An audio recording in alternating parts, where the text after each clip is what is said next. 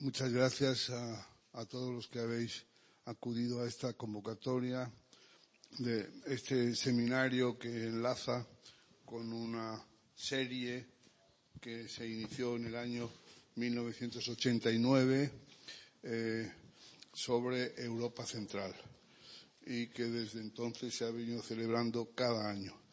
Estábamos presintiendo que algo estaba pasando en Europa Central.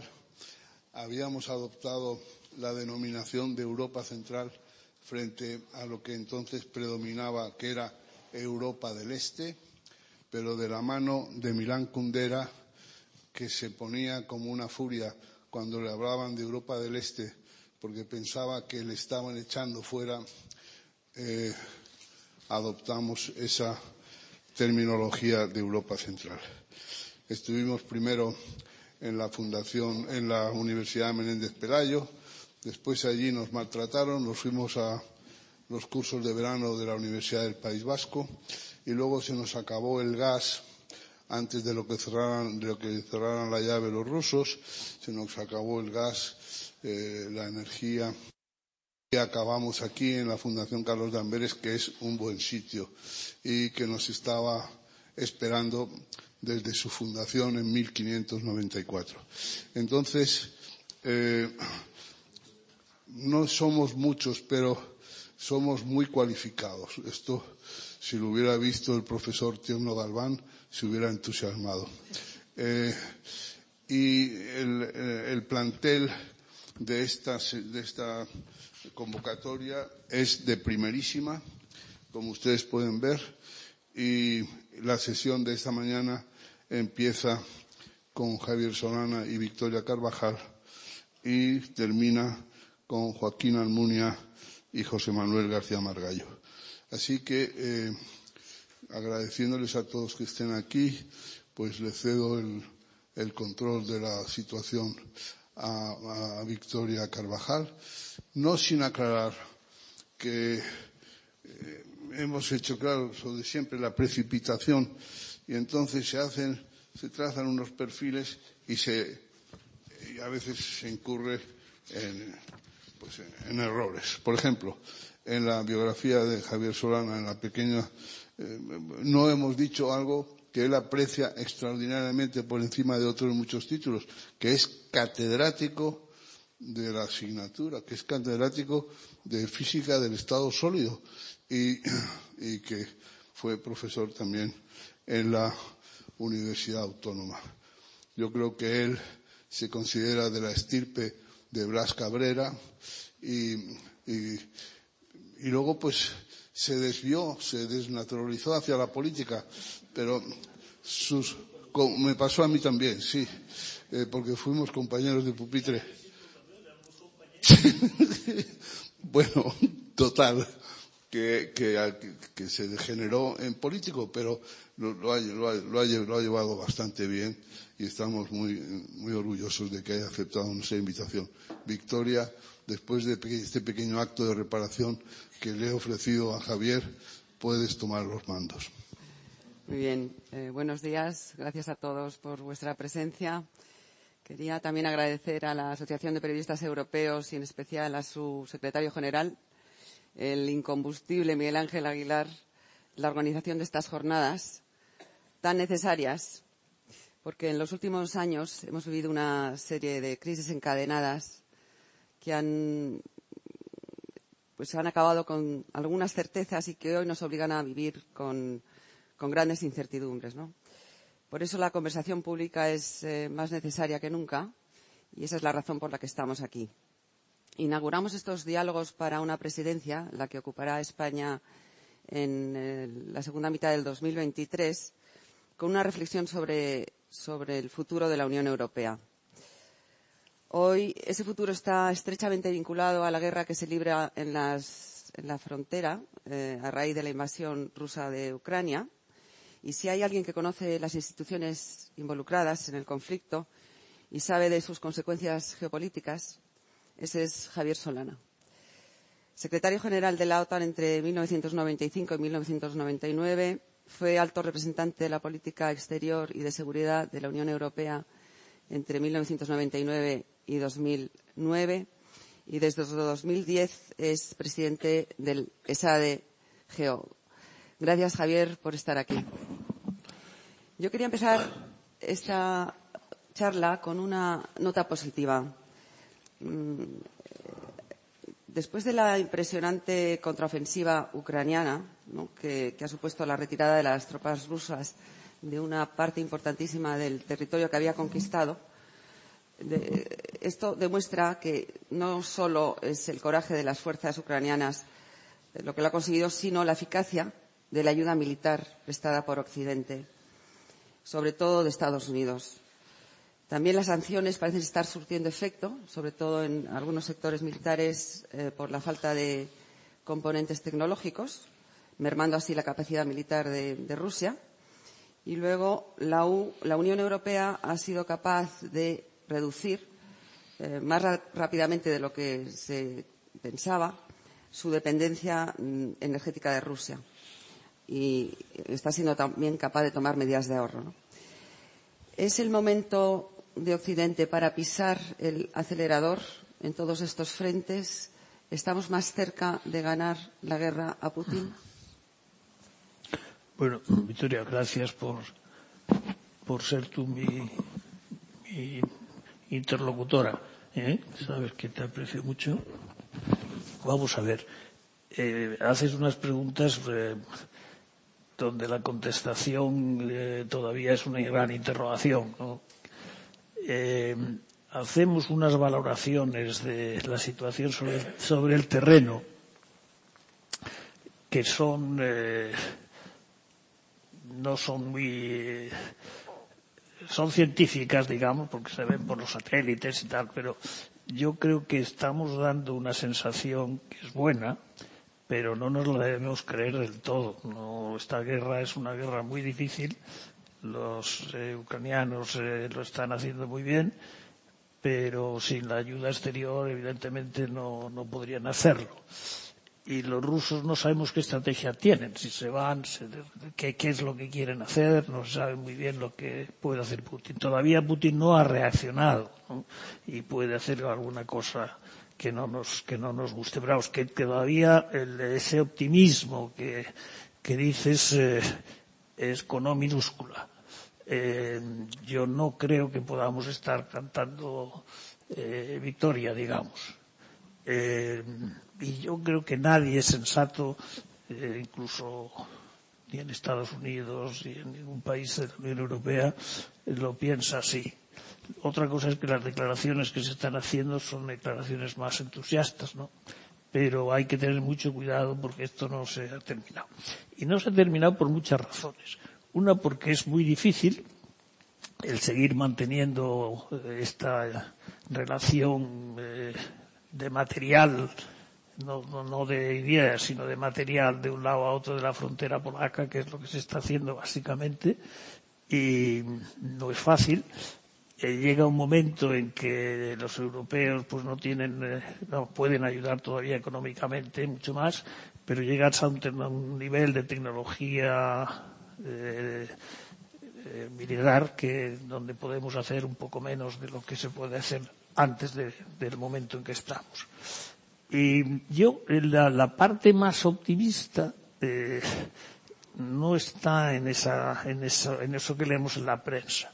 A mí me parece que la parte más optimista está en la reunión que ha tenido lugar en Samarcanda. La reunión de Samarcanda, primero, es una reunión de una organización muy particular.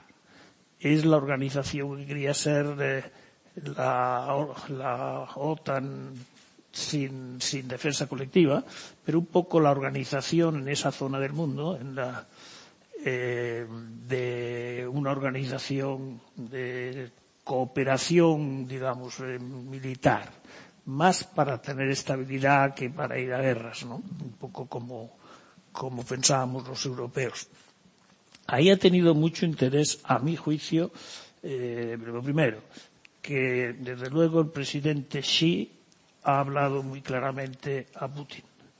Lo ha hecho en el secreto de la reunión privada, pero como os habéis dado en cuenta, Putin en la rueda de prensa hizo una clara, una clara aclaración a las palabras que nadie había escuchado, nada más que a él, pero para que el presidente Xi Jinping se diera cuenta que y dijo que entendía la posición del presidente Xi Jinping, que nadie le había explicado, pero él, bueno, eso fue la primera cosa que fue bastante sorprendente. Pero la segunda, mucho más sorprendente, es la posición de, de India.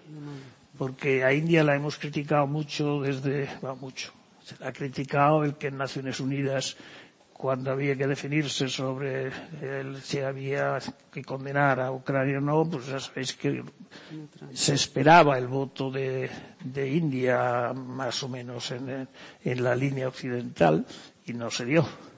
Pero sí la, la, el discurso que, que pronunció en Samarcanda hace unos días eh, fue muy rotundo, muy rotundo.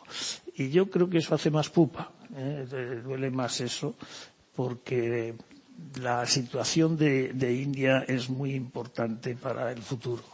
Y como estamos hablando, vamos, queremos hablar de, Europa en el futuro, el futuro del mundo, pero el futuro del mundo está todavía por conocer cómo va a ser, pero lo vamos a conocer enseguida. Y la posición que tome, eh, tome India va a ser muy, muy importante. Eh, ahí yo veo un poquito de movimiento eh, de, digamos, de los que estaban en principio simpatizantes o de Putin que empiezan a tener algunas dudas de que vayan, vaya él por el buen camino y que tenga sentido. La palabra de, del presidente Modi fue muy clara, ¿no? Este no es un tiempo de guerra, este es un tiempo de resolver los problemas de la gente. Y, bueno, fue muy contundente y lo, creo que eso fue muy, muy importante. Luego, por otra parte, hay un problema que tenemos que tener muy claro porque puede saltar en cualquier momento, que es la definición que no es, no es precisa de cuándo un país que está ayudando a otro en guerra pasa a formar parte de un país en guerra. ¿Me he explicado? ¿Se entiende? Que cuando un, un país que está o una institución o varios países que están ayudando a un país que está en guerra con un tercero, el nivel de ayuda pasa a un nivel por el cual ya se te puede considerar que estás tú en guerra.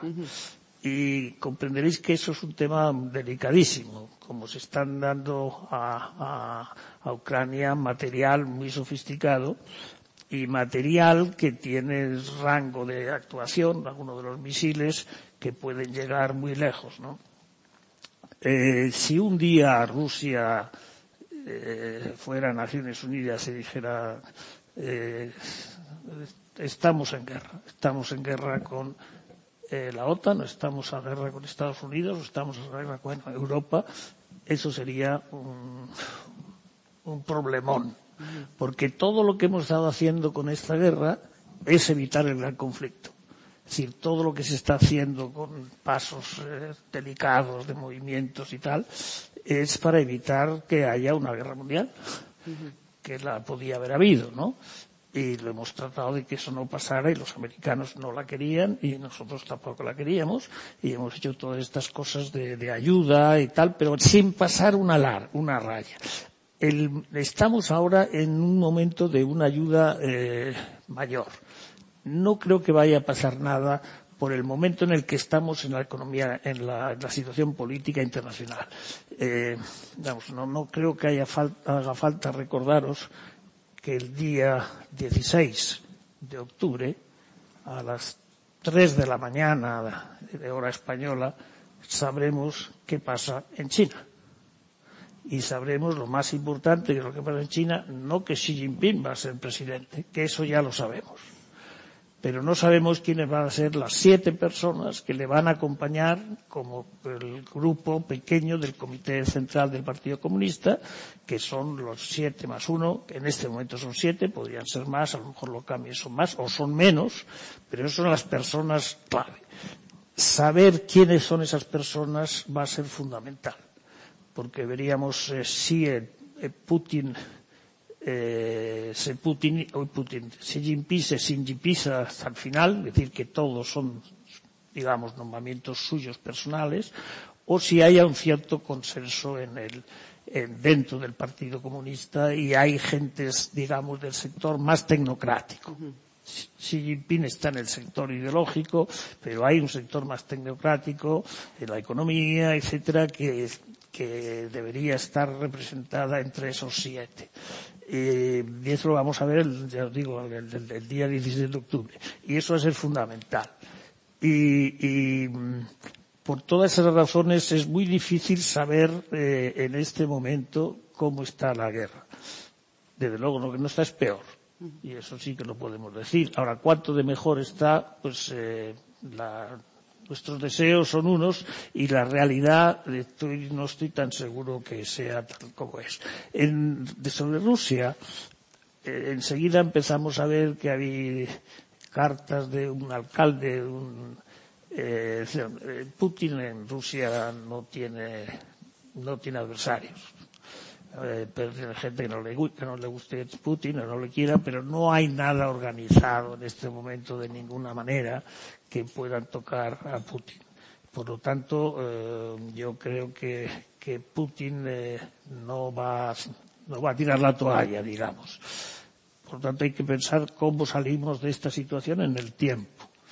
Y bueno, pues el tiempo del año, vamos, el tiempo del periodo nuevo, del nuevo mundo, pues será después del, del Congreso de, China, después de las midterm elections en, en, Estados Unidos y después de las elecciones de Estados Unidos. Pero eso es, todo eso está sin saber cómo va a ser.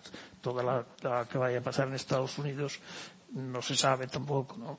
Sí. Eh, la, la, lo cierto es que la, la evolución de cualquier guerra es imprevisible, como tú bien dices, aunque haya, aunque haya, hayamos recibido noticias esperanzadoras.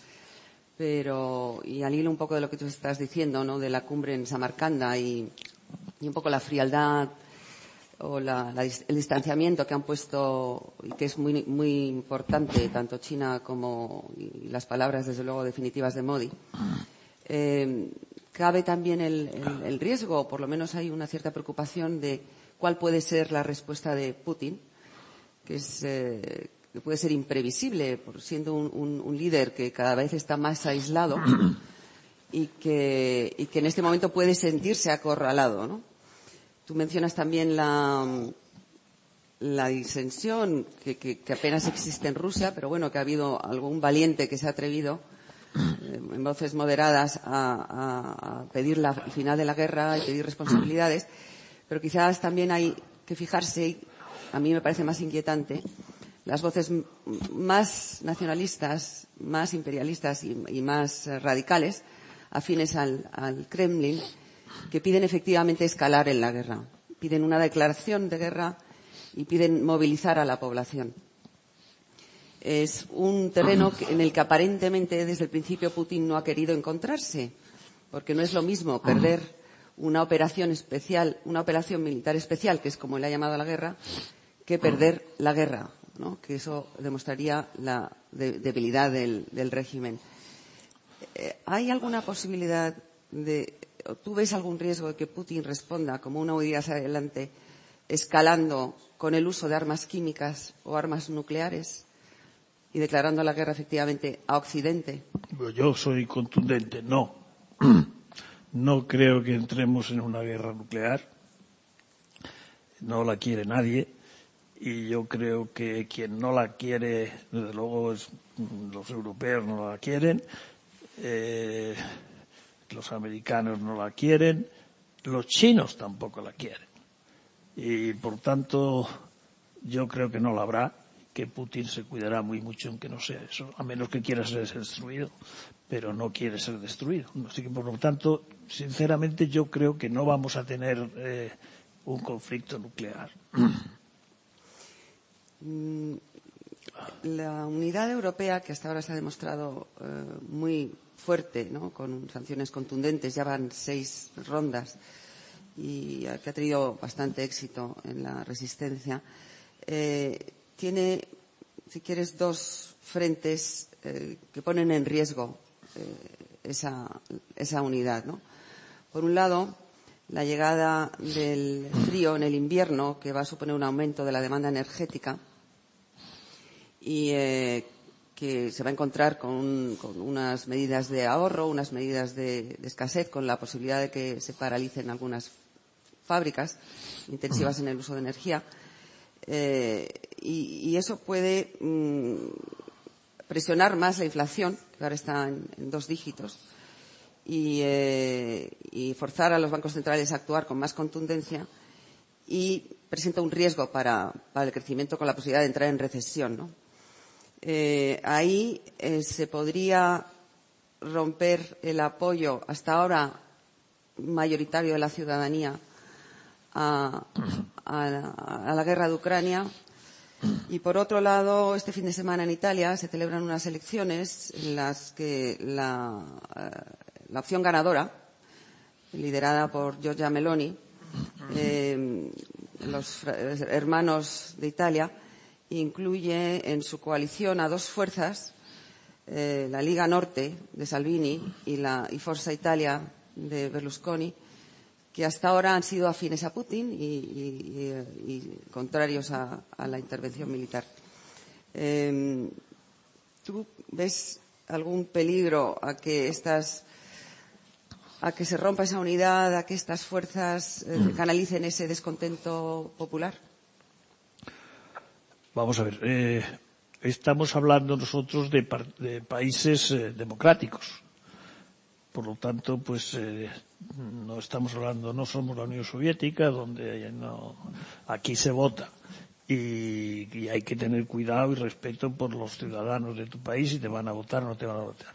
Que pueda haber un pequeño, eh, depende de la dureza que sea el, el, el invierno, eh, que haya un pequeño eh, bajón en los entusiasmos de las gentes para defender a Ucrania.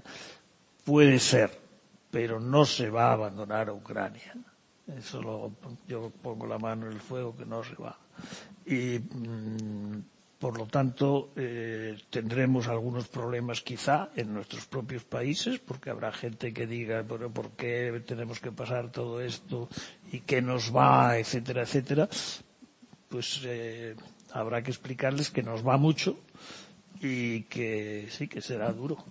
Yo creo que hay que prepararse para una situación dura, eh, no dramáticamente dura, pero dura, difícil, porque la inflación sigue subiendo y, y lo que viene de lo que viene de Estados Unidos es subida de tipos de interés otra vez, ¿no? Hay hay un poco de, de campaña en Washington sobre si van demasiado deprisa con los tipos de interés, ¿no? Y creando una crisis más difícil de la que pudiera ser si mantuvieran los tipos de interés un poco menos altos, ¿no? Pero yo creo que yo creo que no habrá momentos difíciles, pero yo creo que no no se va a romper eso, no. Yo creo que además eh, eh, las señalas bien porque uno de los de las eh, razones por las que Putin eh, no da ninguna señal de vida es que para él el invierno es muy importante. El invierno es donde él ha ganado siempre, Rusia así ha ganado porque el frío pues acompaña y están preparados para ello Eh, lo que pasa es que los eh, no es ninguna novedad, es novedad para nosotros, digamos, para, para los españoles, el frío sin, vamos, está vivir sin calefacción, digamos. Pero no tanto para los ucranianos, que están también, han sido forma, han formado parte también de los inviernos fríos y difíciles. Por tanto, yo eh, ahí habrá momentos un poco quizá de dificultad, pero no creo que bajo ningún concepto vaya a bajar la, el mantenimiento de la presión sobre Putin. Y aparte de la posibilidad de hacer pedagogía, como tú dices, de explicar las razones de por qué estamos ahí cuando empiece a crecer un poco el, el, pues las dificultades y el descontento social con respecto a las, a las medidas de ahorro y, y una cierta escasez energética, eh, ¿qué otras medidas mm, puede adoptar la Unión Europea? Estamos viendo cómo von der Leyen está proponiendo un impuesto a los beneficios de las extraordinarios de las eléctricas, la propuesta del 15% para, de reducción del consumo del gas todavía está ahí. Eh, países como España la han aceptado a medias. Eh, ¿qué, qué, ¿Qué otras medidas crees tú que se pueden poner en marcha para, para que no se rompa el apoyo a Ucrania? Vamos a ver, yo, yo, yo quiero primero hacer un, un reconocimiento a cómo la Unión Europea está funcionando en estos momentos. Yo creo que es difícil encontrar un momento donde la Unión Europea haya funcionado mm, de manera más cohesionada, de manera más coordinada y de manera más integrada. Si os ponéis en la pandemia, para echar un poco hacia atrás, desde la pandemia todo lo que ha salido de la Unión Europea por vía, vía de norma, eh, ley, como se llamen en la Unión Europea, todas tienen algo en común. Que todas son más, cuando la aplicas, son más integradoras que ninguna otra. Es decir, todo lo que ha salido de la Unión Europea va hacia la integración. Y eso para mí es una, un algo importantísimo que no lo estamos subrayando y está bien que no lo subrayemos, pero es mejor que sea realidad que no que lo subrayemos, si queréis, vamos. Pero es muy impresionante lo que, lo que está haciendo la Unión Europea, cómo se están gestionando las cosas.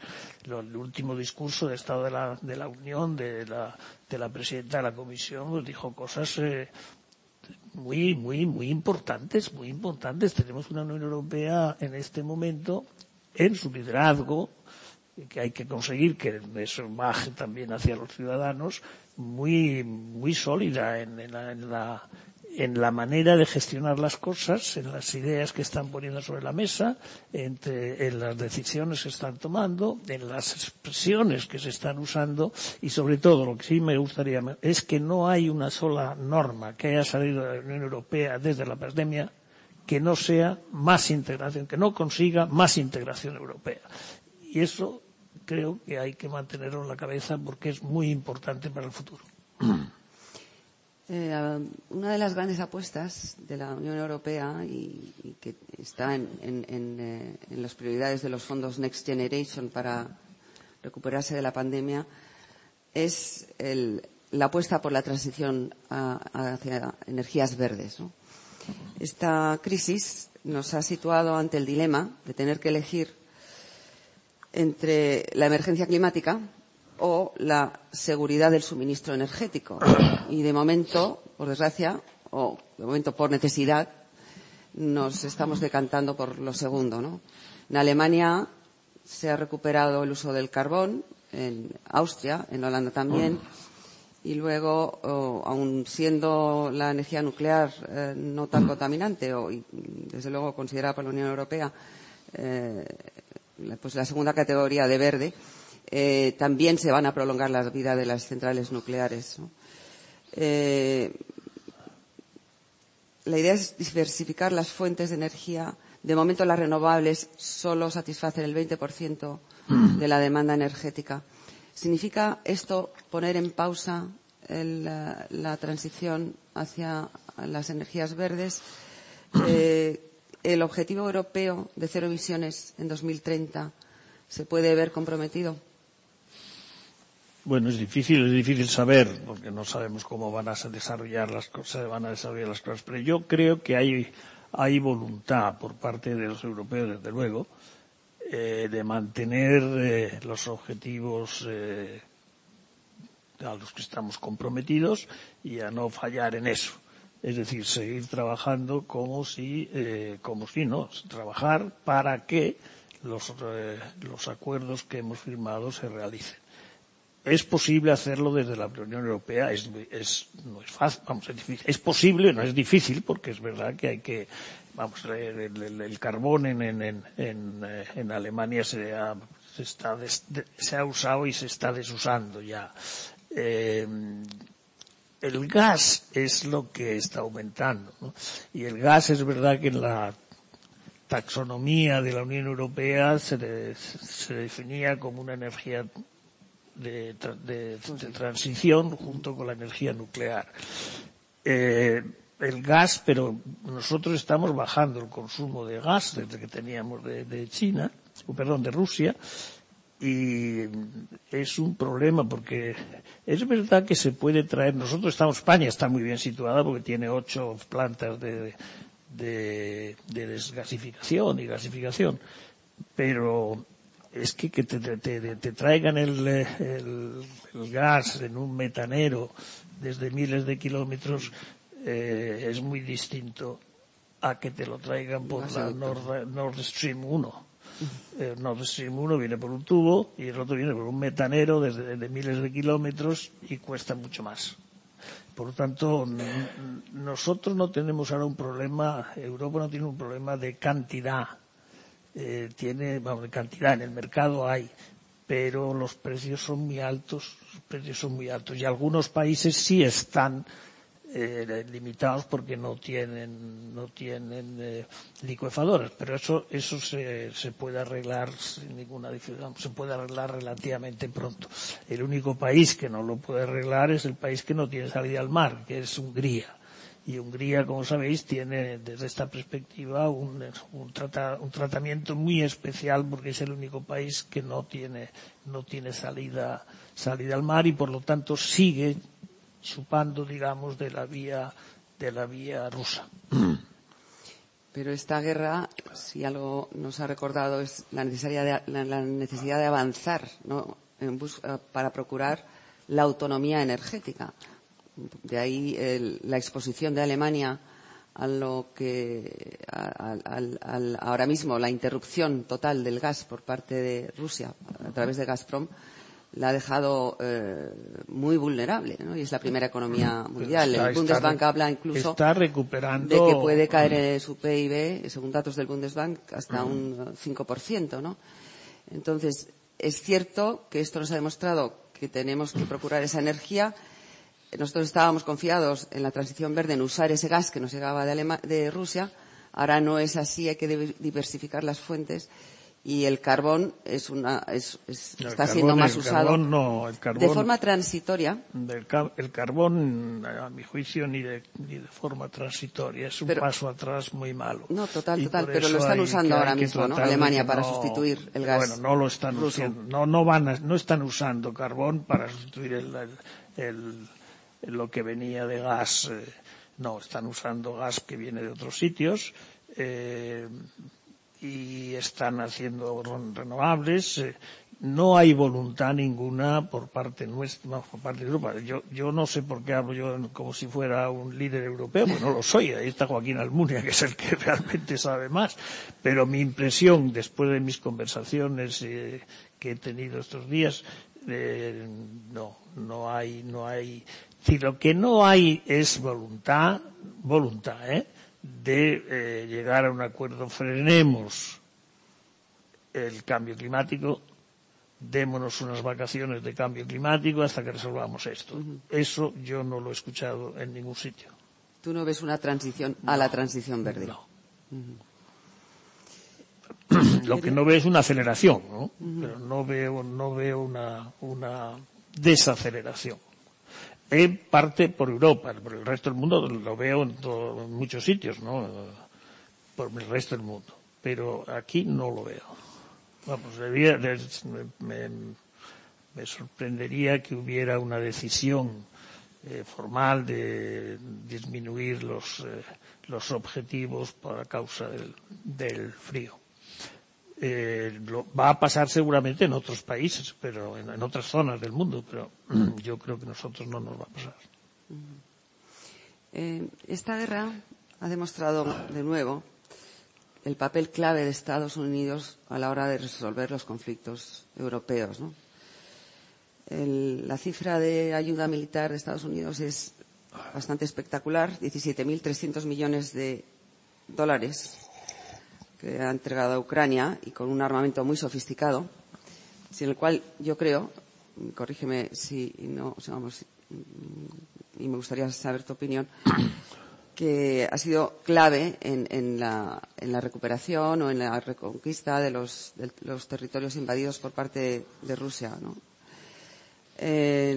a julio de 2022, la European Peace Facility había comprometido 2.500 millones de euros de ayuda militar. Hasta el Reino Unido, que ya está fuera de la Unión Europea, ha dado 4.600 millones de dólares de ayuda militar. las cifras europeas dejan bastante que desear y es comprensible las llamadas de atención constante o la frustración que muestra eh, a menudo Zelensky ¿no? con, sus socios europeos. El, eh, ¿qué, cómo ves tú el papel de Estados Unidos? ¿Qué, ¿Para cuándo una política de defensa común europea? los países perdón. Los países, eh, bueno, vemos Alemania mm. y muchos países que después, a raíz de este conflicto, han hecho un cambio radical en sus políticas de, defensa o, por lo menos para dotar mucho más sus, eh, fuerzas militares. ¿Estamos en el camino hacia esa política común de defensa o vamos a seguir dependiendo de Estados Unidos? Vamos a ver, es que las, las dos cosas no son incompatibles, ¿no? Mm.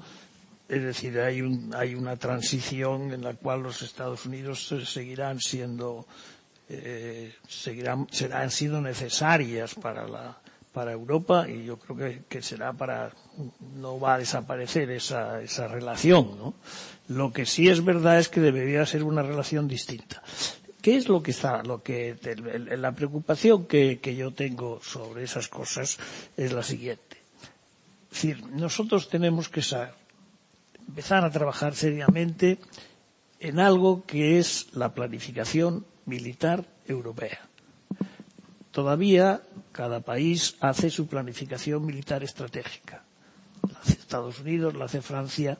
La tendencia debiera ser a que esa planificación no fuera planificación nacional, sino, bueno, algo nacional tendría que haber, pero que fuera fundamentalmente una planificación europeizante.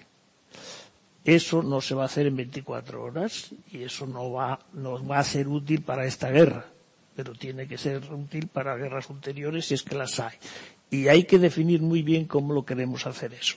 Yo creo que eso está avanzando mm, deprisa, eh, son temas muy difíciles, por decirle a un polaco que tiene que hacer su planificación militar eh, pensando en Europa, pues, eh, no es fácil, ¿no? Convencerle de que es, pero ese a mi juicio es, y países como el nuestro debían ser de los primeros adelantados en esa batalla. Y yo creo que hay voluntad. Yo he tenido varias conversaciones con los militares españoles y no ofrecen ninguna, ninguna duda que ese es el camino que hay que ir a trabajar, porque si no, no puedes hacer lo que tú estás diciendo. El, armamento no tiene que ser, el Estados Unidos tiene un ejército y uno. Y por tanto puede poner sus, eh, sus elementos de su ejército, pero nosotros tenemos ejércitos distintos con medidas distintas, con cosas distintas que complicamos más a veces en una, para una operación de este tipo que lo que podemos explicar. Entonces, lo que hay que hacer es seguir ayudando en la parte económica, mantener a la gente, ayudar a la gente, etcétera. La parte militar nuestra es importante, pero la más importante, sin ningún género de dudas, es la, americana. Pero sí quiero, sí quiero decir que creo que estamos moviéndonos bastante bien, dando las, vamos, el corte que ha supuesto esta guerra, etcétera, pero para que empecemos a pensar, y eso sale de la cumbre de Madrid, también de la OTAN, empecemos a pensar los europeos en hacer no planificación militar nacional, sino planificación militar europeizante. A vez ir más en esa dirección, eso sería, eso es lo que debemos hacer. Muchas gracias, Javier. Me gustaría dar un turno de preguntas al público.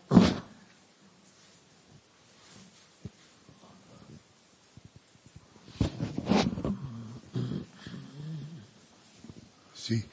Eh, Javier, eh, ha sido muy interesante este, este panorama, nos has abierto los ojos sobre muchas cosas, nos ha llamado la atención eh, sobre lo que va a pasar a las 3 de la mañana. Em, estaremos despiertos todos como cuando el hombre puso el pie en la luna y todo esto. Pero, ¿y Hungría?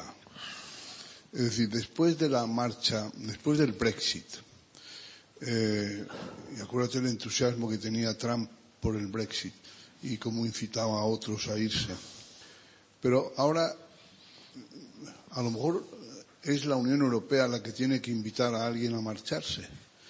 eh, si no respetan lo que es la base que nos une a todos. Ese podría ser el caso de un. Bueno, eso es, eh, vamos a ver, eh, la Unión Europea en estos momentos, la, la, Comisión, creo que es esta semana o la semana pasada, Joaquín, me parece, ¿no? Ha sometido a, a una presión económica a Hungría espectacular. La Comisión no ha pasado todavía por el, por el Consejo, pero espectacular, un, un castigo económico fuerte. Eh, eso ya está aprobado por la Comisión si eso que pides que se haga ya se ha hecho. Es decir, que yo creo que se está trabajando muy bien, no se olvida nada por la guerra, se sigue trabajando en todas las líneas con cierta solidez, eh, independientemente de que, claro, todo esto está velado por, por una inflación muy alta y por temas eh, y temas relativos a, a, a, a tener un país en guerra. A mí, una de las cosas que no me has preguntado, pero que me encantaría contestar, eh, es eh, porque esto sí que, que, lo tenemos que pensar. Esto no es para, es para, para después de la guerra, digamos. Pero el tema de la ampliación de la Unión Europea es absolutamente fundamental.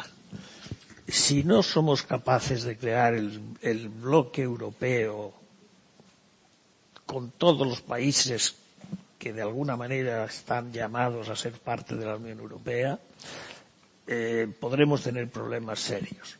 Es decir, si la frustración entra, por ejemplo, sobre la Unión Europea, ¿qué te diría yo? En, eh, en Belgrado, en los Balcanes, y tenemos el problema de que Rusia que tiene una relación con los Balcanes importantes, pues dificulte o trate de dificultar la ampliación de la Unión Europea a esa parte, por ejemplo. Eso sí tenemos que estar eh, ojo a visor. Y por lo tanto yo creo que habría que hacer algo en la línea de lo que ha dicho eh, Macron y lo que ha subrayado también eh, el canciller Scholz, a ver cómo podíamos hacer que los países que van a ser miembros de la Unión Europea no tengan que estar esperando 20 años para sentirse algo europeos, ¿no? Eh, decir, acaban de entrar dos países que llevaban esperando cuántos 17 años me parece que eran, ¿no? Y bueno, hay que ver cómo se podría hacer algo que, que fuera un paso medio entre estar ahí no estaría, no estar dentro, pero no estar fuera, sino que tener algo en el medio que no significara ninguna, ningún cambio económico, pero que sí pudiera tener un cambio político. Por ejemplo, a mí me parece que debíamos de reunir más, nos debíamos reunir más eh, sin, sin tener que, que estar midiendo lo que hay que hacer en agricultura y tal, sino para hablar de política con los, los países que van a ser un día miembros de la Unión Europea, que se sintieran ya más europeos eh, porque se les convoca, se les... Es decir, ahí hay algo que hay que hacer, no me atrevo a, a definirlo. Eh, nadie se ha a definirlo todavía, pero sí me parece que algo de empatía hacia lo que nos queda, que fundamentalmente son los Balcanes, eh, se sintieran más eh, próximos a la Unión Europea. Porque es que además sabemos muy bien que es uno de los, de los eh, posibles movimientos que puede hacer Rusia. ¿no? Flancos débiles. Sí,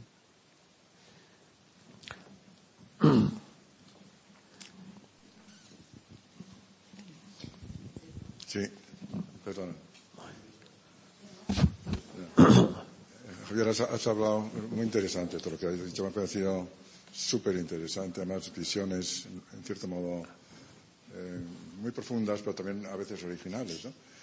Eh, has dicho que, el, eh, evidentemente, la política de defensa de Europa está muy basada en, la, en su alianza con Estados Unidos. ¿no? Y tú eres un gran conocedor de Estados Unidos, has vivido allí, te has educado allí.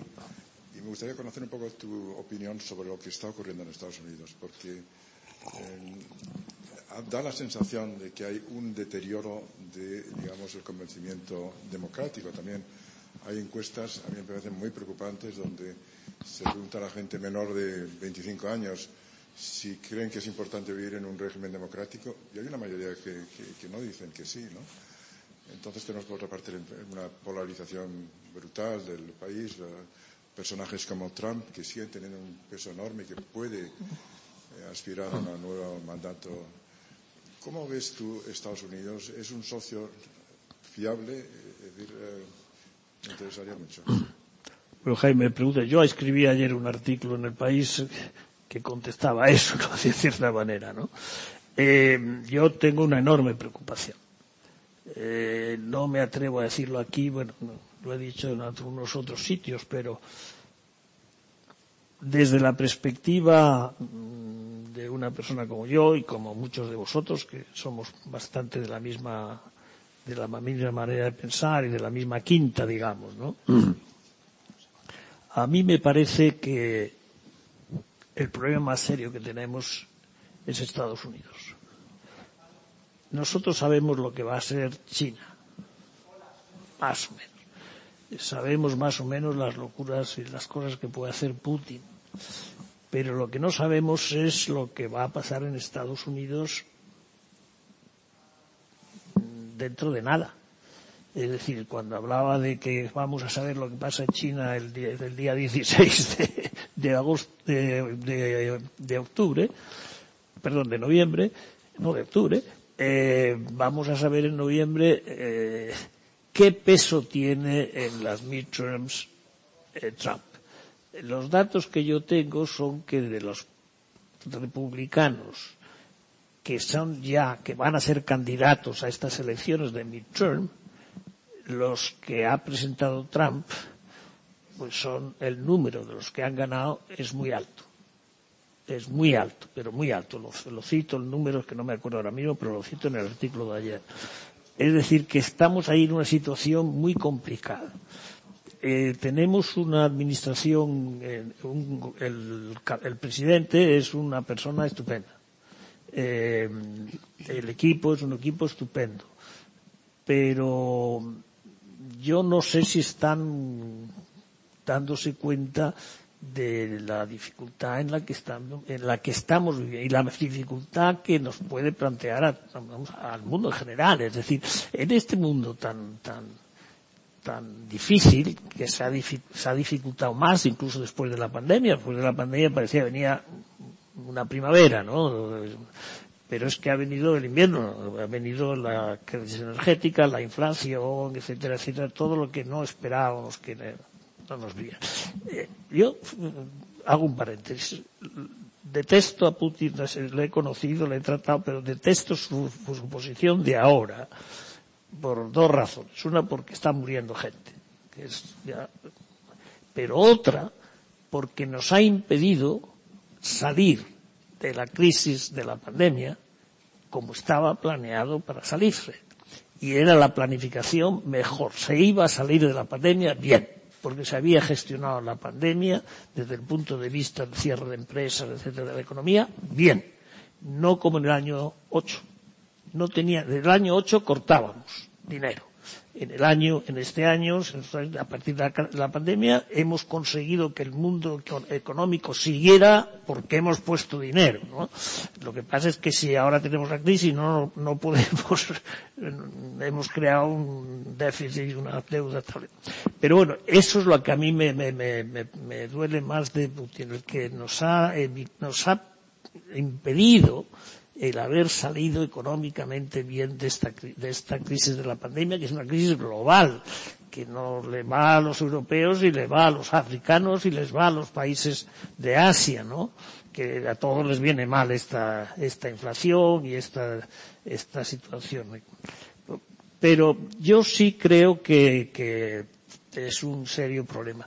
Y, y, va más profundo, Jaime. Tú conoces bien Estados Unidos, eh, yo también el, el, eh, ahora se están dando cuenta de que las, eh, las, las instituciones de los estados son muy importantes. Y nos hemos dado cuenta de cómo estaban cambiando por el trampismo las legislaturas, las, las eh, de, de, de los eh, mandos, digamos, eh, y los parlamentos de los estados. Y los estados tienen, como se sabe muy bien, los estados americanos tienen un enorme, enorme poder de legislar, digamos. Por ejemplo, legislar los, eh, los bordes de, las, de, los, eh, de los distritos electorales. Pues hemos visto en estos últimos meses unos cambios muy radicales en muchos estados sobre los distritos electorales, lo cual favorecería, digamos, eh, a, a un voto, digamos, trampista en algunos estados que ya son vamos que ya son republicanos digamos. Es decir hay una gran gran eh, gran dificultad. Y luego mm, yo creo aquí esto ya sí me meto en un buen lío eh, yo creo que tendríamos que tener alguna conversación con China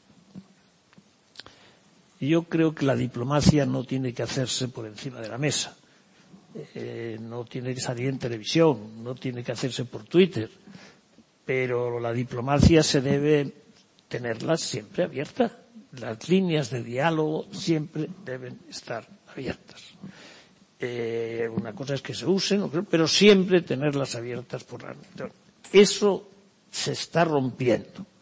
Y eso construirlo o reconstruirlo es muy difícil y cambian generaciones de líderes que si no has mantenido una continuidad, de repente te encuentras con unos señores de líderes de otro país grande con el que tienes que negociar que, que es que no les conoces, no, no, no, tienes ninguna, ninguna química con ellos. Hay que tratar de mantener siempre una química abierta porque es que es, que es tremendo, porque hablabas tú con, con razón eh, los acuerdos sobre los problemas más serios que tenemos son los problemas globales. Seguimos siendo los problemas más fuertes que tenemos, los globales. Y los globales no tienen solución sin que haya conversación global. Es decir, ahora estamos viendo los, datos de globalización. Pues la globalización, si tú tomas la globalización por el, digamos, importaciones, exportaciones dividido por el, el Producto Interior Bruto, prácticamente no ha habido pérdida de, globalización de esa manera, ¿eh? de esa manera. Pero lo que hay es una pérdida de las instituciones que sostienen la globalización. Es decir, la Organización Mundial del Comercio mmm, no acaba de tirar, es decir, no acaba de tirar, sigue tan mal como antes, digamos, ¿no? No estamos haciendo nada sobre esas cosas eh, Naciones Unidas, a mí me ha sorprendido mucho eh, la falta de, de, presencia de Naciones Unidas en Ucrania, por ejemplo. Yo hubiera sido secretario general de Naciones Unidas, habría estado el primer día en Kiev, donde sea. Hemos tardado mucho en hacer ese, ese, ese movimiento, ¿no? Pero sí, Jaime, estoy totalmente de acuerdo. Y vamos a ver qué pasa en las midterms es verdad que no es el final, que hay otro después, y tenemos una, una duda, los amigos de los americanos, tenemos una duda sobre los preside el presidente futuro. La vicepresidenta Kamala Harris ha desaparecido del mapa, ¿no? De, de, del mapa político. Eh, no hay, no se ve en el horizonte nada, ¿no? y claro la, la continuación pues tiene también sus beneficios bien, tiene sus cosas pero también una continuación de Biden pues tiene sus, sus, sus problemas y sus riesgos. Creo, creo que pero vamos que quiero decir que ese es un tema que con cariño y con sin, sin hay que de, de pensarlo seriamente y hablarlo seriamente creo que Elena querías preguntar sí no eh, Javier un, en realidad es un poco también lo lo que decía Jaime, ¿no? Y después de leer tu artículo de ayer, Eh, en concreto, en relación con la posición de Estados Unidos respecto a Ucrania y la guerra, eh, ¿crees que podría cambiar algo después de las elecciones de noviembre? Bueno, vamos a ver, vamos a ver qué pasa. Eh, de facto, si se pierde, pierde Biden el Congreso, se queda muy desguarnecido para hacer política. Eh, no tanto para la, política en general. el, el, el, Congreso no, el Congreso no es el arma fundamental para la política exterior, pero sí para, para, para, para pasar las, cualquier cosa que lleve dinero tiene que pasar por allí, ¿no? Y cualquier medida que haya que tener tendrá que pasar medida y tendrá que pasar por el Congreso. Si el Congreso eh, lo pierde Biden, lo pierden los demócratas, pues será un problema. Si mantienen el Senado sería una alegría está por ver que se mantenga el Senado todavía también, pero bueno, pero el Congreso es lo que está en más dificultad. Vamos a ver, la, la, la, la dinámica americana es tan compleja, eh, bueno, no sé si sois conscientes, pero el presidente de los Estados Unidos hizo un discurso que, si no lo habéis escuchado, pues eh, os lo habéis perdido. Bueno, no, no porque está siempre en YouTube, ¿no? Pero vamos, eh, en Filadelfia, diciendo estamos aproximándonos al colapso. Prácticamente, no dijo la palabra colapso, pero casi. Eh, es decir, que, que, hay, hay, un, hay una necesidad de tensión, en, de tensión positiva en Estados Unidos que no sé si la estamos viendo de verdad. Uh, hay, gran, hay preocupación allí. Vamos a ver, la palabra mmm, guerra acompañada de la palabra civil, la puedes oír en un restaurante en Manhattan. Cosa imposible hace desde la guerra civil, vamos, ¿no? Es decir, la tensión es, es, es, es muy fuerte. Y bueno, vamos a ver cómo la sacan adelante, ¿no? Para, nosotros es fundamental, además. ¿no? Perdona, Elena. ¿Eh? Estados Unidos. Ah, perdona. Eh, vamos a ver. Eh, los, eh,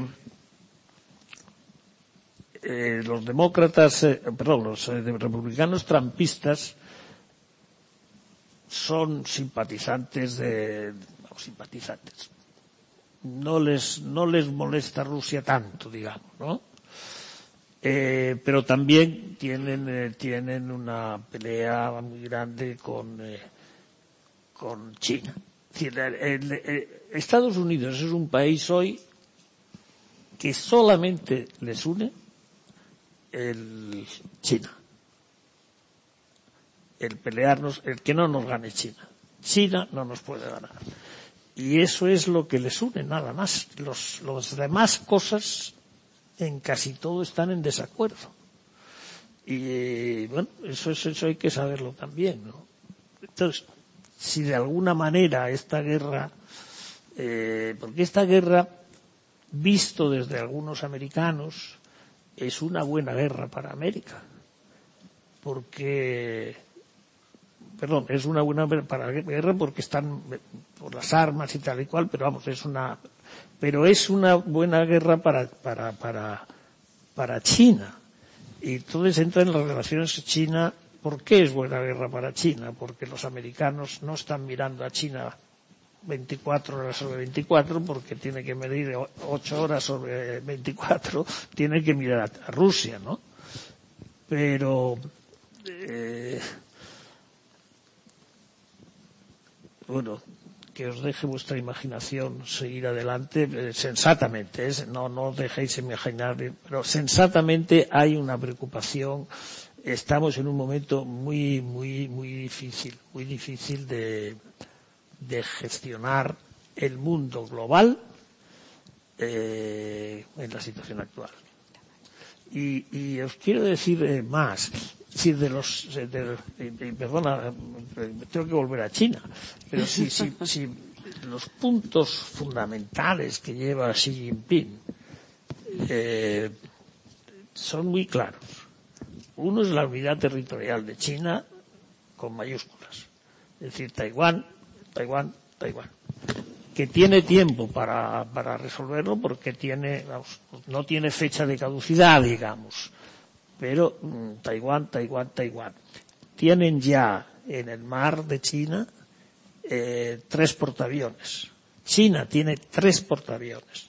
América tiene 60 o 40. eh, Estados Unidos, pero con que China tuviera cuatro portaaviones, eran imparables en el mar de la China, en toda esa zona. Porque los, los, los 20 que tienen que llegar de, Estados Unidos tienen que llegar desde muy lejos, eh, tienen que repostar, tienen que tal, tienen que, no es lo mismo tenerlos de China con, con, cuatro y que van avanzando en el cuarto. Ya son nucleares, los, los, el tercero y el cuarto son nucleares, el primero y el segundo no lo son. Pero son portaaviones muy potentes, muy potentes. Militarmente han avanzado mucho los chinos. ¿eh? Eh, por tanto, vamos a ver cómo se sitúa la guerra eh, eh, europea, digamos, en el contexto de las preocupaciones internacionales después de las dos grandes eh, acontecimientos de China y de Estados Unidos, uno, en octubre y el otro en noviembre. Es que es, es, es mañana, vamos. Antes de que tomemos las uvas, eh, tenemos, sabremos qué ha pasado en Estados Unidos y sabremos qué ha pasado en, en China, ¿no? Disculpa, Javier, creo que tenemos la última pregunta. Buenos días, soy Fran Serrato, periodista de Objective, aquí. Eh, quería, en primer lugar, agradecer a, a, la Asociación de Periodistas Europeos por este tipo de, de iniciativas y especialmente hoy a, a, Victoria y a Javier por esta charla magistral, hemos aprendido muchas cosas. Me gustaría preguntarle a, Javier dos cositas. La primera, ¿cómo valora la aportación de España a la guerra de Ucrania? Porque sí está siendo ciertamente criticada por algunas voces aquí en, en nuestro país. Y eh, si cree que la posición de Sánchez respecto al Sáhara Occidental eh, y los daños colaterales que ha producido con Argelia eh, eh, perturba de alguna manera las relaciones con nuestro principal proveedor con, del gas, con, con eh, Argelia, y si hay también daños colaterales por extensión a la Unión Europea y de qué manera se pueden arreglar. Muchas Porque gracias. Yo, vamos, simple, simplificando, yo con respecto al planteamiento de España con eh, con eh, Ucrania, eh, me parece que está haciendo lo que España está haciendo, es lo que debe hacer. Eh, no sé si puede hacer más, no, en, algunas cosas no puede hacer más, en dar recursos, en dar, ayudar de alguna otra manera más económica, quizá pueda, pero yo creo estoy bastante satisfecho con, con y, la, y, no digo yo, los ucranianos también, en general hay satisfacción con cómo España está enfrentándose a este, a este problema. Eh, la segunda parte de tu pregunta es, eh, es más delicada porque, claro, parte de la base de que Argelia es el primer suministrador de, gas a España. Es uno de los más importantes, ya no es el mayor. ¿eh? Pero, y no, de, vamos, tendremos que ver cómo diversificamos también. Pero teniendo como tenemos eh, tanta capacidad de, de gasificación en nuestro territorio, no deberíamos de tener problema de gas porque el gas está en el mercado, se compra y te lo trae un metanero y lo que pasa es que el precio del metanero, el precio del gas que viene por metanero es un poquito más alto y hay que negociarlo con, hay que negociarlo, no lo puedes comprar en el mercado spot porque sale carísimo, entonces tienes que negociarlo con un país que, que, que te quiera hacer ese servicio. En este momento está llegando más gas de Estados Unidos que de Argelia. Bueno, digo más, no, no, sé si es más o menos, pero está llegando bastante por, lo, por la vía, por la vía, eh, por la vía, por, por, por barco hasta, hasta nuestras costas y hacer, hacer el proceso de gasificación y desgasificación en nuestras infraestructuras que tenemos que son muy buenas. Además tenemos siete, me parece, tenemos de sobra.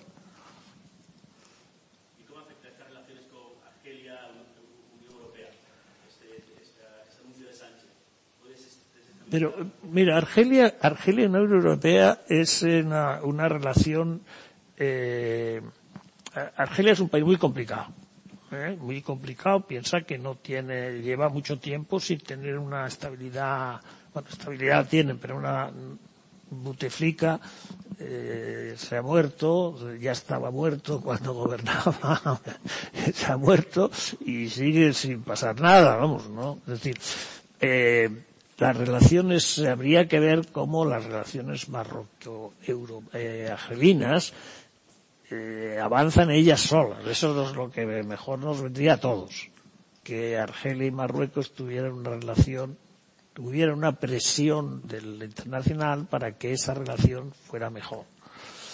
Eh, tiene muchas dificultades, no, no, no, no va a haber milagros, ¿no? Pero aquí lo que hay que poner es en marcha dinámicas que vayan en la buena dirección. Es decir, todo lo que va a pasar va a tardar tiempo. Cambiar la, la, la distribución energética en Europa, eh, todo, esto, todo eso va a llevar tiempo. Lo que tienen que estar es bien planteadas, bien planteadas, bien enfocadas y no bajarse nunca de, de tirar para avanzar, avanzar, avanzar, avanzar y un día saldrá, un día saldrá. Es decir, eh, la gente, eh, si estás eh, presionando y estás en buena relación y tratas de, la gente al final eh, acepta los pactos, ¿no? que es lo que tenemos que llegar, tenemos que llegar a pactos desde todos los lugares de los que hemos hablado de conflicto, habrá que llegar a un pacto alguna vez, ¿no? A algún acuerdo. Muchísimas gracias, Javier, por tus valiosísimas reflexiones y tu análisis. Eh, hemos visto aquí que los de desafíos son enormes en tantos frentes y eh, por eso la presidencia, la próxima presidencia de España en la Unión Europea cobra especial importancia. tenemos que ser conscientes de que se libra una guerra en nuestras fronteras en la que nos jugamos nuestras, nuestra forma de vida, nuestras libertades, nuestras democracias. Y me gustaría terminar con, eh, citando a Pilar Bonet, que es este año premio eh, Francisco Cerecedo. Hombre, qué bien, cómo me alegro. Eh, corresponsal del país bueno, en la época de la Unión Soviética pero, y luego bueno, con en la Unión Soviética llevaba bueno, Vladimir Putin durante más de 25 años, ¿no? Te, y... te, te, te corto un minuto. Sí. Yo estaba... Pero un minuto que me han dicho que tengo que cortar. Yo estaba en ruedas de prensa en el Kremlin con Putin, anteriores de Putin, pero con Putin. Y ya cuando Pilar Bonet era la, la, la superestrella, entre comillas, del mundo occidental. Sí. La cómo trataba Bonet a Putin y cómo Putin trataba a Bonet era de un, de un gran respeto, de un gran respeto. La tenía más miedo que al nublado. Es decir, que me alegro mucho que se la haya premiado a, a Pilar. Pues la advertencia de Pilar es que hay que ser conscientes, conscientes, de que Putin no solo quiere conquistar Ucrania, sino que aspira a someter a Occidente, ¿no? Bueno, y toca por eso efectivamente apretar el acelerador en todos estos frentes que nos están permitiendo pararle los pies. Muchísimas gracias a todos por estar aquí. Muchísimas gracias, Javier. Gracias a ti. Gracias a ti. Gracias. Eh, pues nada.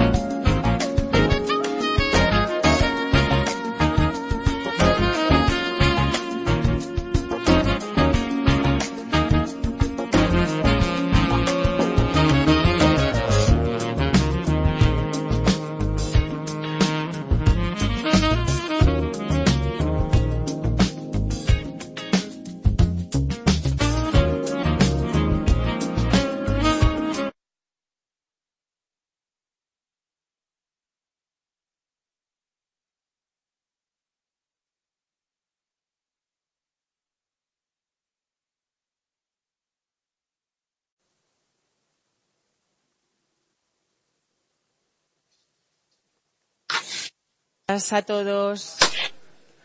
Buenos días, buenos días. ¿Qué tal? Ni os he saludado. Vamos a empezar ya con la segunda charla, que vamos un poquito mal de tiempo. Así es que agradecería que ya fuéramos tomando asiento. ¿Qué tal, Javier? Miguel Ángel. Luego saludo, luego saludo que vamos un poquito, un poquito mal de tiempo. Bueno, vamos a empezar, vamos a empezar ya. Y antes de nada, yo también quería agradecer a la Asociación de Periodistas Europeos que organice este tipo de foros y de debates tan necesarios siempre, pero sobre todo, pues ahora, ¿no? En este, en este punto en el que nos vamos acercando ya a ese segundo semestre de 2023, en el que le toca a España también la, la presidencia rotatoria de, de la Unión Europea. Y ha sido muy interesante también escuchar la anterior charla que han mantenido eh, Javier Solana y también Victoria Carvajal sobre la posición de Europa en el, en el mundo, el futuro y que nos ha servido también para ubicarnos un poquito en lo que queda todavía por delante en estas dos, en estas dos jornadas. Bueno, y ahora vamos a, a conversar sobre otro aspecto que yo creo que también es, eh, bueno, muy importante, creo que es especialmente importante y del que también se habla mucho y que tiene que ver con el futuro de Europa y la voz del ciudadano, lo que percibe también el ciudadano europeo respecto a lo que a la gestión ¿no? que, que, que, hace, que hace Europa. Eh, y voy a tener la suerte además de presentar a alguien que sabe pues eh, mucho de Europa, de lo que se cuece además en todas las instituciones europeas, porque lleva muchos años trabajando en ello. Eh, le tenemos en la pantalla porque en principio estaba previsto que estuviera aquí con nosotros, pero pues ya sabéis, ya saben, problemas de, agenda al final lo han impedido, pero gracias a la tecnología sí que podemos conversar durante esta, durante esta mañana con él. Eh, les estoy hablando de Jaume Duc, que es el director general de comunicación del Parlamento Europeo. Eh, así a grandes rasgos es licenciado en Derecho, profe eh, fue profesor de Derecho Internacional Público en la Universidad de Barcelona y funcionario de la Unión Europea desde 1990. Portavoz y consejero del presidente entre el 97 y el 99 y jefe del servicio de prensa y director de medios desde 2006 es portavoz, como digo, del Parlamento Europeo y desde febrero de 2017 director general de comunicación de la institución. Jauma, ¿qué tal? Muy buenos días. Hola, buenos días. Gracias por la invitación. Lamento no estar ahí con vosotros, pero como decías tú, con ayuda de la tecnología podemos hacerlo. Si además te vemos y te escuchamos perfectamente y no sabes lo que me alegro de poder escucharte también. Bueno, ahora te dejo que, que, que nos cuentes un poco, pero antes de, de comenzar sí que me gustaría, me gustaría ubicar eh, un poquito esta, esta charla ya que vamos a hablar precisamente de los ciudadanos europeos, porque creo que es el último, el último eurobarómetro que se, que se publicó, realizado en conjunto entre el Parlamento Europeo, también la Comisión Europea, y que lanzaba unas eh, cifras que yo creo, eh, Jauma, que permiten con cierto optimismo la, la, idea que los ciudadanos europeos tienen precisamente de la, de la Unión Europea y las diferencias que existen con respecto a años anteriores. Cifras que dicen que el 68% de los ciudadanos se siente seguro al formar parte de la Unión Europea y que cree que ofrece estabilidad económica y social y que más de un 73% de, de los europeos está a favor de la Unión Europea y el 62% piensa que pertenecer a ella es beneficioso y que la mayoría además tiene una imagen positiva. Jauma, eh, con esta introducción, tuyo, todo es tuyo. Muchas gracias. Pues eh, siguiendo un poco al hilo de lo que tú dices, eh, efectivamente, aquí lo que está pasando o lo que nos enseñan los diferentes eh, eurobarómetros del Parlamento y de la Comisión es que desde prácticamente 2016, es decir, desde el referéndum uh, británico sobre el Brexit, el apoyo de la ciudadanía ha ido incrementando. En algún momento ha habido algún pequeño descenso, que podemos hablar, pero en general, desde el 16 hasta aquí, eh, prácticamente en cada eurobarómetro las cifras son mejores que, que las anteriores. Y eso, lógicamente, tiene una explicación sencilla y es el hecho de que eh, todo lo que ha estado pasando o respecto a todo lo que ha estado pasando en Europa desde ese momento hasta ahora, eh, la Unión Europea ha sido capaz de darle eh, una respuesta mejor y en todo caso más rápida de lo que fue, por ejemplo, la manera en que se afrontó la crisis económica y, monetaria en el 2008, 2010, 2012.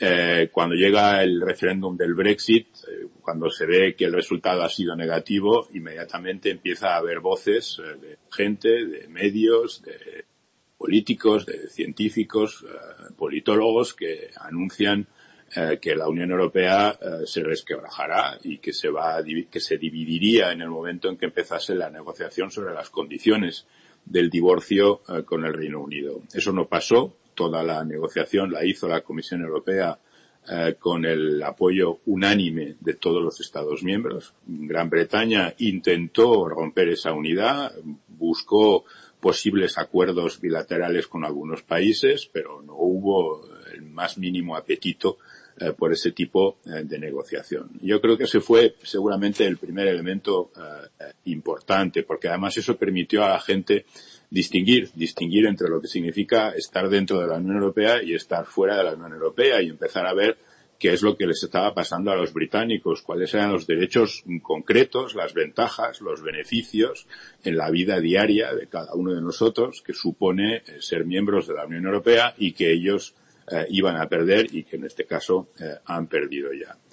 Y luego, pues viene la pandemia del COVID inesperada, no hay nadie tres meses antes que fuera capaz de, de anunciar que eso iba a suceder y ahí vemos que en las primeras mm, semanas eh, pues hay un desconcierto eh, absoluto a todos los niveles, a nivel de los Estados miembros y por supuesto pues también eh, en las instituciones europeas en Bruselas. Pero pronto mm, se ve o sí se percibe cómo las, las sociedades miran hacia las instituciones europeas eh, mm, sabiendo o imaginando que si puede haber algún tipo de solución o algún tipo de medidas para paliar las consecuencias eh, de esta pandemia, esas medidas solo pueden ser europeas, es muy difícil que sean nacionales. Y ahí es donde yo creo que la Unión Europea, las instituciones, sobre todo la Comisión y el propio Parlamento, en condiciones difíciles, en condiciones eh, de, trabajo en remoto, son capaces de responder primero con mucha rapidez y segundo, eh, ¿por qué no decirlo?, eh, con bastante eficacia. Ahí tenemos todo el plan de eh, al descubrimiento y la fabricación de la vacuna, la distribución de la vacuna como un, mm, un mecanismo europeo en el que se evita eh, luchas entre Estados miembros por adquirir la vacuna o una situación en la que los países con más dinero habrían empezado a vacunar antes que los demás. Eso eh, se, eh, se, pudo evitar. Hubiera sido tremendo. Yo creo que hubiera sido el fin de la idea del principio de solidaridad como principio básico de la creación, de la puesta en marcha de la Unión Europea, pero insisto, eso se evitó. Todos los ciudadanos europeos tuvieron el mismo tipo de acceso a la vacuna, tanto aquellos que pertenecían a países en los que la vacuna estaba siendo producida, como aquellos en los que no había uh, vacuna uh, a partir del, del mercado nacional.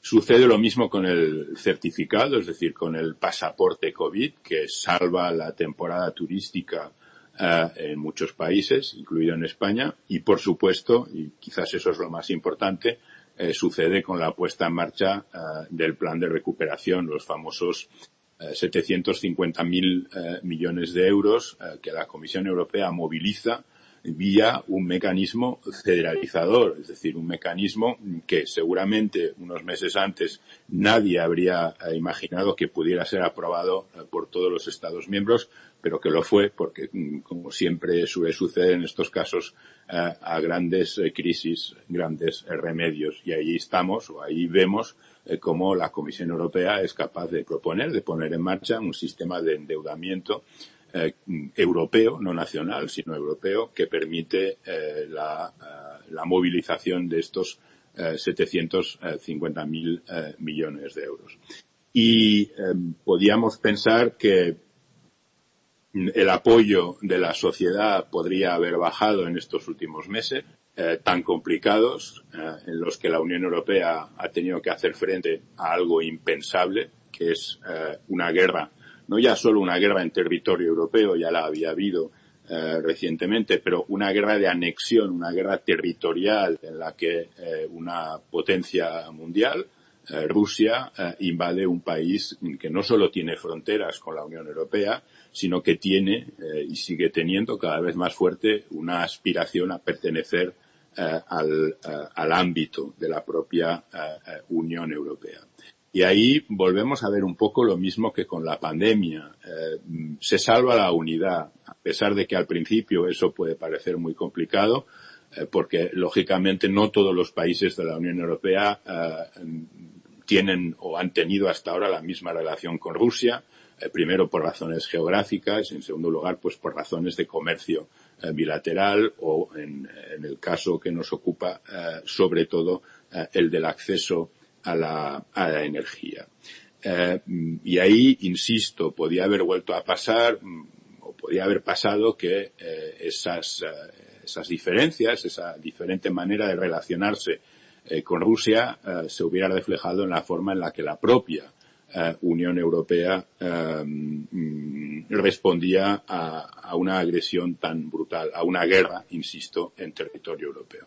Eso no pasó. Eh, la Unión Europea fue capaz de reaccionar con unidad. Esa unidad sigue presente. Es cierto que con algunos problemas en algunos casos, particularmente en el tema de Hungría, no solo en el caso eh, de la guerra, en otros uh, ámbitos del propio trabajo de la Unión Europea también, pero en general esa unidad existe.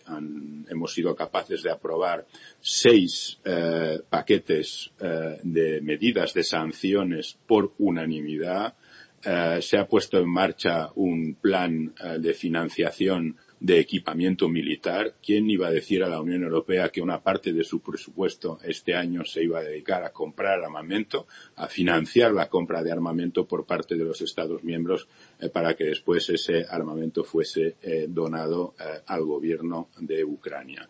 Se están movilizando. El Parlamento Europeo acaba de aprobar una movilización de 5.000 millones de euros eh, para iniciar la reconstrucción de Ucrania, una reconstrucción que lógicamente va a llevar mucho tiempo y que va a costar mucho dinero, pero ya se ha empezado, incluso sin esperar a que acabe la guerra.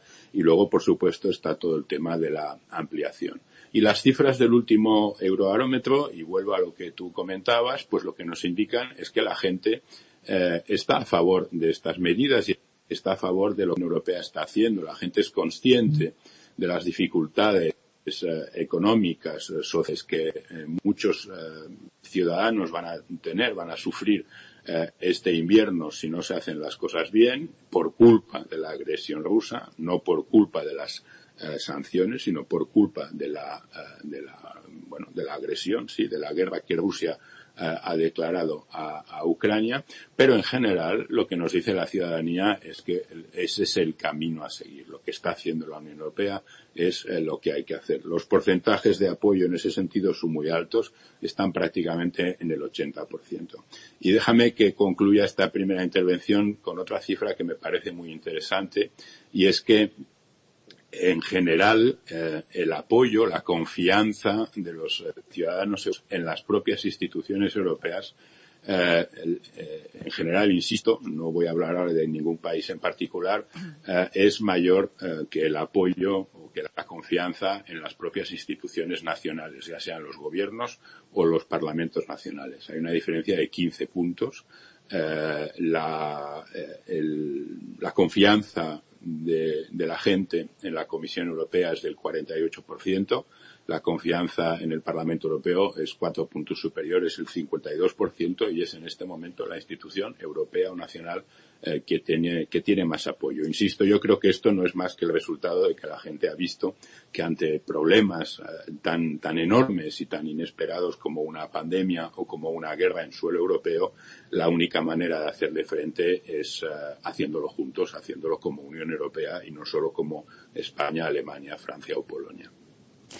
Has, eh, has, mencionado ahora en esta primera intervención que además he escuchado así ¿verdad? todo de una vez, qué estrés, ¿no? ¿Qué, qué, qué, cosas han pasado desde, pues, por ejemplo, desde el Brexit, la cantidad de cosas que, que hemos, que hemos vivido aquí en, en, Europa y vamos a tener ocasión ahora de abundar un poco en, en todos estos aspectos que has, que has mencionado, pero me gustaría, eh, porque te estaba escuchando con esto de que los europeos cada vez nos sentimos más próximos y hablo en, en primera persona del plural porque todos somos ciudadanos europeos.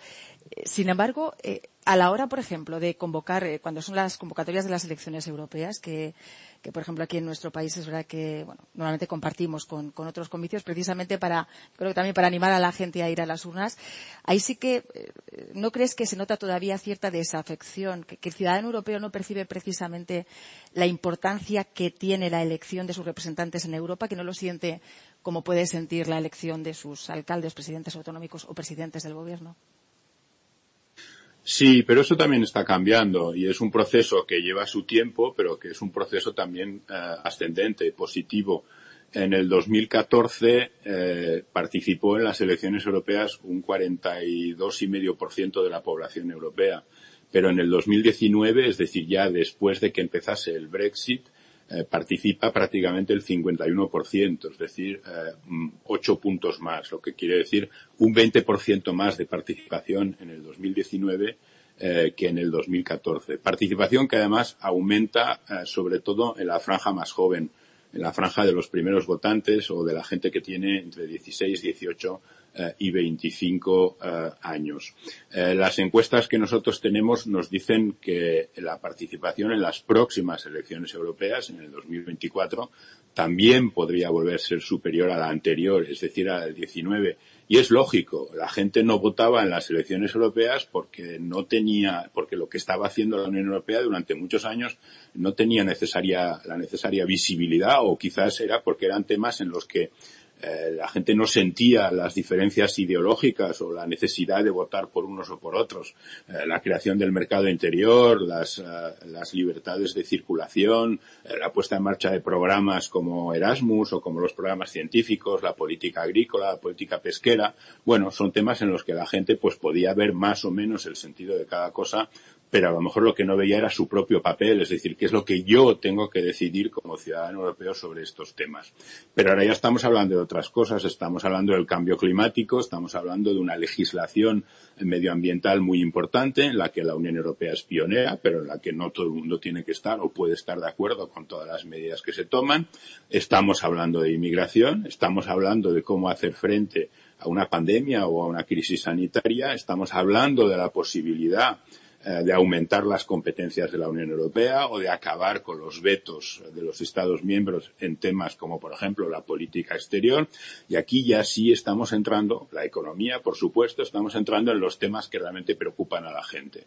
Y los medios de comunicación lo reflejan todos los días. No hay día en los que no haya una portada o una página importante en la que se menciona a la Unión Europea o bien porque estamos hablando de Ucrania o bien por hablando del COVID. Y eso yo creo tendrá su reflejo en las urnas y es lógico que sea así. Y es bueno. Sí, de eso se hablará también más adelante aquí porque es cierto que, que bueno, como periodista evidentemente muchas veces antes se veían los temas europeos, yo recuerdo hace unos años, eh, se veían grises, lejanos, de poca importancia y efectivamente ahora estamos permanentemente conectando con, conectando con Bruselas para, pues para, para saber todo esto que está, todo lo que está ocurriendo y la posición común de Europa, ¿no? Eh, vamos a, me gustaría hablar un, eh, mínimamente aunque sea, pero sí del Brexit porque eso supuso eh, un momento, una sacudida, ¿no? En lo que fue la, la, la Unión Europea. Desde Bruselas eh, se temió un efecto contagio, hablo de lo que es la percepción de los ciudadanos, siempre desde el punto de vista de los ciudadanos. Si los británicos eh, se marchan, que por cierto, leía una entrevista, una entrevista tuya, creo que fue en público en octubre del 21, que apuntabas que la gestión de la pandemia habría sido mucho más complicado con los británicos dentro, eh, tanto desde el punto de vista operativo como, también económico. ¿no? Bueno, eh, lo que hablaba de la, de la, ciudadanía, ¿crees que en algún, en algún momento temisteis que, que, hubiera un efecto contagio? Que los británicos de repente dijeran, es que si tomamos las riendas de nuestro país, esto irá mejor y será mucho más sencillo, y que en el resto de los países europeos los ciudadanos también pudieran percibir algo así? Sí, porque no, no, vamos a mentir al respecto, ¿verdad? Eh, las primeras semanas, pues claro que hubo preocupación porque no se sabía cómo iba a reaccionar la opinión pública en según qué países. Eh, lo que pasa es que muy pronto todo el mundo se dio cuenta de que era más bien lo contrario, que no era un efecto contagio, sino que era un efecto vacuna o un efecto antídoto. Eh, en países como Suecia, Dinamarca, Países Bajos, Finlandia también un poco, Austria, eh, que han sido países en los que siempre ha habido una parte importante de la población, no antieuropea, pero escéptica o que pensaban, bueno, sí, estamos bien en la Unión Europea, pero si estuviéramos fuera, pues también estaríamos bien, ¿no? Es que pudiese haber una, o no es que veamos o viésemos una gran diferencia entre estar dentro y estar fuera. Esos son los países en los que en pocos meses eh, el porcentaje de gente que apoya a la Unión Europea eh, sube un 10, un 15, incluso eh, un 20%. Es decir, que se produce casi inmediatamente el efecto contrario. Y yo creo sinceramente que el hecho mm, de que todos los gobiernos eh, aceptasen por unanimidad que la negociación fuera una negociación europea y no una especie de negociación sálvese quien pueda en la que cada país eh, intentase eh, buscar un estatuto mejor que el vecino respecto a las relaciones con Gran Bretaña, pues también hizo que la gente eh, se diese cuenta eh, de que no tenía ningún sentido intentar salir de la Unión Europea. Y eso se ve además también, y yo creo que es un efecto muy interesante, se ve por ejemplo en los programas y en las tomas de posición de partidos, normalmente partidos en la extrema derecha, pero también en la extrema izquierda, que históricamente sí planteaban o sí ofrecían a sus electores eh, como una propuesta programática salir de la Unión Europea. Y eso mm, desapareció en pocos meses y adaptaron su, su, su, bueno, su programa, sus propuestas y ya no decían y siguen sin decir vamos a irnos de la Unión Europea, sino que lo que decían, lo que dicen ahora es vamos a cambiar la Unión Europea desde dentro, es decir, vamos a convertir la Unión Europea en lo que nosotros queremos que realmente sea una confederación de estados independientes en los que no hay ningún tipo de transferencia de soberanía, etcétera, etcétera, pero no ofrecemos a la gente salir de la Unión Europea eh, porque la gente no quiere salir. De eso, eso precisamente te iba, te iba, a plantear también ahora, que era uno de los asuntos que quedaba pendiente en esta, en esta introducción, que es precisamente pues ese crecimiento ¿no? en el número de apoyos y de votos de partidos extremos ¿no? de, de, de, extrema derecha y partidos que, que, bueno que no ven precisamente con simpatía no han visto con simpatía tradicionalmente la Unión Europea. Tenemos ejemplos ya en, en, países de cómo la extrema derecha está subiendo por ejemplo en Francia en Hungría en Polonia en Suecia. Tenemos las elecciones en Italia el próximo domingo y efectivamente según todas las encuestas apunta, apunta también hacia una a una sensible subida de esos de esos partidos. Desde la Unión Europea de hecho creo que el Parlamento Europeo también eh, concluye una resolución eh, sobre Hungría, creo que era sobre Hungría, que no se podía considerar una democracia plena por las medidas que se habían adoptado. Hablo de lo que es eh, política interior dentro de sus, fronteras, pero claro, evidentemente siendo eh, un, Estado, miembro. Y la Comisión además llegó a proponer la suspensión de miles de millones de, euros, creo unos 7.500 millones de euros, creo que era concretamente por las políticas de Víctor, de Víctor Orbán.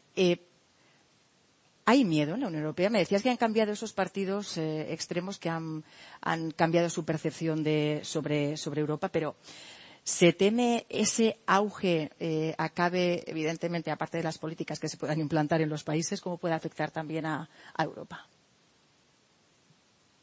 Hay preocupación, claro que la hay, eh, porque hay varios países en los que la extrema derecha, de una manera o de otra, está influyendo en las posiciones de sus gobiernos, a veces desde dentro del gobierno o a veces simplemente eh, desde la mayoría parlamentaria que lo apoya. Esto no es nuevo, ya llevamos varios años en los que hay partidos de ultraderecha que entran y salen eh, de gobiernos o de mayorías y eso en Bruselas se nota. No se nota en el Parlamento, porque el Parlamento es una institución que funciona por mayorías y hay una mayoría sólida de partidos, eh, llamémosle proeuropeos en general, eh, pero sí se nota en el Consejo de Ministros, porque en el Consejo de Ministros, eh, dependiendo de cuál sea el Consejo, transportes, comercio, exteriores, eh, medio ambiente, energía, etcétera, pues a veces se sientan ministras, ministros mm, que pertenecen a estas fuerzas políticas o que tienen que rendir cuentas en el Parlamento a estas fuerzas políticas. Y eso, pues, frena, en algunos casos, algunas de las decisiones que hay que tomar. Por ejemplo, el caso paradigmático en estos últimos años eh, ha sido la política de, de, de, migración de la Unión Europea, el intento por parte de la Unión Europea de dotarse de una política de inmigración legal como tiene Estados Unidos, como tiene Canadá, como tiene Australia, como tienen los grandes eh, países o los países que reciben más, uh, más, más migración. Eh, eso no se ha podido lograr hasta ahora y no por falta de voluntad de la Comisión Europea o del propio Parlamento Europeo, que ya habían llegado a acuerdos y que tenían una propuesta encima de la mesa, eh, sino por bloqueos dentro del Consejo. Es un tema que se está relanzando en este momento. La presidencia checa de la Unión Europea eh, le está dando mucha importancia. Vamos a ver qué pasa en los próximos meses. La próxima presidencia es sueca. En este momento todavía no sabemos eh, qué tipo de gobierno va a haber en Suecia y la siguiente es así, es la, eh, es la presidencia eh, española. Esta es un poco la situación. Al mismo tiempo, insisto, la Unión Europea también tiene mecanismos para, mm, para, para, hacer que los, los gobiernos entren, digamos, en una, en una zona común. Es decir, que a veces eh, la llegada de estos partidos se nota más en las políticas nacionales que en las propias políticas europeas.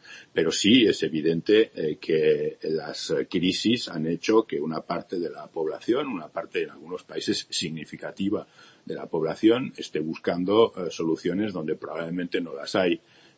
y eso, pues, a la larga tiene consecuencias en la política nacional y después eso tiene un reflujo que llega hasta la política europea.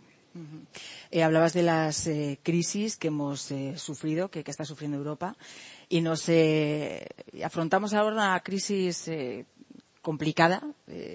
todos tenemos mucho temor a que llegue ya el otoño, que bueno ya ya está aquí, el invierno, el frío y es la, energía, ¿no? Esa crisis energética que de la que tanto estamos hablando, derivada entre otras cosas de por la por la guerra que, tenemos aquí en Europa, la guerra de Ucrania, la invasión de, de Rusia. Eh, claro, en este, aspecto también estamos viendo cómo, eh, aparte de la política que se intenta eh, llevar desde Europa, pero evidentemente los países que son heterogéneos, con intereses muy diferentes en, en Europa, tienen unas políticas energéticas realmente distintas. Hay países en los que directamente la energía nuclear se desecha. Hay países en los que, sin embargo, se tienen eh, centrales nucleares que están funcionando y que, y que se saca energía de ahí. También luego está el tema, por ejemplo, del gas. Eh, digamos que había una posición común finalmente entre España, Alemania por el tema del gasoducto pasando por Francia. Macron, Francia se ha, se ha negado. Claro, estos extremos no consideras que, ayudan poco a tener, a que los europeos tengamos una percepción, porque, por ejemplo, el tema de las eh, centrales nucleares, ¿no? Eh, esa percepción que dice el ciudadano. si yo vivo cerca de, pues de, los Pirineos y, resulta que yo no puedo tener centrales nucleares porque se considera que son peligrosas, pero a pocos kilómetros eh, los tengo. O sea, que afectarme me van a afectar, ¿no? ¿Cómo, gestionamos esto?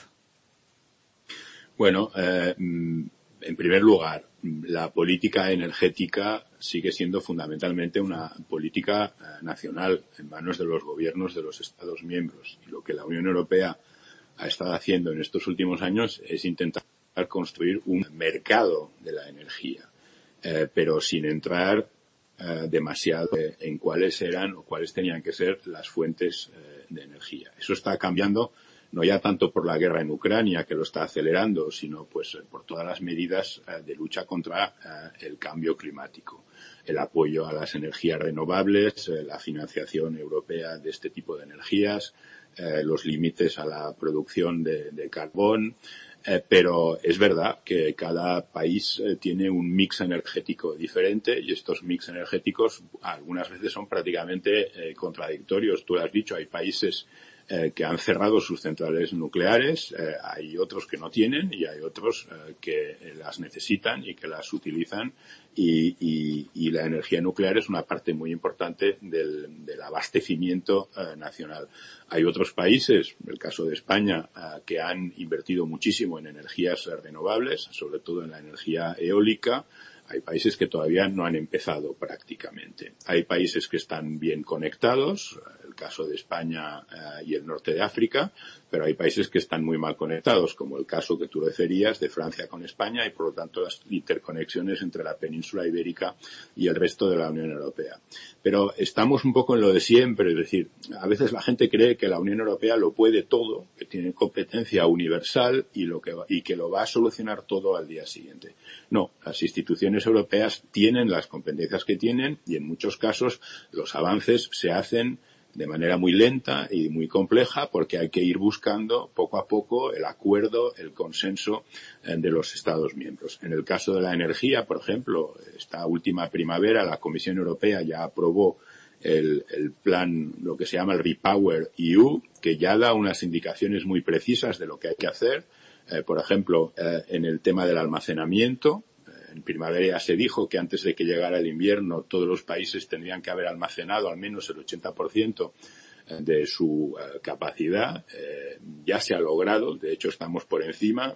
La presidenta von der Leyen la semana pasada en el Parlamento Europeo, en el debate sobre el Estado de la Unión, mencionaba que estábamos ya por encima del 85%, pero también tiene que ver, pues eso, con las renovables, con las importaciones, con la reducción de las importaciones de gas eh, y de petróleo eh, desde Rusia, eh, el fin de las importaciones de carbón también desde Rusia.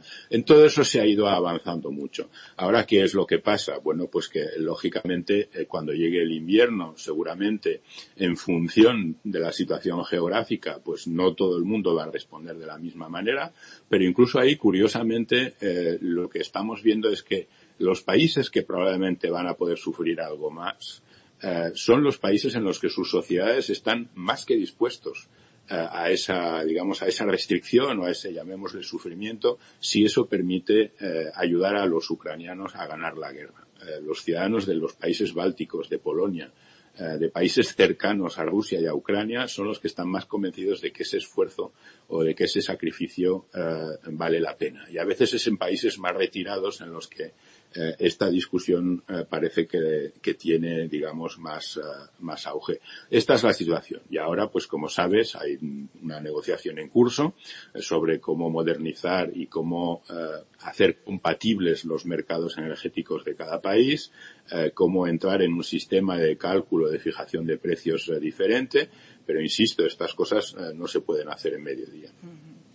Hablabas, sí, es verdad, de, de, de, de bueno, cómo los europeos asumen bueno, la necesidad de hacer esfuerzos ¿no? por esta guerra que tenemos. Y yo creo que una de las cosas que ha ocurrido también con esta guerra de Ucrania es, eh, en este caso sí que ha habido una solidaridad masiva ¿no? y una, un sentimiento realmente de, de, de ayuda ¿no? hacia, hacia, hacia un país que está en Europa y que, y que necesitaba precisamente la ayuda de los demás. Y en esto además engancho con el tema de la ampliación de la, de la Unión Europea, que es uno de los retos, ¿no? Considero uno de los retos que tiene por delante la, la, Unión Europea más allá de las fronteras que existen, que existen ahora mismo. Pero me gustaría saber, Jauma, si, si, si tenéis, si barajáis algún dato sobre cómo los ciudadanos eh, que forman parte ahora de la, de la Unión Europea, cómo ven una Unión Europea más ampliada, mucho más ampliada, con millones de ciudadanos europeos más, eh, esa gestión que hay que realizar. ¿Tenéis datos eh, sobre cómo los ciudadanos de la Unión Europea eh, interpretan esa ampliación? Sí, en general hay una mayoría de, europeos que están a favor de la ampliación, no solo de la ampliación a, a Ucrania, también a Georgia, eh, a Moldavia y a los países de los Balcanes occidentales. Estamos hablando prácticamente de, de nueve posibles eh, eh, nuevos Estados miembros eh, en un futuro eh, más o menos cercano o más o menos lejano. y esos porcentajes, un poco como lo que decía antes, suben a medida que, mm, que, vas hacia el este. son sobre todo los ciudadanos de la, de la zona, de la región más próxima a los Balcanes y a la frontera con, con Ucrania, eh, Moldavia, Georgia, los que, los que tienen más interés eh, en que estos países entren en la Unión Europea y eso se entiende. Pero al mismo tiempo, eh, las encuestas también nos dicen eh, lo mismo que dicen los, los, políticos, las parlamentarias, los parlamentarios en el Parlamento Europeo o, lo mismo que se dice en la Comisión Europea y es que una futura ampliación va a requerir modificar la forma de trabajar, sobre todo la forma de tomar decisiones de la Unión Europea. Porque si ya hoy, como decía antes, a veces nos encontramos con 27 Estados miembros nos encontramos con vetos en diferentes temas, a veces vetos cruzados, un Estado que veta algo que tiene que ver con inmigración, otro con una sanción a Rusia, uh, uh, el tercero con la utilización de dinero para infraestructuras de este tipo del otro, uh, o para sancionar a, a, Hungría con el tema de los fondos regionales. Si eso ya a 27 es muy complicado, pues a 29, a 30 o a 35 todavía más. Y ese fue seguramente el mensaje más importante de la, de la conferencia sobre el futuro de Europa. Eh, que como sabes eh, eh, aprobó una larga lista de, medidas, de temas en los que la Unión Europea tendría que avanzar en los próximos años. Yo creo que el más importante, el fundamental, es precisamente este, el de cómo tomar las decisiones, el de cómo reducir, si no suprimir, por lo menos cómo reducir al máximo la utilización de la unanimidad eh, por parte de los gobiernos de los Estados miembros en el Consejo. Y yo creo que aquí está claro y es lo que la gente percibe. Eh, ampliación sí, pero si queremos ampliar a más países, pues vamos a tener que profundizar la integración europea porque si no lo que haremos eh, es acabar por paralizarla. Y una de las cosas que ponía en la charla anterior Javier Solana sobre la mesa también, y quería preguntarte sobre ello, ya voy eh, terminando para dejar también tiempo para, para, los demás para que te planteen las cuestiones que, que, que quieran. Eh, Solana, Javier Solana decía hace un momento que el futuro pasa por por hablar con China, por el diálogo con China, que no se puede mirar hacia otro lado y que en el futuro hay que hablar con China, que no tiene por qué ser público, sino que, que sea diplomático, pero que el futuro pasa por, pasa por ello. Eh, precisamente por, el, por, la economía china y por lo, por lo que representa ahora mismo China en el, mundo y lo que se prevé que puede representar. Eh, ¿Cómo se ve desde la Unión Europea este, no sé si acercamiento no, pero este diálogo, como decía Javier Solana, aunque sea eh, sin cámaras ni micrófonos? Los gobiernos y las instituciones a nivel internacional hablan con todo el mundo en algunos casos, pues eso, con luz y taquígrafos y en otros no, pero la diplomacia normalmente eh, funciona en casi todos los casos. Claro que hay que hablar con China, hay que hablar con todo el mundo, hay que hablar con Rusia. En el momento en que se pueda volver a hablar con Rusia también habrá que hacerlo. Eh, el mundo del mañana o de, prácticamente de mañana por la mañana es un mundo con dos grandes potencias, Estados Unidos y China. Eh, lógicamente nosotros compartimos muchísimas más cosas con Estados Unidos porque compartimos eh, los valores, comparti com, eh, compartimos la, la, defensa del, del, individuo y también la defensa del concepto de comunidad. defendemos un sistema de vida, de libertades, etcétera, mm, que, que, no existe en China y que es completamente diferente pero decir que no haya que tener relaciones con China, relaciones comerciales, relaciones de, buena vecindad, que haya que negociar con China prácticamente las mismas cosas que durante mucho tiempo eh, se negociaron con Rusia, con la Unión Soviética en aquel momento, por ejemplo, eh, en temas de tratados de, mm, no proliferación de armamento eh, nuclear. Pero es verdad que el problema que tenemos con China es un problema ético, porque es un país en el que el respeto de los derechos humanos está realmente bajo Eso ha hecho, por ejemplo, que el Parlamento Europeo en su momento uh, paralizase uh, un acuerdo sobre inversiones europeas en China. Eh, pero sí, yo estoy de acuerdo con Javier Solana. Habrá que hablar con China eh, y China tendrá que hablar también con la Unión Europea.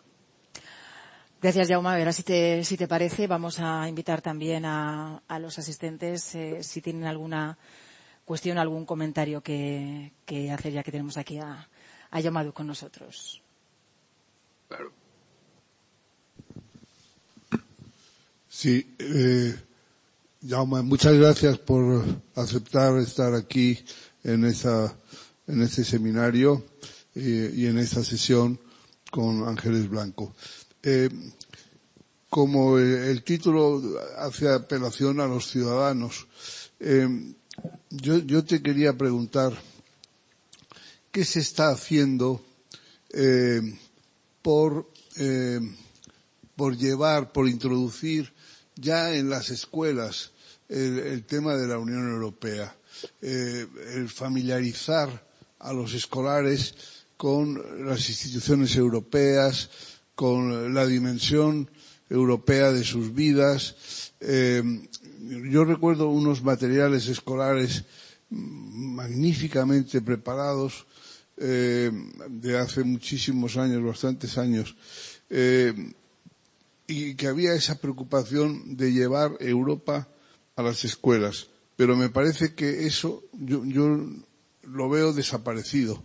A lo mejor tú me dices lo contrario, pero eran unos, unos materiales para, para trabajar con, los, con la gente joven, con los niños y pero ya desde pequeñitos, desde los cinco o los seis años en las escuelas y bueno, y seguían, digamos, un desarrollo uh, durante toda la, la, enseñanza secundaria. No sé si nos puedes decir algo. Eh, sí, eh, claro que sí, Miguel Ángel, eh, contento de, de, verte o de escucharte. bueno, tú sabes que la competencia educativa es una competencia nacional, pero aún así, tanto el Parlamento como la Comisión en bastantes ocasiones han aprobado textos en los que se intenta, eh, en los que se anima, eh, se insta a los diferentes gobiernos eh, a incluir elementos europeos en el, en el currículum escolar. No tanto asignaturas, porque yo creo que ahí todos estaríamos de acuerdo en que eso tiene un cierto peligro en el momento en que tú conviertes la Unión Europea en una asignatura eh, en lugar de ayudar a la gente o a la gente joven a entenderla y en el fondo pues a, a, aceptarla, no digo ya a estimarla, a aceptarla, no hay por qué estimar o amar a las instituciones, eso queda para las personas, eh, que lo que sucediera es que al final la Unión Europea acabara convirtiéndose en una especie de María, algo de lo que uno se tiene que examinar sin saber muy bien por qué. Pero eh, hay muchos ejemplos de, avances. Por ejemplo, eh, la oficina del Parlamento Europeo en España, que tú conoces bien, ha estado reuniéndose con las consejerías de, enseñanza, de educación de muchas comunidades autónomas y en algunas de ellas ya se ha empezado uh, algún tipo de experiencia piloto para incluir, insisto, elementos de lo que es uh, la Unión Europea, el sentido de la Unión Europea, de las políticas de la Unión Europea, de las instituciones, etcétera, en algunas de las asignaturas que ya existen. Yo ya no, no estoy muy a, al cabo de, de cuáles son esas asignaturas hoy en día en España, las de, ciencias sociales, territorio, uh, etcétera. Estamos haciendo lo mismo en otros países, en algunos con más éxito, en otros con menos, pero es todo voluntarista, es decir, al final todo esto depende de las voluntades, eh, no ya de las instituciones europeas, sino de, la, de las propias eh, instituciones eh, nacionales. Y luego, bueno, el Parlamento Europeo, por su parte, en todo aquello que pueda hacer para llegar a los jóvenes, pues eh, se invierte y se hace y se le da prioridad. Tenemos un programa de escuelas embajadoras que funciona muy bien. Hay muchísimos colegios en toda la Unión Europea eh, que se han concertado con el Parlamento Europeo y que además eh, eh, se han aliado entre ellas para poner en marcha actividades de tipo europeo y para precisamente fomentar el conocimiento eh, europeo de los, uh, de los, de los chicos, chicas de, de, bachillerato, el programa Euroscola, que permite también que haya muchísimos uh, colegios que conozcan de primera mano el Parlamento y a partir del Parlamento la Unión Europea, uh, una web que se va a abrir la semana próxima únicamente especializada en todo lo que es temas que tienen que ver con Unión Europea y Juventud. Todo eso se hace, pero mmm, comparar eso o la fuerza que puede tener eso con la fuerza de que eh, los gobiernos nacionales o autonómicos eh, le den visibilidad, le den importancia a la propia Unión Europea, pues lógicamente no es lo mismo. No sé si hay alguna cuestión más, sí, que quieran plantear. Hola, Jaume. Soy Nuria Sanz de Radio Nacional. Te quería preguntar por la conferencia del futuro de Europa, que fue un proyecto en el que tú has estado muy, muy implicado. Eh, hemos tenido ya los resultados, terminó la conferencia, Macron eh, se pudo hacer su, eh, eh, su presumir delante de todo el mundo de que había conseguido que terminara a tiempo y durante la presidencia. ¿Y qué más? Ya a partir de ahora, ¿qué? Porque al fin y al cabo fue efectivamente un proyecto a largo plazo muy interesante, muy innovador, tiene ya sus propuestas, pero ¿qué más? ¿Qué queda ahora? Sí, hola Nuria. Bueno, a ver, eh, como tú dices, primero la conferencia salió, bien, es decir, En un año se hizo algo que no se había hecho nunca, que es eh, eh, preparar una propuesta de, mejoras y de reformas de la Unión Europea eh, que no venía simplemente de las discusiones eh, típicas entre parlamentarios, comisarios, ministros, etcétera, sino que venía con un diálogo y con una participación directa de la gente de la calle. A mí todavía me sorprende ver las imágenes de las reuniones de la conferencia en las que prácticamente la mitad de los que estaban sentándose en los escaños del hemiciclo de Estrasburgo eh, no eran las diputadas o los, o los ministros o los embajadores, eran gente que el día antes estaban despachando en su tienda eh, o estudiando o examinándose eh, o, pues, o, tra o, o, trabajando en una fábrica. Eh, esas, el resultado está ahí, esas resoluciones están encima de la mesa. ¿Qué quiere el Parlamento Europeo y qué quiere la Comisión Europea? Porque la presidenta von der Leyen fue muy clara al respecto también la semana pasada. Las dos instituciones quieren que ahora se abra, en cuanto sea posible, una convención, es decir, una conferencia, en este caso sí, de las diferentes instituciones y de los gobiernos y los parlamentos nacionales para reformar los tratados, para reformar el Tratado eh, de Lisboa, de la Unión Europea. ¿Por qué? Bueno, pues porque algunas de las reformas eh, que todo el mundo se da cuenta que va a haber que introducir en los próximos años solo se pueden introducir por la vía de la modificación del tratado. Hay muchas otras cosas que se pueden hacer sin modificar los tratados y ahí el Parlamento está empujando a la Comisión Europea para que eso se haga. Pero hay otras fundamentales para las que se requiere la modificación del tratado. Eh, la pelota dónde está? La pelota está en este momento en el tejado del Consejo, de los gobiernos. La mm, Comisión ya se ha expresado, el Parlamento Europeo ya puso en marcha, aprobó una resolución que ponía en marcha el artículo del tratado, el artículo 48 para los más interesados, que, mm, que es, el es el artículo que pues el mecanismo que incluye el mecanismo para modificar los tratados y ahora es el Consejo el que tiene que decir si sí o si no se convoca esa uh, convención. De hecho, el Consejo Europeo a propuesta del Consejo. Uh, en este momento yo no tengo la sensación de que haya una mayoría de Estados miembros a favor de la convención. Eh, creo que las cosas están bastante eh, igualadas. Hay países mm, que simplemente no quieren que se reforme el tratado. Eh, hay otros que sí. Y luego hay países que consideran que mm, sí, que habría que reformarlo, pero que este no es el momento. Por decirlo de alguna manera, que con la que está cayendo ahora, este no es el momento de ponerse a hacer reformas de los tratados. Pero necesitaremos que al final haya una mayoría de países y sin, sin esa mayoría eh, la reforma de los tratados no llegará. ¿Alguna cuestión más?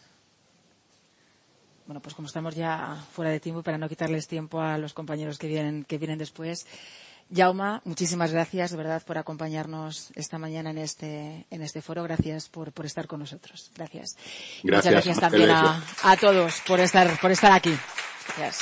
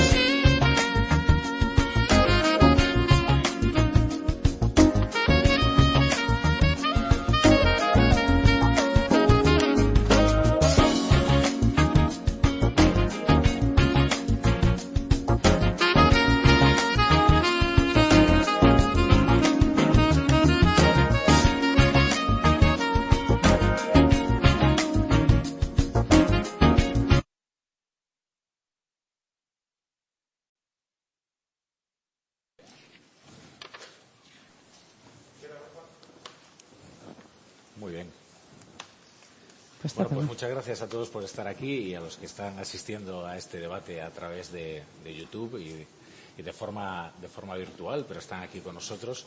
Ahora vamos a hablar de, de Europa y los medios españoles. A lo cual muchos dirán, pero es que los medios españoles hablan de Europa, qué sorpresa, ¿no? Y efectivamente muchas veces nos perdemos en debates autóctonos, ¿no? Cuando en realidad lo que está ocurriendo a nivel comunitario es mucho más importante. Para ello tenemos a Nuria Sanz, que es responsable del área internacional de Radio Nacional. ¿Qué tal? Buenos días. ¿Estás? Y Ana Núñez Milara, que fue durante muchos años corresponsal en Bruselas y ahora es directora de, de Yodona en el mundo. ¿Qué tal, Ana? Encantada. Eh, bueno, yo eh, en primer lugar quería plantearos si no notáis una diferencia bastante notable en el enfoque que los medios españoles aplicamos a la política europea desde la pasada crisis de 2008 a la actual crisis eh, con la guerra de Ucrania. ¿no? Da la sensación de que la solidaridad, digamos, se ha invertido, en el que antes había una dialéctica, ¿no? que eran los frugales contra los mediterráneos. ¿no? Entonces, en esa dialéctica nos consumíamos demasiado quizás los medios eh, de los países mediterráneos, pero ahora ya no estamos en esa clave, ¿no? sino que hablamos en unos términos más de solidaridad ¿no? Eh, y quizás con, de una forma algo más comprensiva ¿no? respecto de, de, los problemas que ya consideramos comunes. ¿no? Sí, bueno, yo, yo venía pensando hace un, hace un rato cuando hemos comentado que eh, de Bruselas eh, nos venían aquellas imágenes un, poco, un tanto grises hace un tiempo, pero cómo no iban a venir grises si en España estábamos bajo el control de unos señores que se llamaban hombres de negro.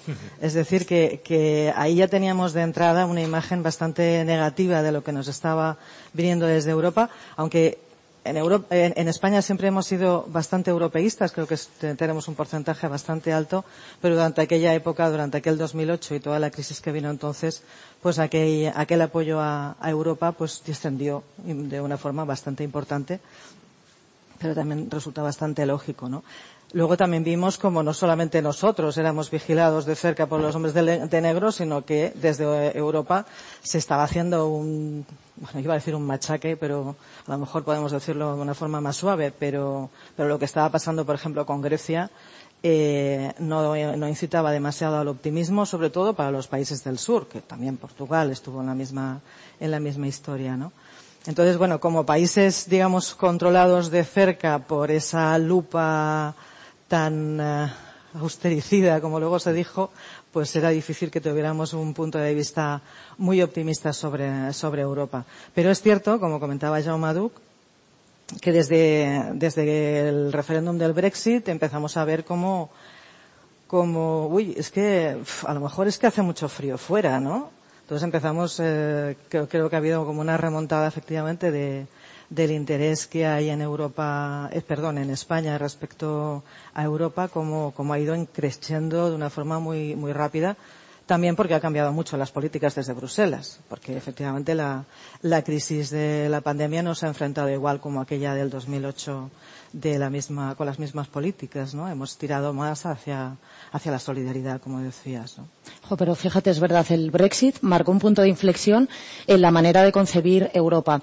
España siempre ha mantenido un papel eh, de muy, muy bajo perfil. Llegaba a las cumbres europeas, hablamos de cualquier presidente, sin una propuesta firme que presentara ante el resto eh, de embajadores eh, y de delegaciones. Eh, entonces, bueno, por esa parte también creo que a los ciudadanos españoles les ha costado entender un poco Europa, porque nunca hemos tenido ese liderazgo. Como decía Pablo Rodríguez Suárez, nuestro compañero del mundo, eh, parece que España tiene miedo a alzar la voz, ¿no? Que eh, tiene miedo a que un día los países se den cuenta de que España no merece estar en el sitio que, que le corresponde. Eso por un lado. Pero el Brexit efectivamente fue como el momento de explosión de unidad y solidaridad en el momento en el que se da cuenta de que tiene voz, de que forma parte de ese grupo, que es importante. Recuerda el momento en el que salieron los resultados.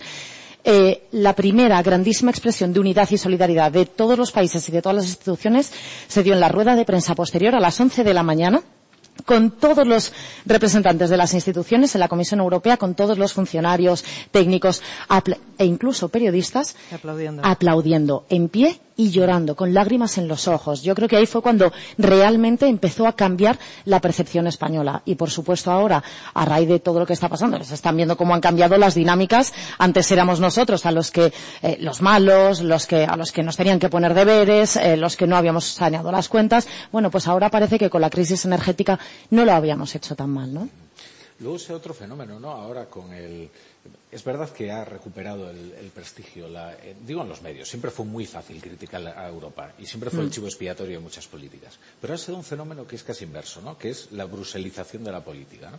Sea, antes se habla, de, ahora, antes no, ahora también, eh, se habla de la judicialización de la política. Nosotros hemos creado una categoría que es la bruselización de la política, según la cual eh, nuestras cuitas internas nos las tienen que resolver en Bruselas. ¿no?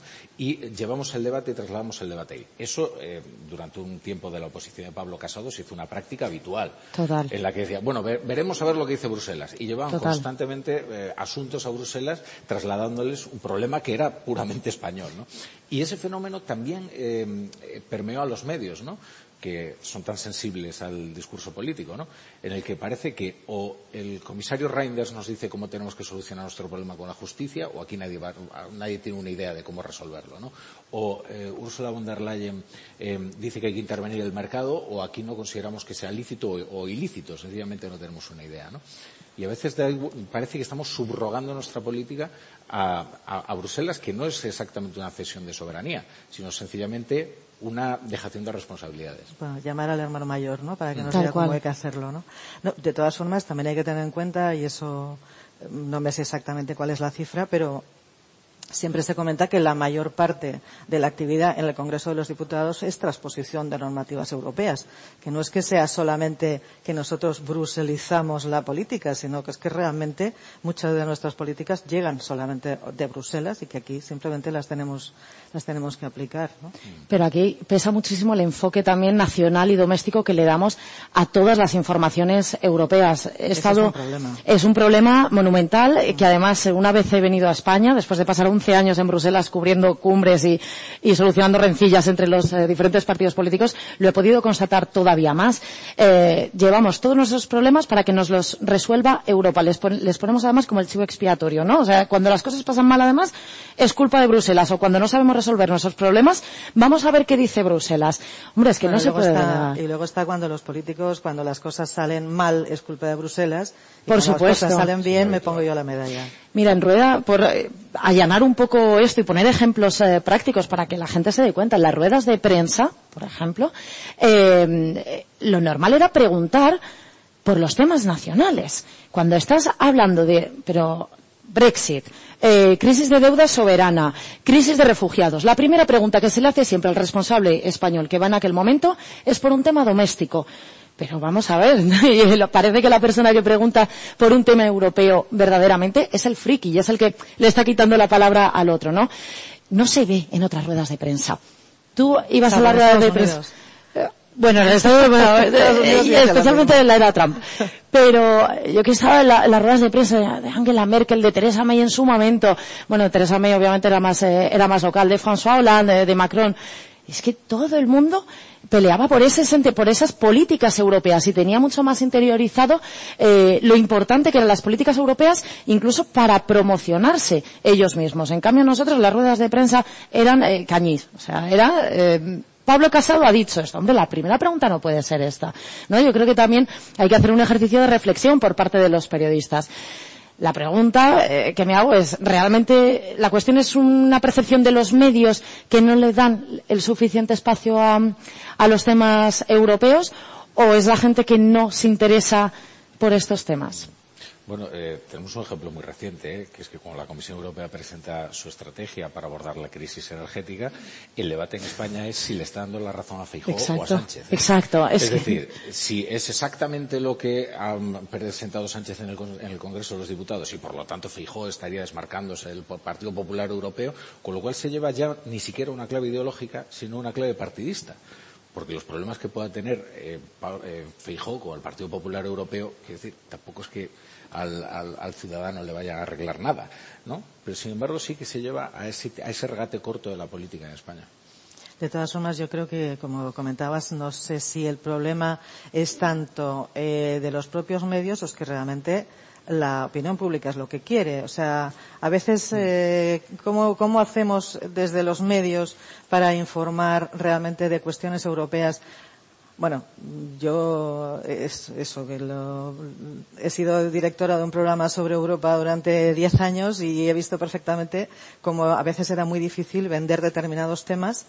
Dificilísimo. En un, en un nicho como ese programa, sí. a lo mejor me decían, bueno, eso para tu programa vale. Eso es muy para cafeteros, muy para los claro. frikis de Europa. Entonces decías, no, a mí me parecen temas muy interesantes, que es difícil que traspasen ese ese círculo de, eh, sí, no de periodismo Europa, muy especializado. La, ya eso ocurre ya con, con, la información internacional en general. ¿eh? ¿Me doy cuenta? Claro, no, no, yo en fin, fui durante bastantes años jefe internacional y colocar los temas en el informativo era verdaderamente dramático. Bueno, creo que estamos en una etapa en y, la que eso sí que está cambiando, ¿no?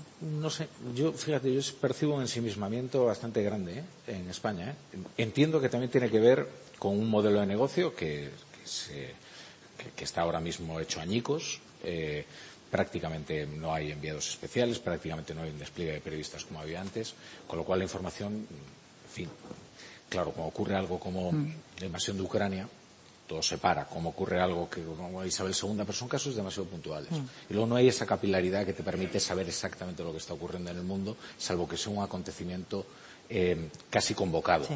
digamos. ¿no? Yo creo que aquí merecería la pena hacer un análisis objetivo de en qué hemos fallado, qué parte de todos los procesos o qué parte de la cadena es la que no está haciendo bien su trabajo. Porque por una parte tenemos Bruselas emitiendo comunicados, los medios de comunicación decidiendo qué van a publicar y luego los ciudadanos o la audiencia consumiendo esa información. Pablo Pérez, que es uno de los mayores expertos en comunicación de, la Unión Europea, que ha estado con la Comisión Juncker, eh, bueno, que le transformó completamente la, la, manera en la que lanzaban los mensajes, eh, siempre dice que ha sido un fracaso institucional de comunicación, porque nunca antes eh, una institución o varias instituciones, vamos a hablar Comisión y Parlamento, han generado o han tenido una maquinaria tan poderosa para emitir comunicados, tantos técnicos trabajando a su servicio, para emitir esas notas de prensa, para lanzar mensajes, han estado en constante comunicación con los medios de comunicación, además en una comunicación más transparente, más sana y más abierta de lo que podemos percibir aquí con cualquier otra otro gobierno, ¿no? Esto.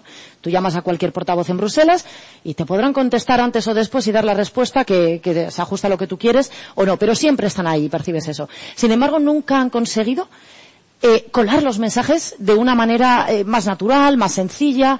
Eh, también igual pesa el lenguaje, ¿no? Cómo se ha expresado siempre Bruselas con tantas siglas, pero desde Eurogrupo o Ecofin mismamente. ¿No? Aquí es donde los periodistas también tenemos nuestra parte de desgranar Pero y bueno, de trasladar. Luego los periodistas conseguimos que la gente se ponga a hablar de la prima de riesgo, ¿eh? y sin saber exactamente lo que es. Pero, Sí. pero, o sea, yo tiendo a creer que generalmente la responsabilidad está en los periodistas. ¿eh? De verdad, porque también nuestra capacidad para evadirnos de nuestras responsabilidades es verdaderamente notable. Y porque la oferta crea su propia demanda y porque a veces nos hemos inventado unos tiempos gloriosos en los que había un público que jamás existió. ¿no? Mm. Ahora nosotros tenemos una, eh, una conciencia muy precisa de quiénes son los que nos leen. Pero antes no sabíamos quién compraba el periódico para leer la crónica política o hacer el sudoku. Y jamás lo hemos sabido, ¿no? Eh, y, en cuestión de información internacional, lo que no podemos pretender es que, al, es que se convierta en una en, fast food, ¿no? Para, para el ciudadano. No, siempre va a ser ese tipo de información para alguien que está especialmente interesado en esos temas, para alguien que tiene una perspectiva, digamos, un poquito más, más amplia. No, no voy a utilizar el término porque ahora, en fin, digamos, para, no, no una élite, de acuerdo, pero para una población algo más restringida. O sea, lo que a mí me hace mucha gracia siempre que, que nos preguntan, oye, ¿y ahora cómo vais a conseguir llegar a los jóvenes que están en YouTube? Y, y digo ¿sabes lo que pasa? Que los jóvenes crecen. Eso es una, una cuestión bastante fundamental. Y que los jóvenes de 15 años nunca leyeron masivamente el periódico. No, Entonces, cuidado, porque igual nos vamos a convertir todos en youtubers y lo que va a ocurrir es que nadie va a leer el periódico más allá de, eh, en fin, de, de, de, nadie, porque además tampoco vamos a ser creíbles para esos, para esos jóvenes. ¿no? E igual, al tratar de popularizar demasiado la información, lo que estamos haciendo es perder a, al que fue siempre nuestro, nuestro público objetivo, que son personas que quieren informarse y en parte porque también ejercen una influencia sobre la sociedad. Pues fíjate que yo ahí, perdona, pero sí que, sí que pienso que se tendría que hacer un esfuerzo por acercarnos al lenguaje de los jóvenes, porque lo que no vamos a hacer nunca es revertir la situación. Eh, que ha caído la lectura eh, tranquila, sosegada y sobre todo eh, desde los periódicos hasta el formato televisivo eh, del informativo clásico, o sea, ahora mismo los medios de, o sea, la forma de consumir, mientras antes, por ejemplo, eh, a las nueve de la noche se reunía toda la familia a ver el informativo, que te podías explayar quizá un poquito más con algún reportaje, o tenías tu tiempo para leer la prensa, ahora mismo han cambiado la forma de consumir y, por tanto, de relacionarnos.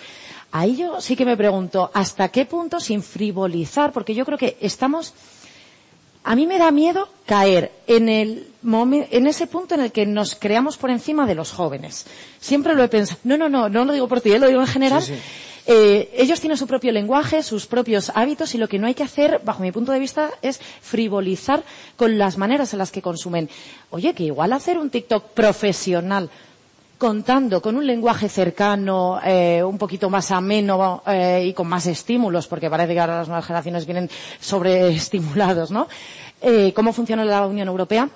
puede ayudar ¿no? a, a de la importancia que es estar bajo el paraguas de, de, Bruselas, de la Unión Europea. El problema, el problema es eh, el simplificar a 140 caracteres de un tuit o los 30 segundos de un TikTok eh, esos mensajes que nos pueden llegar de Bruselas y que tenemos que, que cribar un poco. Eh, ¿Cómo lo contamos determinadas historias? Yo qué sé. No se puede contar pro, todo, la, por supuesto. El, el, el, problema de la migración, por ejemplo, o las políticas migratorias que Europa sigue sin acabar de tener. ¿Cómo lo cuentas en, Son en, dos en un modelos o... que tendrían que convivir, ¿no? O sea, el modelo sosegado, más extenso, para explicar, pero también buscar ese punto, quizá, ¿no? Para acercarnos a los jóvenes.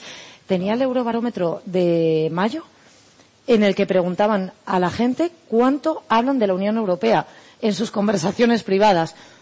El 50% dice absolutamente nada en España, claro. frente al 29% en el resto de, de, media en Europa. Se están hablando del CGPJ. Exacto, se están hablando de, de otros más importantes y cercanos. ¿No? Entonces.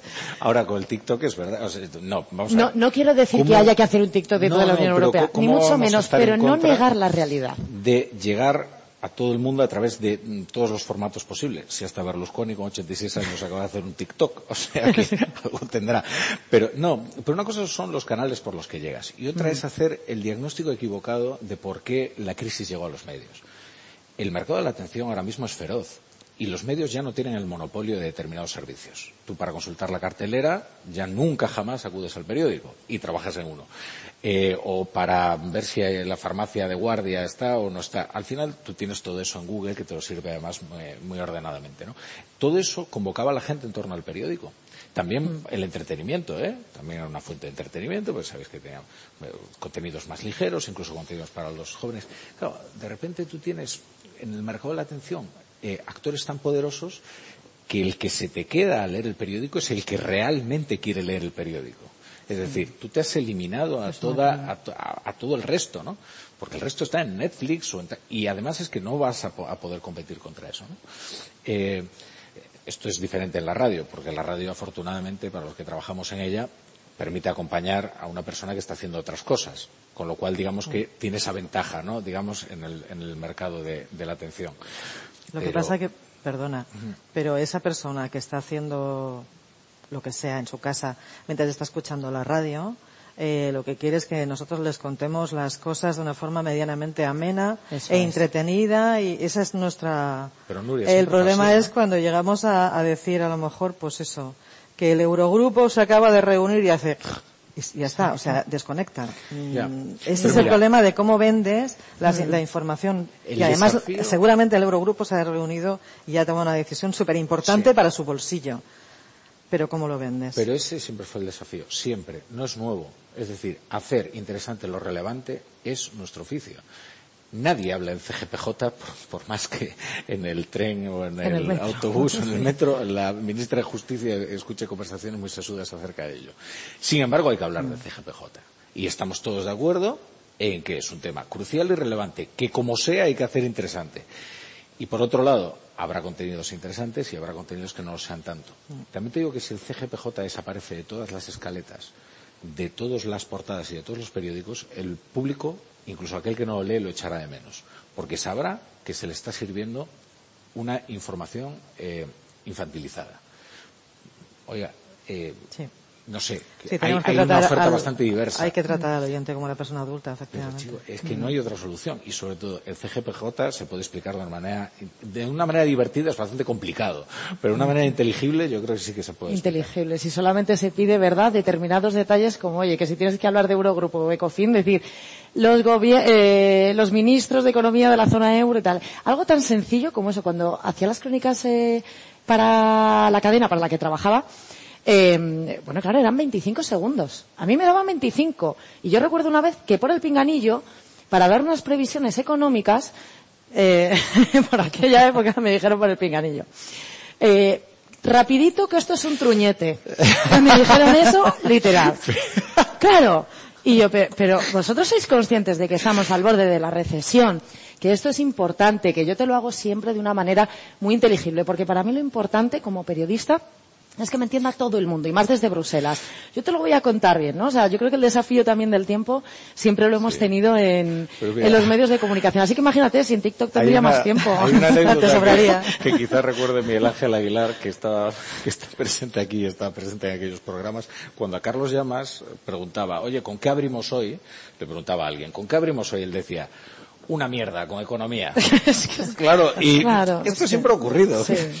Lo que pasa es que, bueno, evidentemente él sabía que si había, había que abrir con economía, no quedaba más remedio que abrir con economía, porque al final también tú eh, tienes una credibilidad que preservar, además de, interesar a la gente, ¿no? Yo creo que uno de las de los cambios también que se están viviendo en los medios de comunicación, porque obviamente no se puede echar las culpas a, Bruselas, a la maquinaria tan incomprensible, ingente de, de, información. O sea, obviamente los medios de comunicación y sobre todo los eh, editores y periodistas eh, son los que tienen el poder para hacer atractiva, ¿no? Esta, esta información. Te iba a decir algo y se me ha olvidado, además. Así que ahora los medios, perdón, la transformación que se ha vivido es que antes, eh, pues, al lector se le consideraba con eh, cierto respeto intelectual. Ahora, en muchos casos, se le considera un consumidor. Y esto. usuario. Sí, exacto. Y yo creo que aquí también, eh, igual en la radio se percibe menos, pero en la prensa escrita, en la prensa digital, incluso en la televisión, donde se mide la audiencia en función de prácticamente segundos, donde si no das el pego, eh, pues eh, la próxima vez igual no sales, eh, si una noticia no triunfa, pues igual no se vuelve a repetir. Yo creo que aquí también habría que hacer un ejercicio, ¿no? De, dejar de, considerar al lector como un, un mero consumidor, sino como recuperar esa idea de que realmente necesita información, de que es una persona intelectual, inquieta por, la información en sí, ¿no? Porque hoy en día es verdad que pelear un titular de Bruselas entre toda la vorágine de titulares que hay en una página web, ¿cómo lo haces, no? Planteando siempre con titulares incluso mm, defensivos, digamos.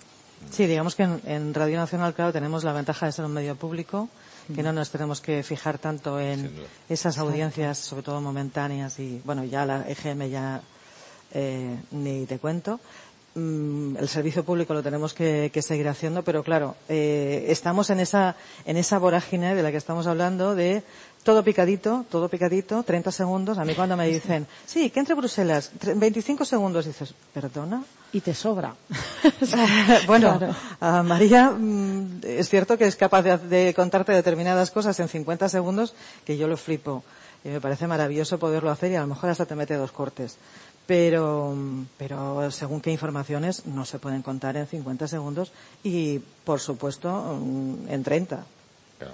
Entonces necesitas cierto espacio, hay que, hay que reposar determinadas informaciones y hay que contarlas, eh, pues eso, con, con todas esas pequeñas aristas que también tienen muchas, ¿no? Porque a veces te puedes quedar con el titular y ese titular, eh, pues le falta, le falta mucha, mucho contexto, ¿no? Que también hay que contarlo. El contexto. Mira, ahora, por ejemplo. La famosa palabra del Hay que decir que los hombres de negro están en España, ¿no? Para la reforma de las pensiones, porque si no, el titular pierde mucha fuerza, ¿no? Entonces, los hombres de negro, como que eras ahí en ese ente mítico. Ahora, lo que dices de la radio es muy interesante, porque efectivamente, Radio Nacional, claro, tiene, digamos, otra, bueno, tiene otra forma de actuar y es inevitable, ¿no? Y pero las radios en general tienen una ventaja, ¿eh? Y es que el sistema de medición de las radios es tan impreciso que nos permite jugar con nuestras intuiciones. Es decir, yo estoy convencido de que el día que las radios tengan un sistema de medición de la precisión que tiene Internet, por ejemplo, se habrá ido todo al carajo. Porque entonces sí que a veces es mejor no conocer a tu público. Eh, las radios, la prueba de que el sistema de medición de las radios es, eh, es, una locura es que estamos haciendo la misma parrilla que hace 30 años. Exactamente. Y todos la misma porque las decisiones son muy conservadoras. El día que nosotros conozcamos al minuto cuáles son los debates calientes y cuáles no, ese día seguramente mmm, cambiará, algo cambiará en, las radios. Y desde luego los debates, pues probablemente serán más parecidos a los que ahora vemos en la televisión. Yo creo que además el problema quizá es de, es de base, ¿no? Porque efectivamente parece que la audiencia tiene poco apego o poco interés, eh, objetivamente, a los temas de, Bruselas. Eh, ¿De dónde parte el problema? Quizá es eh, de la poca cultura o educación eh, que existe en las mismas aulas. Yo recuerdo en el colegio, por ejemplo, la asignatura de la Unión Europea, en segundo de bachillerato lo pasamos rapidísimo porque era el tema más eh, light y el menos importante. Yo creo que todo parte también desde ese punto de vista, ¿no? Que, claro. O que en ninguna asignatura de ciclos eh, formativos superiores, eh, posteriores, carreras universitarias, no existe un paraguas europeo que ampare o que pueda justificar, explicar o ampliar determinados temas eh, nacionales, ¿no? Eh, me imagino, por ejemplo, en la carrera de periodismo, que debería desaparecer bajo mi punto de vista. Pero no hay una cultura europea eh, mamada desde pequeños, ¿no? Sí, pero ten cuidado porque luego ponen una asignatura que se llama Unión Europea. Entonces, claro. Digo, porque aquí todo se soluciona. Vamos a poner una asignatura que sea. Y, luego, y dices, no, bueno, tampoco nos pasemos porque. Eh, y la última que eso estudias sea lo que la haga aborrecible ya, que hagas una asignatura que sea la Unión Europea, ¿no? Pero, y sin embargo, yo, eh, yo que soy un optimista, eh, optimista en general en la vida, sí creo que ha evolucionado para bien, ¿eh? La, la, España incluso en los momentos más críticos, ha mirado a Europa, vamos a utilizar una palabra un poco, con, con lealtad. Mm, con lealtad. Es decir, siempre, bueno, puede haber un, una, unas oscilaciones, pero dentro de un umbral de normalidad, ¿no? O sea, no como se produce en otros países, ¿no? Incluso en momentos, ya digo, muy críticos, ¿eh? Los que te puedes considerar agraviado por las políticas determinadas X o Y. Ahora, las manifestaciones que se hacían contra los países frugales en otros lugares eran mucho más, violentas. Incluso la reacción o la propaganda anti, anti-europea, desestabilizadora, que, que, que, se ha desplegado en muchos países, eh, fue mucho más eficaz en otras poblaciones que en, la, que en la española. Y ya me remonto al caso, al, a, los momentos decisivos del, del Pursés. Es que eh, durante el Pursés se estaba disputando la bandera europea. Y eso es algo que ya es claramente sintomático. Nadie quería ser el antieuropeo de, de toda esta historia, ¿no? Incluso se invocaba con el argumento de autoridad, ¿no? Con lo cual, eh, fíjate, algo también se habrá hecho bien eh, de pedagogía de la Unión Europea en, en España para que la población lo haya asumido con tanta. Ha habido, fijaos, Podemos tuvo un momento en su emergencia que era muy soberanista en ese sentido y hay que recuperar la soberanía económica incluso hablaba Pablo Iglesias de volver a la peseta bueno estos mm. disparates que inmediatamente vio que no tenían ningún tipo de rentabilidad eh, social y, y, se aparcó y se aparcó Vox eh, tiene en, en, su interior el germen este antiglobalista que, que le lleva inevitablemente pero sin embargo si os fijáis con la Unión Europea se mete con cierta sordina. Es decir, nuestros populismos, que en otros eh, países se expresan con una crudeza muy violenta con, con, las instituciones europeas, sin embargo, aquí no se atreven. Y por, por, algo, por algo es, porque no ven que ahí hay una rentabilidad. Entonces, no sé si es la asignatura esa que diste en secundaria, pero algo ha funcionado. Hombre, yo creo o sea, que por nuestra propia historia y por cómo entramos en la Unión Europea, hemos sido siempre tradicionalmente receptores netos eh, de los fondos, siempre pues, les hemos eh, necesitado de una u otra manera, incluso, eh, bueno, yo creo que, que, eso es lo que siempre ha hecho que que el sentimiento europeísta sea mucho más fuerte que en otros que en otros países, ¿no? Siempre ¿eh? hemos pero siempre hemos percibido que Europa nos arropa, ¿no? Y nos apoya. además eso viene eh, desde hace muchísimo, es decir, mm. esa perspectiva de que Europa era la libertad en la época de Franco, ¿no? Fíjate que todos teníamos eso que ya lo hemos ya casi lo tenemos en el propio ADN, ¿no? De es que me voy a Europa, es que me voy a París, me voy a, joder, en aquella época en la que la gente se iba a Perpiñán a ver las películas, ¿no? O sea, aquello era la libertad. Y ya esa sensación de, libertad, yo creo que ya la vamos, ya la hemos ido mamando muchas generaciones desde entonces, y eso sí que ya está muy metido en, el ADN. O sea, que te viene Vox diciendo no sé qué barbaridad y dices, mm. espera, espera, vamos a ver, ¿no? O sea, mm. ¿qué me estás diciendo? Mm. Yo creo que, que es, esa parte la tenemos ya ganada. Otra cosa es que haya fluctuaciones, como se atreve, al principio. Y mm, digo, no se atreve, creo, a cargar contra la Unión Europea en sí, sino contra la legislación y toda la marabunta que hay allí de, leyes eh, incomprensibles, a veces difíciles de aplicar y demás. Creo que es eh, demasiado engorrosa, pero nunca se meterá contra el concepto de Unión Europea, porque yo creo que es que sabe que las tiene perdidas desde el principio, que somos un país amable que siempre ha ido por detrás del resto, tradicionalmente por nuestra historia, efectivamente salimos mucho más tarde de una dictadura y nos encontramos con todo el sistema de bienestar muchísimo más tarde que otros eh, países europeos. Entonces, bueno, yo creo que los partidos eh, españoles sí que son muy conscientes de que hay una línea roja en sus programas y es la Unión Europea no se puede tocar. Igual no te interesa mucho, igual no la entiendes del todo, pero contra la Unión Europea no se puede ir.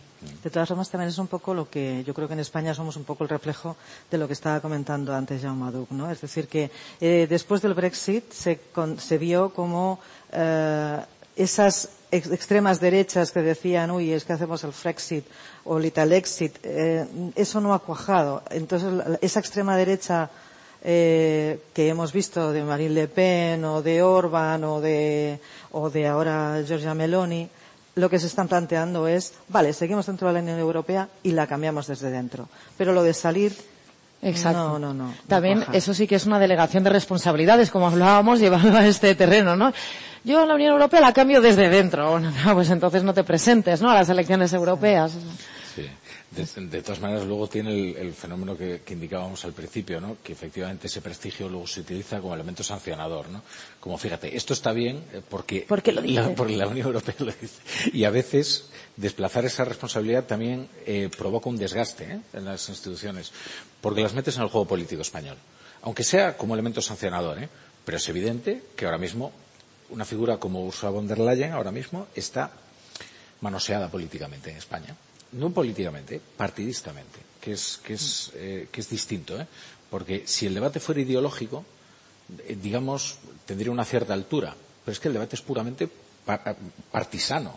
es decir, oiga, no, es que le está dando la razón al PP o le está dando la razón al PSOE. O resulta que es que se lleva muy bien con Sánchez, ¿no? O el otro día está con Feijó en, en, la, interparlamentaria. O sea, a veces sí, y fíjate que yo creo que esa, esa dejación de responsabilidades, que insisto, no es una cesión de soberanía, porque eso lo hemos asumido todos, sino que es sencillamente mm, una cierta cobardía por parte de los políticos, creo que genera un desgaste en la, en la Unión Europea. Es decir, ¿por qué tiene que implicarse? Nosotros tenemos que tener muy clara cuál es la separación de poderes y cómo tiene que operar eso no debería tener que venir a mm. explicárnoslo ningún comisario. Que tú te imaginas un comisario regañando, por ejemplo, a Macron o a Scholz. O a, Orbán bueno, sí, pero, no lo sé. Creo que, en verdad que con todo este debate mm, sí que se puede. A ver, es un daño al final menor porque, como digo, no es que esté todo el mundo eh, aquí cociéndose en el jugo del CGPJ, ¿no? Pero, pero bueno, con, el que hay que advertir, ¿eh?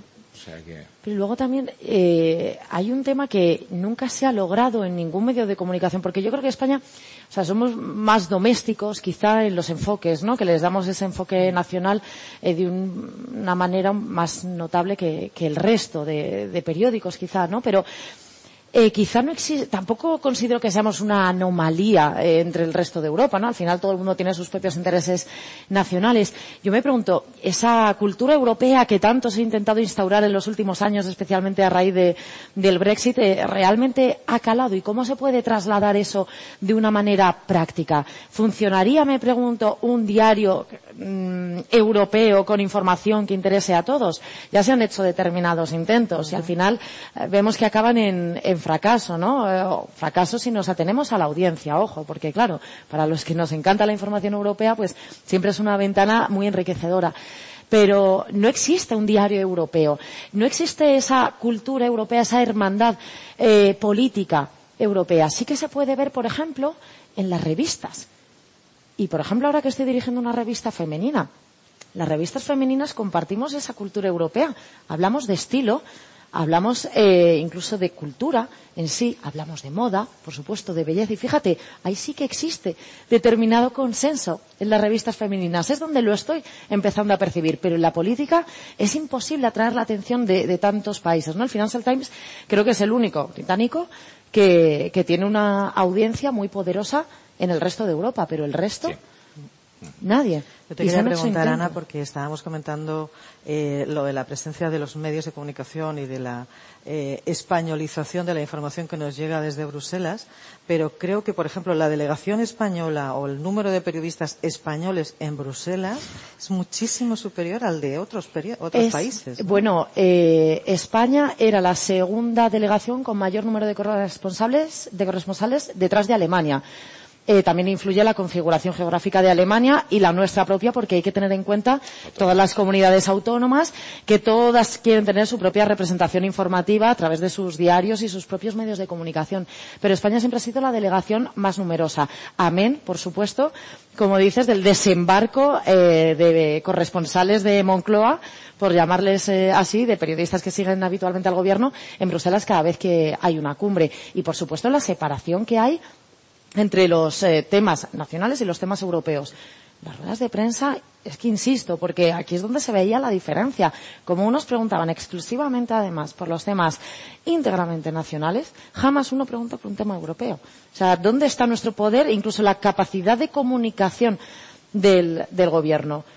También, por supuesto, que yo he vivido ya unos cuantos, eh, Zapatero, Rajoy, Sánchez, con cierta experiencia, determinadas eh, manipulaciones en toda regla que, hemos visto. O sea, desde una conversación de ascensor con Teresa May, por ejemplo, que aparentemente mantuvo Rajoy con, con ella, y cuando nos lo comunicó la delegación española, yo consulté a la delegación británica para informarme más de este, de este encuentro y me dijeron, ¿qué encuentro?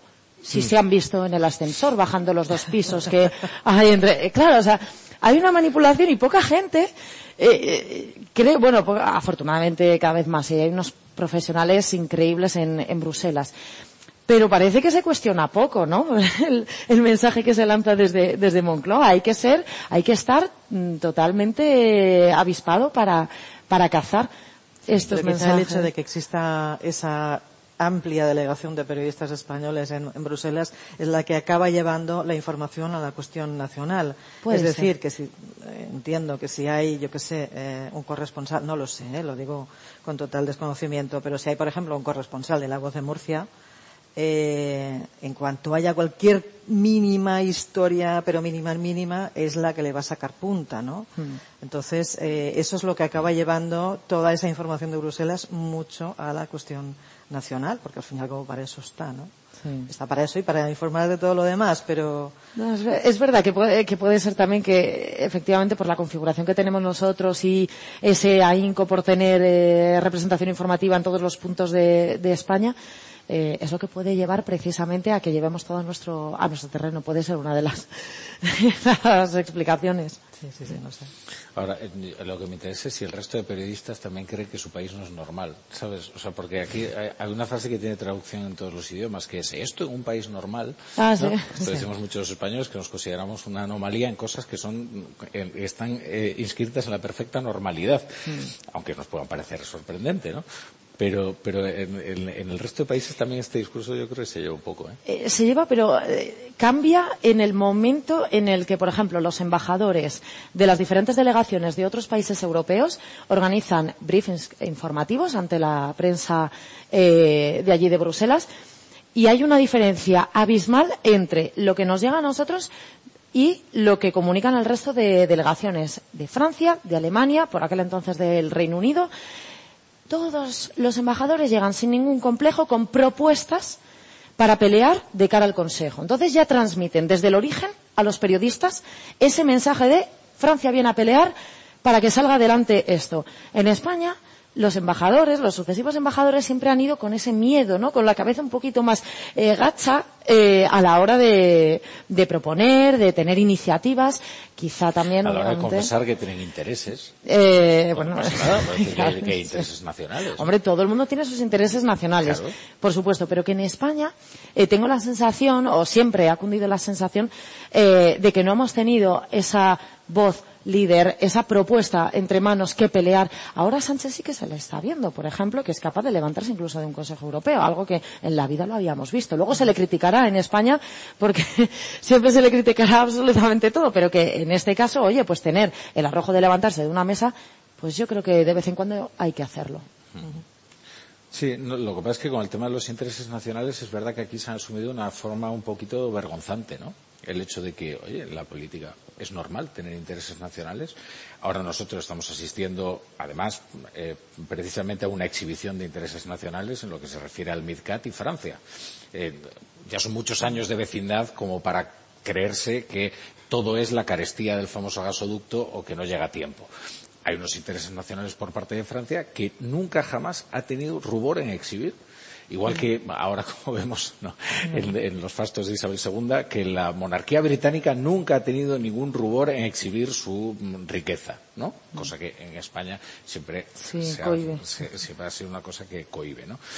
Eh, pues en la política exterior española a veces la exhibición de los intereses nacionales se ha visto de una forma culposa cuando eh, perfectamente, además esos intereses nacionales eh, que a veces pueden entrar en conflicto con los intereses comunitarios, sin embargo, de esa, de esa colisión, que decir, no tiene por qué quebrarse la, la convivencia, o sea, es decir, tú tienes que ir por el mundo que hay un, persiguiendo cier hay un, Yo creo que hay un cierto sentido de cierta inferioridad, no sé hasta tanto de qué, porque en realidad no tenemos por qué, pero existe esa, ese sentimiento. Yo me acuerdo cuando fue el Brexit que se hacían eh, algunos análisis que decían, bueno, ahora que se va al Reino Unido, España se va a poder incorporar al, al triángulo este precioso uh -huh. de Francia en el, junto con el eje franco-alemán, ¿no? Bueno, pues en la práctica casi nos quita el sitio Italia, que casi tampoco, y ahí sigue el eje franco-alemán y nosotros ah, no acabamos de poder meter la cabeza, quizá un poco por lo que tú dices,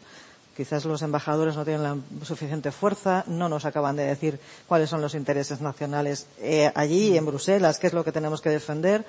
Nosotros desde aquí como periodistas mmm, tampoco lo podemos contar si no nos lo cuentan. Hay como esa sensación de, ay, sí, bueno, sí, pero, sí, pero no. Yeah. Sin olvidar que los embajadores tienen un jefe. Que sí. no quiero echar la culpa a los embajadores, ni muchísimo menos, porque allí tienen una labor de hecho, me consta que es una de las eh, plazas eh, menos eh, cotizadas de, de, todo el gobierno porque se trabaja ferozmente. Claro. Ahora que los medios también tenemos complejos, ¿eh? porque sí. antes recordaba los días decisivos de octubre de 2017, yo recuerdo el desembarco de enviados especiales diciendo verdaderas atrocidades históricas y, y exhibiendo una ignorancia muy romántica, ¿eh? porque claro, se basaba en algunas eh, historias literarias ¿no? que habían leído y sobre España y con un equipaje intelectual muy liviano. Y sin embargo aquí siempre hemos mirado a, a los grandes medios decíamos, bueno, es que, es que, fíjate lo que publica sobre España. Y dices, no, mira, es que lo que publica sobre España probablemente sea la misma nadería que lo que nosotros estamos publicando sobre cualquier otro, otro lugar, ¿no? Es decir, un puñado de lugares comunes, porque al final el equipaje eh, intelectual que tiene sobre un país un corresponsal es necesariamente limitado y además lo sirve de una manera especialmente simple para que su público, que no está familiarizado con la historia de ese país, lo entienda, ¿no? Y, lo, y nosotros también nos hemos, eh, hemos mostrado un enorme complejo con, con la prensa internacional, que en otras cosas yo no niego que, que que, sea de una calidad mayor y tenga mayor inversión pero que no tiene por qué necesariamente contarnos mejor España de la que nosotros lo contamos. Hasta el punto de que cada vez que un medio internacional publica cualquier artículo sobre España, se toma como la religión, la Biblia, y mira lo que dicen en el extranjero de nosotros. No, mm. hay que discernir. O sea, un artículo de opinión del Financial Times o un artículo eh, eh, de New York Times no significa eh, que tengan la verdad absoluta sobre nuestra... ¿No ves? Siempre parece que estamos... Fíjate, esto lleva a la reflexión de que parece que siempre estamos buscando ver qué piensan en el extranjero de nosotros, ¿no? O sea, ya sea Europa que nos tiene que decir que tenemos que hacer, la prensa extranjera lo que nos dice lo que tenemos que pensar o por dónde tenemos que caminar, ¿no? Es el complejo. Sí, sí.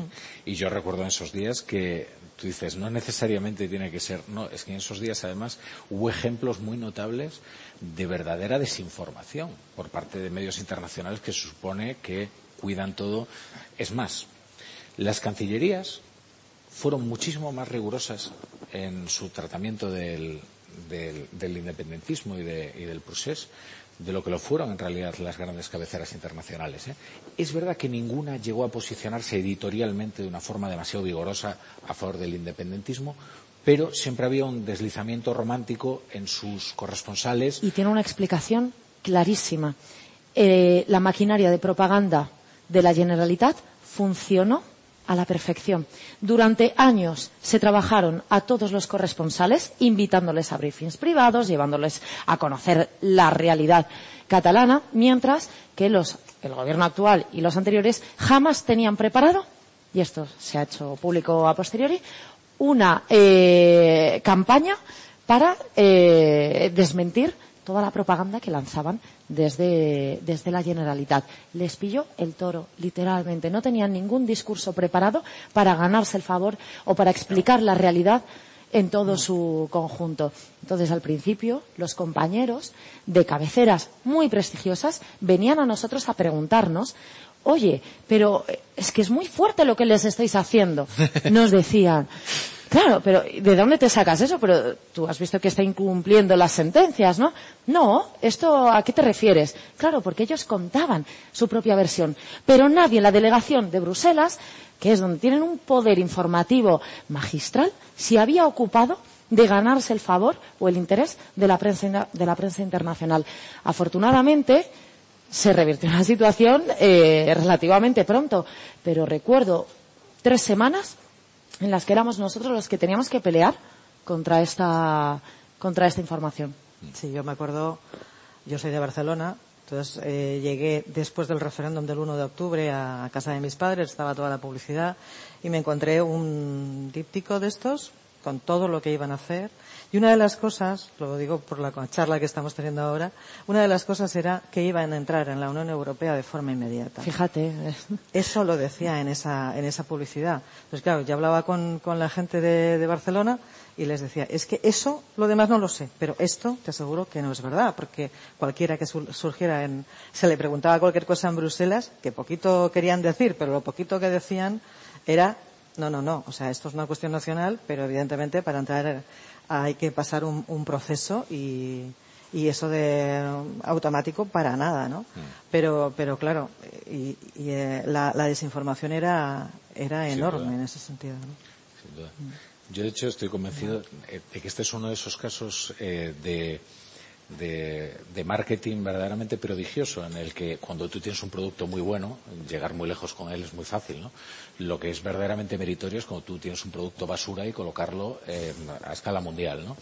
Y si bien es verdad que no tuvo la sanción internacional ni de las grandes cancillerías, ni siquiera de eh, los consejos editoriales de las grandes cabeceras, lo cierto es que con un producto basura el Pursés llegó muy lejos y si lo hizo fue por un milagro o un prodigio de comunicación que España no fue capaz de hacer con un producto, digamos, mucho más eh, solvente. Quiero decir, con, España estaba la, ilustración, una constitución liberal, eh, eh, los procedimientos, en fin, toda una serie de cuestiones que, decir, son bastante defendibles ante, ante el embate de una gente que unilateralmente quiere violentar la convivencia. ¿no?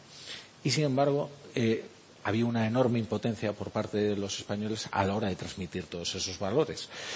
No sé, quizás, eh, quizás es que también eh, fue una época especialmente fértil para las mentiras. Recordad que en 2017 llegamos a creer que efectivamente el populismo podría, podría ser una fuerza hegemónica en, todo el mundo. ¿eh?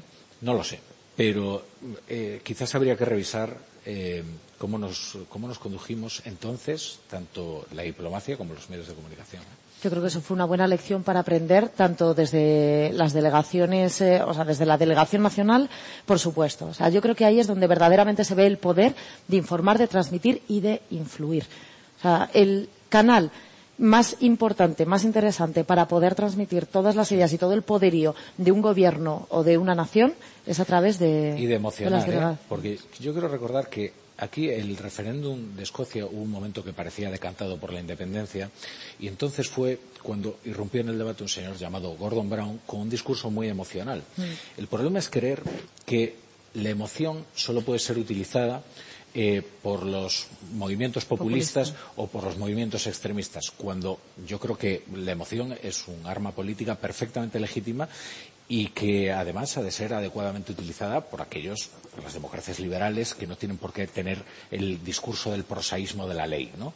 que es mm. con el que parecía que nos conducíamos nosotros, que el proseísmo de la ley no emociona absolutamente a nadie. y sin embargo ellos sí que utilizan un discurso muy emocional. ¿no? Fíjate Macron, por ejemplo, cuando llega al poder y de repente eh, se erige como el mayor defensor de la Unión Europea, el que iba a posicionar a la Unión Europea en, un nuevo eje de poder internacional. Eh, bueno, luego llegó una guerra y muchas más cosas y, aquí estamos igual. Pero efectivamente él jugó con ese discurso visceral, con ese discurso de la emoción, sacudiendo ¿no? los sentimientos de la gente hacia un movimiento, el europeísmo, eh, que nunca terminó de, despegar, quizá, o de, o de explotar. Y yo creo que Macron, en ese sentido, sí que hizo al menos amago de intentar revitalizar el. Yo no me puedo imaginar a Sánchez eh, o, o, a, o a Feijóo haciendo ese, ese discurso emocional en el sentido eh, tan, tan íntimo, tan cercano, tan, tan de vísceras. Mm porque aquí nos hemos acostumbrado a una política mucho más plana, ¿no? Quizás. No tanto a lo mejor por el propio político, ¿eh? que no lo pongo en duda, sino por la opinión pública. No sé si estamos en condiciones de que nuestro líder aparezca eh, diciendo determinadas cosas en ese, con ese mensaje tan emotivo, ¿no? por las propias dinámicas de confrontación que se da en la política nacional. es una de las cosas que más se ha acusado cuando... A lo mejor daría más efecto a una burla de determinado sector de la sociedad a que realmente todos, pues como pudo pasar a lo mejor en Francia o con una mayoría de la gente que son más de otra, con otro sentimiento, sobre todo sentimiento democrático, eh, que el español, ¿no? Que en ese sentido podría indicar, bueno, estaríamos haciendo memes, bueno, mm, sí, de todas maneras, toda idea es subsidiaria su ejecución. ¿eh? Es decir, yo entiendo que si te escribe un discurso yo que sé, Iván Redondo, pues no sea lo mismo que si te escribe pues otro speechwriter, ¿no? Pero creo que tiene eh, una pregunta Miguel Ángel Aguilar, que lo veo ahí con el micrófono, que no se atreve a... Bueno. No, me, ha interesado mucho el, coloquio. Eh, es eh, vuestra aproximación a este asunto de Europa en los medios, en los medios españoles. La Asociación de Periodistas Europeos hizo unos estudios magníficos eh, sobre cómo se informa de Europa en los medios de los 27 países europeos. Y, eso fue también, y se hizo cuatro años seguidos, que naturalmente se interrumpió. Eh, porque Telefónica, que tenía una fundación para el estudio de las comunicaciones sociales, no me acuerdo mismo cómo se llama, Fundesco, pues puso al frente ahí a, Pedro Schwartz eh, y Pedro Schwartz, oye, consiguió en dos años cargarse la fundación. Eh, después de poner, eh, pasarle las facturas de los trajes que llevaba al tinte y otras cosas que ya apuntaban maneras. pero luego se hizo un concurso para hacer eso a escala europea que, y se lo dieron a unos eh, a unos eh, holandeses que no, que, no tenían ni, idea y que, en fin, se lo llevaron ellos por, eso que tú dices del complejo de inferioridad y tal. Bueno, esto lo hacía nuestro amigo eh, Bernardo Díaz Nosti fantásticamente bien. Y, y no se ha vuelto a hacerlo. Y era muy interesante porque mm, los periódicos nunca estudian lo que hacen. O sea, hacen las cosas pero no se examinan a sí mismos. Y dábamos verdaderas sorpresas al presentar los resultados. Y llegaban los del ABC, pero ¿cómo es posible? Este año hemos informado un 15% menos que el año pasado. Pues sí, así aquí están los datos. Y luego eso servía saber, también para saber dónde estaba fechada la información, qué origen tenía, quién protagonizaba la información. Hubo un año que el mayor protagonista de la información era el presidente de los Estados Unidos de la información europea. Y así otras muchas cosas eh, de, enorme interés que naturalmente ahora no sabemos porque esos estudios no se hacen. Pero eh, eh, me ha interesado también qué pasa con Europa, qué nos pasa a nosotros con Europa. Pues nos pasa que Europa era libertad, Europa era democracia. Pero eso desde, desde hace 60 años, desde el contubernio de Múnich y desde antes, está completamente asociada la palabra Europa a la recuperación de las libertades en España, porque nos ayudaron. Y, y lo mismo está asociada a la prensa extranjera. Cuando la prensa española estaba en las condiciones en que estaba, eh, que yo les decía a los periodistas eh, extranjeros, les recordaba lo que decía el, el, preámbulo de la ley de principios del movimiento. Decía, yo, Francisco Franco Bamonde, caudillo de España, responsable ante Dios y ante la historia. Y yo decía, y ante la prensa extranjera. Porque eh, a la prensa española no le daba cuentas, pero a la prensa extranjera sí que tenía que rendirle cuentas. Eh, bueno, todo eso no tiene, no viene a cuento de nada, pero eh, es para deciros que Europa estaba asociada a la libertad, que la prensa extranjera estaba asociada a la libertad porque la prensa española estaba maniatada y censurada y, que esas variables ahora convendría otra vez eh, recuperadas nuestras libertades y ya en nuestra mayoría de edad, mm, pues bueno, agradecer o tenemos ese sentimiento de fondo, pero tenemos que ser protagonistas, tenemos que dejar eh, el sentimiento ese de inferioridad, esos complejos fuera y, y, es ridículo que un artículo de un periódico extranjero, por muy prestigioso que sea, ponga en pie a este país. Hmm. Eh, yo me atrevería a decir que es ridículo que porque a mí me hicieron unas preguntas en el New York Times y no les gustaron las respuestas al país donde yo al periódico donde yo trabajaba, al día siguiente me echaran. Pero, pero hombre, pero qué, pero qué broma es esta. Es decir, eh, eso no tiene nada que ver. O sea, un, un, de verdad, alguien tiembla en Francia alguien porque el país publique una cosa eh, crítica sobre Macron. Eh, tiembla alguien en, en, Bélgica porque eh, el mundo publique. No, eh, ¿ante quién responde básicamente eh, el gobierno de cada país? ¿Ante la prensa o ante los medios de su propio país? Y, y lo otro es una, una anomalía que ha dicho. Bueno, oye, perdonar, eh, no sé si quieres decir algo. No, muchas gracias, Miguel Ángel. Lo que pasa es que me dicen que, tenemos que ir terminando ya porque está preparándose ya la siguiente ponencia. O sea que muchas gracias, Noria Sanz, que es responsable internacional de, de Nacional, y Ana Núñez Milara, directora de Yodona y tantos años corresponsal en, en Bruselas. A ustedes por estar aquí y a los que nos siguen de forma virtual a través de los distintos canales. Muchas gracias. Gracias.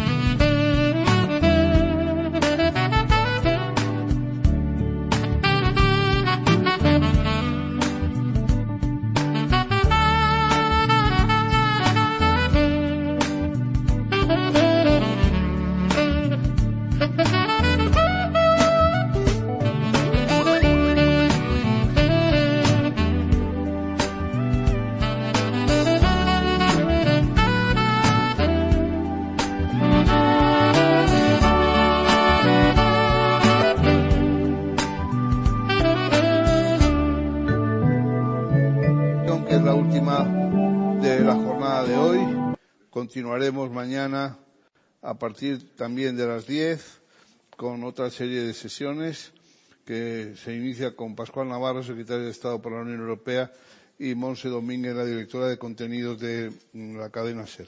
Entonces, volvamos a la cuestión que nos convoca ahora mismo.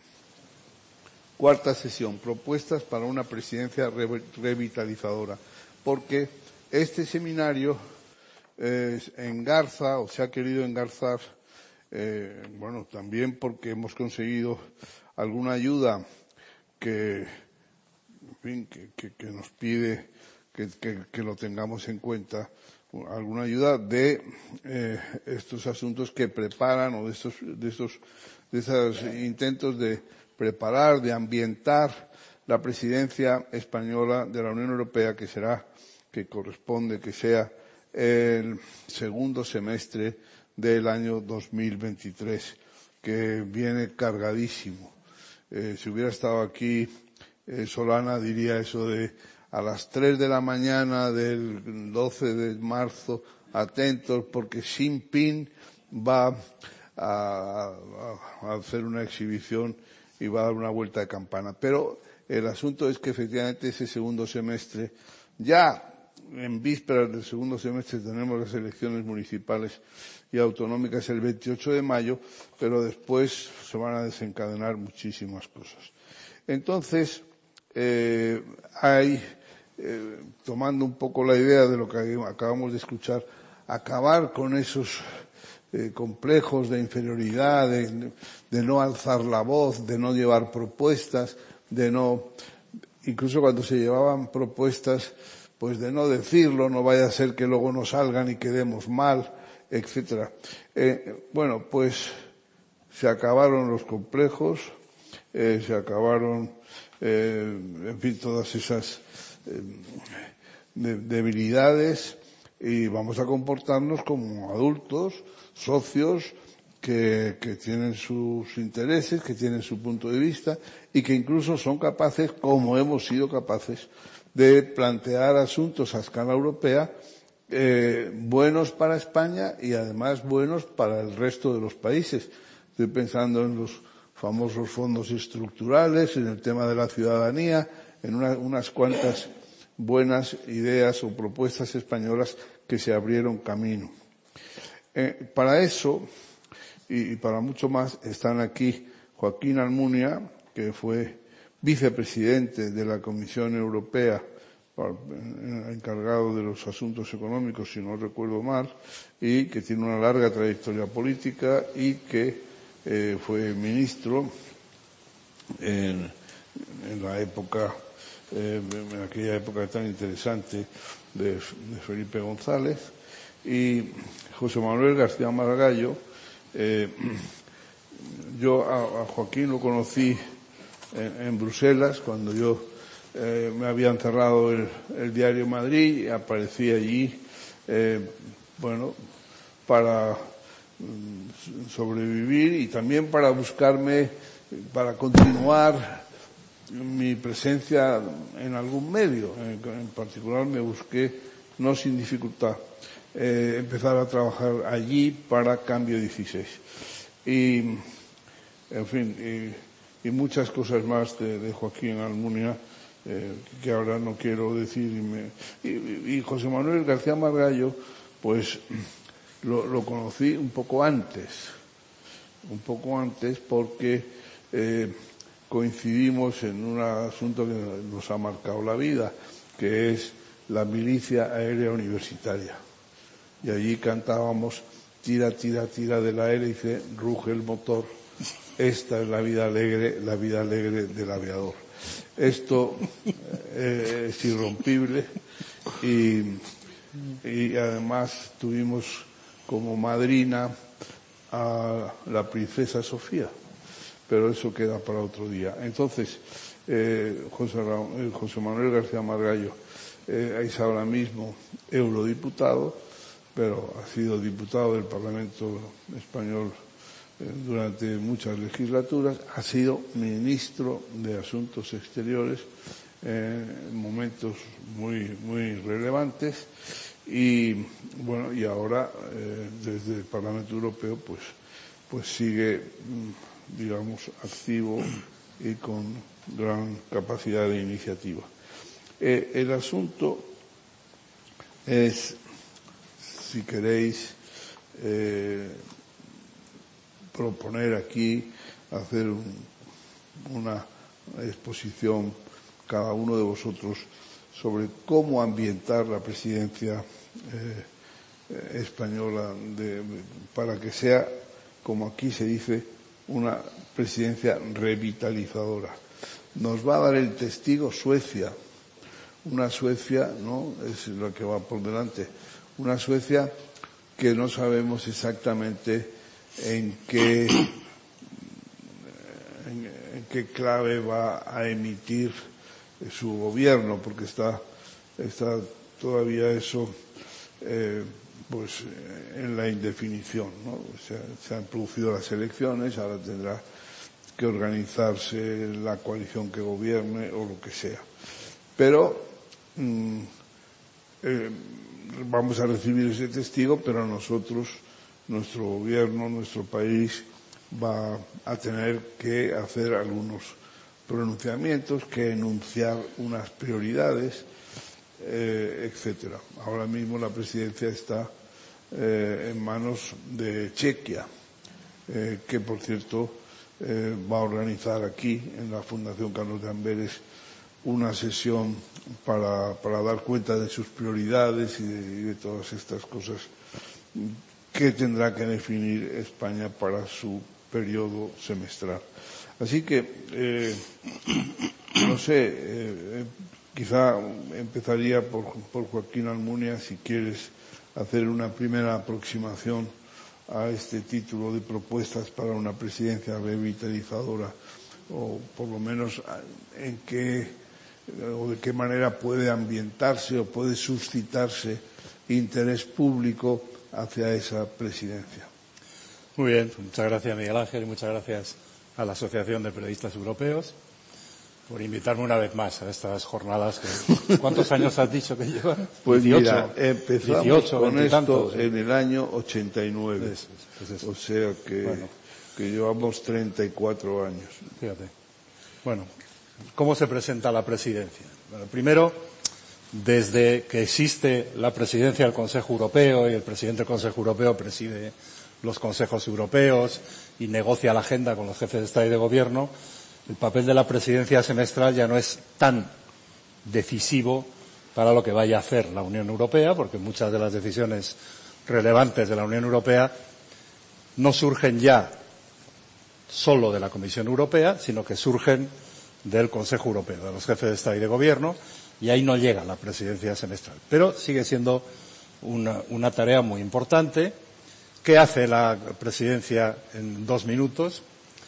La presidencia en el semestre anterior, o sea, a principios del próximo año, ya queda poco, tiene que ir por todas las capitales del resto de los países miembros a ver cómo están los ánimos para las agendas de las decisiones que se deben adoptar en el semestre de, presidencia, en el segundo semestre del próximo año, quedan diez meses hasta que empiece, y tiene que ir la presidencia española, es decir, los ministros y ministras y sus equipos tienen que ir a Bruselas a hablar con la Comisión, a ver qué se trae entre manos la Comisión Europea para ese semestre, qué iniciativas va a lanzar la Comisión Europea o va a impulsar o va a priorizar una Comisión Europea que estará en su último semestre efectivo de mandato, porque ya en el primer semestre del 2014 serán las elecciones europeas y eh, el mandato de los comisarios está acabando y tiene que entrevistarse con el Parlamento Europeo también a ver qué está debatiendo el Parlamento Europeo y cuáles son los temas que todavía van a estar abiertos, pendientes de decisión entre el Consejo y el Parlamento en, los seis, en los seis meses de presidencia. Y luego tiene que hacer una tarea durante esos seis meses, que es muy importante, y esta vez va a ser más porque estaremos al final de la legislatura europea, tiene que actuar para intentar ayudar a la Comisión y al Parlamento y al Consejo, por supuesto, a todas las instituciones, a encontrar compromisos para que se puedan adoptar decisiones en ese semestre. Es muy importante esa tarea. Menos relevante de cara a la opinión pública en muchos casos, pero muy importante. Se va a juzgar a la presidencia española por eso, por la cantidad de acuerdos que se vayan a adoptar gracias a sus tareas, gracias a sus iniciativas, a sus buenos oficios en ese semestre. Y luego hay otra dimensión de, la presidencia europea que es muy importante, que son los consejos informales. El otro día yo le escuchaba al ministro de Exteriores actual, a tu sucesor, a Álvarez, y hubo una comparecencia en el Congreso de los Diputados, en la Comisión Mixta Unión Europea, Congreso-Senado, y dijo que se iban a organizar durante ese semestre de presidencia veintitantos consejos informales, que ahí sí los preside el ministro o ministra del Gobierno responsable, y ahí es la presidencia quien fija las prioridades, quien fija el tema de debate, no para tomar decisiones, pero sí para eh, establecer prioridades, ajustar prioridades, empujar temas que están un poco atascados y que la presidencia española tiene interés, y eso a su vez anima el debate político nacional. Aquí hablaban en el panel anterior los tres periodistas de los problemas de la información aquí en España sobre temas europeos, de corresponsales en Bruselas o, de, responsables aquí en los medios de la información europea. Y es verdad que es un debate sin fin de dificultad de transmitir lo que hace la Unión Europea, de que la opinión pública eh, se interese, comprenda, entienda. Eso, eh, la, el semestre de presidencia es muy importante para ayudar a, ese, eh, a esa mejor inteligencia, ese mejor entendimiento de los temas europeos, lo cual en España viene muy bien. No nos van a convencer esos seis meses de si debemos ser europeístas más o menos, eso ya lo somos, unos somos muy, otros son menos, pero es verdad que la mayoría de la opinión pública en España es favorable a, la Unión Europea, no hipercrítica, pero tampoco eh, aplaude en la opinión pública todas las decisiones de la Unión Europea, sería imposible, pero eh, somos un país proeuropeo, pero entender mejor, comprometerse más con temas que son prioridades europeas es fundamental y ese semestre se debe aprovechar con una cuestión que nunca antes, bueno, sucedió una vez antes, eh, bajo presidencia española, en el año 95, que eh, va a coincidir con la campaña electoral. Habrá habido unas elecciones municipales y autonómicas un mes antes de que empiece la presidencia europea, el 1 de julio, las elecciones municipales y autonómicas deben ser a final de mayo, y eh, ya estará en plena efervescencia la campaña electoral, que de hecho ya ha empezado, pero entonces estará a todas las revoluciones y se van a mezclar los temas de debate europeo, de establecimiento de prioridades, de iniciativas adoptadas o priorizadas por la presidencia española, con una campaña electoral que vamos a ver cómo va. Y se va a mezclar también con un semestre en el que, si las elecciones son a final de año, como compromete Pedro Sánchez, pues no habrá Parlamento desde octubre. O sea, el Parlamento estará cerrado, existirá la Diputación Permanente, pero el seguimiento parlamentario de la presidencia semestral de la Unión Europea Española pues eh, va a ser mucho más tenue del que ha sido en otros, en otros momentos y en otras presidencias.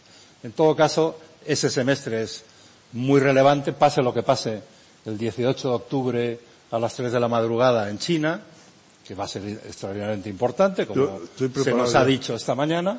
Estamos ya con el despertador preparado para escuchar lo que pasa en Beijing, pero mmm, eh, la situación mundial, la guerra de Ucrania, que por desgracia no creo que haya acabado, la crisis energética, que no habrá acabado, la inflación, que ojalá sea menos fuerte que la que hay ahora, eso van a seguir siendo temas de prioridad europea, de prioridad en los debates españoles y sin duda van a teñir la presidencia europea. Y acabo diciendo una frase que a mí me encanta que dijo un primer ministro británico a mitad del siglo pasado, eh, aunque Gran Bretaña no esté ya en la Unión Europea, pero sigue siendo un país europeo, cuando le preguntaban a Harold Macmillan cuáles son sus prioridades, señor primer ministro, dijo, no, yo tengo mis prioridades, como tenemos los políticos, pero lo que condiciona mi política, lo que va a condicionar mi política en los próximos meses, son los acontecimientos. Y como ya estamos escaldados y no sabemos cuáles van a ser los acontecimientos más relevantes en el segundo semestre del 2023, todo lo que he dicho hasta ahora y todo lo que vayamos a decir, pónganlo, por favor, eh, entre almohadones, porque a lo mejor resulta que no se produce.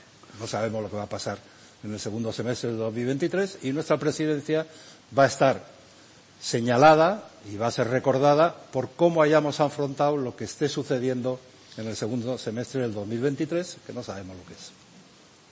Muchas gracias. Entonces, querido ministro. Pues muchas, muchas gracias por la invitación. Me encanta estar con, con Joaquín en este debate. Me encanta saludar a la vicepresidencia. Coincidimos en la discusión del paquete de supervisión financiera en, en, el Parlamento. Yo era entonces vicepresidente de la Comisión era vicepresidente del Gobierno, del gobierno de España. Yo creo que eh, la, la, introducción que ha hecho Joaquín eh, coloca el toro en suerte. Es decir, sí sabemos ya que hay algunos acontecimientos que han pasado, que están pasando y que no están resueltos, ni estarán resueltos en ese, en ese momento. Europa ha tenido tres grandes crisis en los últimos años. Tuvo una crisis eh, financiera que desembocó en una crisis de deuda. seguimos sin resolver algunas de las cosas que teníamos encima de la mesa. Seguimos sin, sin completar la, la unión bancaria y seguimos sin tener unos mecanismos de rescate permanentes y con suficiente potencia de fuego. El tema de, del COVID, ahora lo importante no es lo que se ha hecho, sino lo que se va a pasar cuando se deshagan cosas de las que ya se han hecho. Es eh, evidente que la reacción de Europa ante esta crisis fue mucho más rápida y mucho más enérgica que en la reacción de la crisis eh, financiera pero ahora ha llegado el momento en que las cosas se están complicando y se van a complicar más. Eh, la gran acción fue como fue en la crisis financiera la del Banco Central. El Banco Central mantiene los tipos de interés a un nivel históricamente bajo. Eso está ya terminando. La Reserva Federal está dando, dando las pautas que para parar la inflación hay que parar eh, el barco y depende de la brusquedad con que ese movimiento se hace, se hace cuál sea la reacción, la reacción económica. El, Banco Central ya ha, decidido, ha terminado el, el programa de compras pandémicas, eh, que fue una inyección de dinero extraordinariamente importante y también ha ralentizado el programa de compra de activos que era el ordinario y que termina creo que en el mes de julio. Entiende que puede haber un problema de fragmentación del mercado financiero y otra vez volver a resucitar el fantasma de las primas de riesgo y ha creado un mecanismo para reinvertir el producto de la amortización de la deuda pendiente en la deuda de aquellos países más amenazados, los, sospechosos habituales, Italia, Grecia y, España. Yo estoy convencido que eso va, la compra de, para evitar esa fragmentación de la deuda, para evitar una subida de primos de riesgo, va a ser una compra condicionada. A mi juicio, por lo que eh, veo en Bruselas, va a estar condicionada a un programa de consolidación fiscal, porque tenemos un problema de deuda, cual quiere decir que no va a ser un problema, no va a ser gratis. La Comisión puso, el Consejo puso en marcha una red de seguridad inmediata que fue eh, 540.000 millones, creo recordar, programa de ayuda al sector sanitario, ayuda a los Estados, por tanto a través del mecanismo de estabilidad, el programa de ayuda a los trabajadores y familias vulnerables, que fue el SURE, y el programa del Banco Europeo de, de Inversiones. Eh, hizo además algo muy importante, es agilizar el procedimiento para la aprobación de las ayudas nacionales que tú conoces muy bien y la suspensión de las normas del Pacto de Estabilidad que condicionan el déficit público, el déficit total y sobre todo el déficit estructural. Eso se va, a terminar eh, también Mm, las ayudas nacionales han sido, con la ayuda del Banco Central, el pilar más importante para la, recuperación, para evitar que, el decrecimiento acabase en recesión, y eso ha sido aprovechado por los gobiernos en función de su margen fiscal. En función de cómo entraron en la crisis y cuáles eran las disponibilidades que tenían en la hucha. Eso explica que algunos países como Alemania han tenido unas ayudas mucho más importantes en términos cuantitativos que nosotros y que hayan priorizado las ayudas que no, no tienen que ser devueltas respecto a los, a los préstamos. Cualquier cosa, en cualquier caso, vamos a entrar en un periodo extraordinariamente complicado. Tenemos luego el tema de los, eh, de, de, las, de, los fondos estructurales, los famosos 750.000 millones, de los cuales a nosotros nos corresponden 140.000 millones, que también están condicionados en los siguientes tramos a medida que vayan endureciendo su postura los halcones, esa condicionalidad será más exigible. Condicionalidad que se, que se remite a las prioridades de la Comisión, la Europa Verde, la, Europa Digital, la Europa Cohesionada y también a las iniciativas del semestre europeo. Tenemos la siguiente crisis, que es la crisis de Ucrania, y ahí me voy a permitir, porque yo era ministro en el año 2013 cuando esto empezó, en diciembre del 2013 y cuando explotó en 2014 Ha habido un paréntesis con los acuerdos de Minsk, pero ahí la situación seguía estando donde estaba, con la anexión de Ucrania y con la falta de control de Ucrania, del gobierno ucraniano, sobre las regiones del Donbass.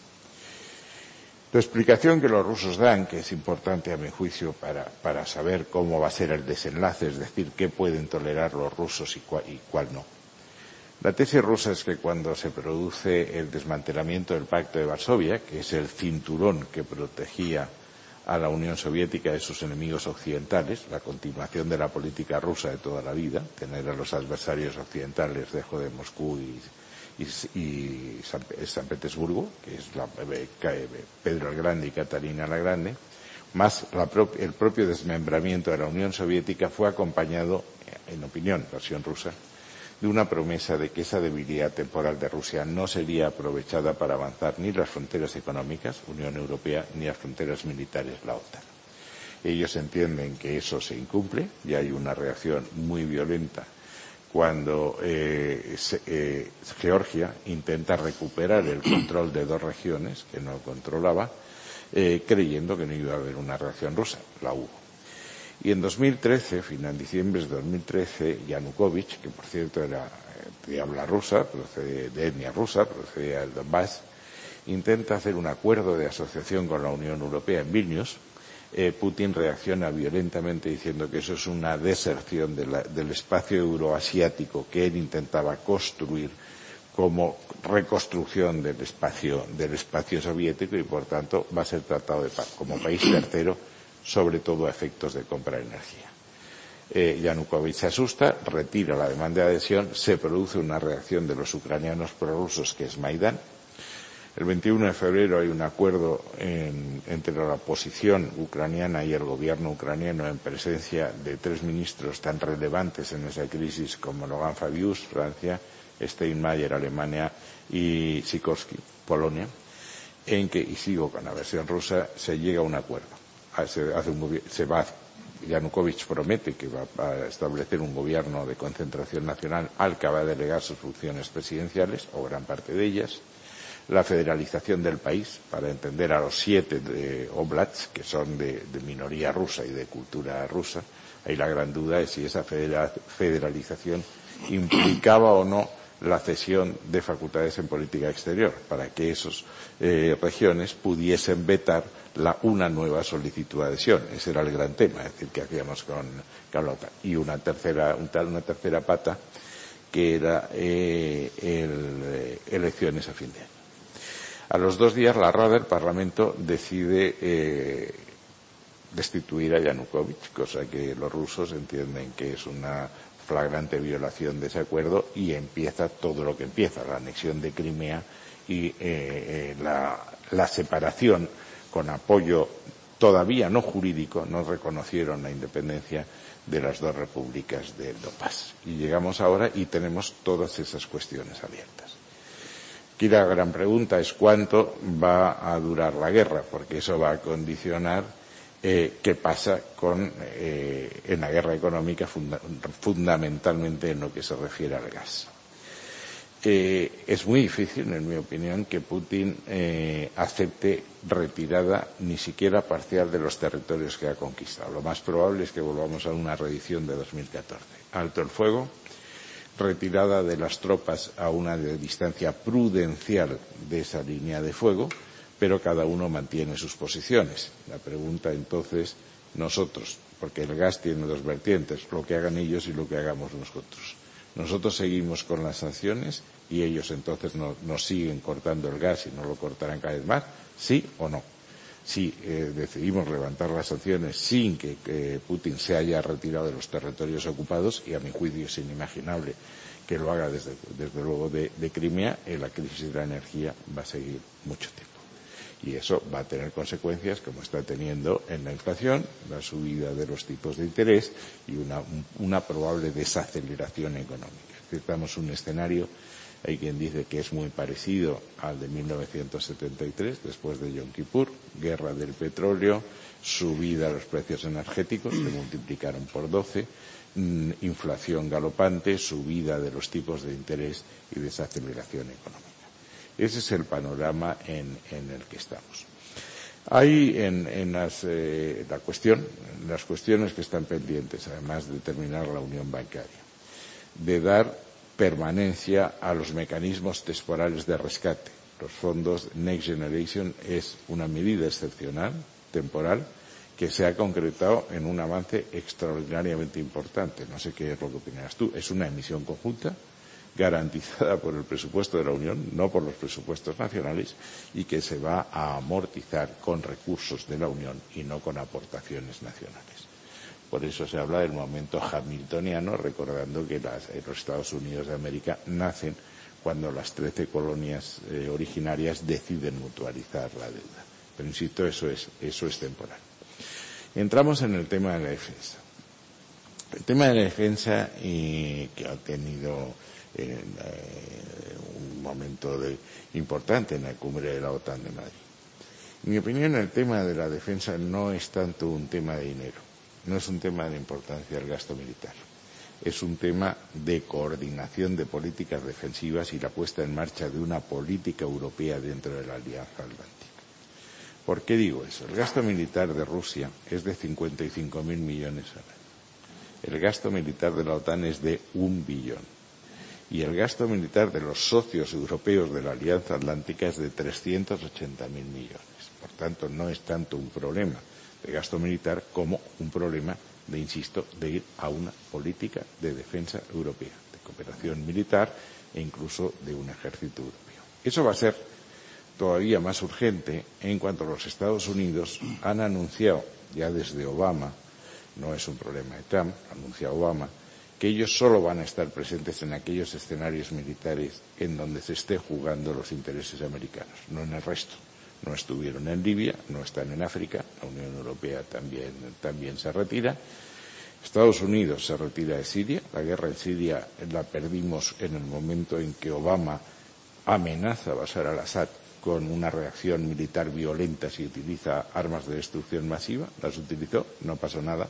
Y en estos momentos el porvenir de Siria se discute entre Rusia, Irán y Turquía. No está ni Estados Unidos ni está la, la Unión Europea. Por tanto, yo creo que la política de defensa va a ser el gran tema, como va a ser la, política, la política exterior y la política de una cierta política fiscal coordinada. Cuando estamos hablando de un impuesto a la, una contribución especial a las empresas energéticas, la Comisión ha decidido que eso no es un impuesto eh, que es una contribución obligatoria que grava los beneficios, no las ventas, que los beneficios, pero decir, una contribución coactiva que grava los beneficios, pues es un impuesto. Es decir, si andas como un pato, nadas como un pato y parpas como un pato, pues eres un pato.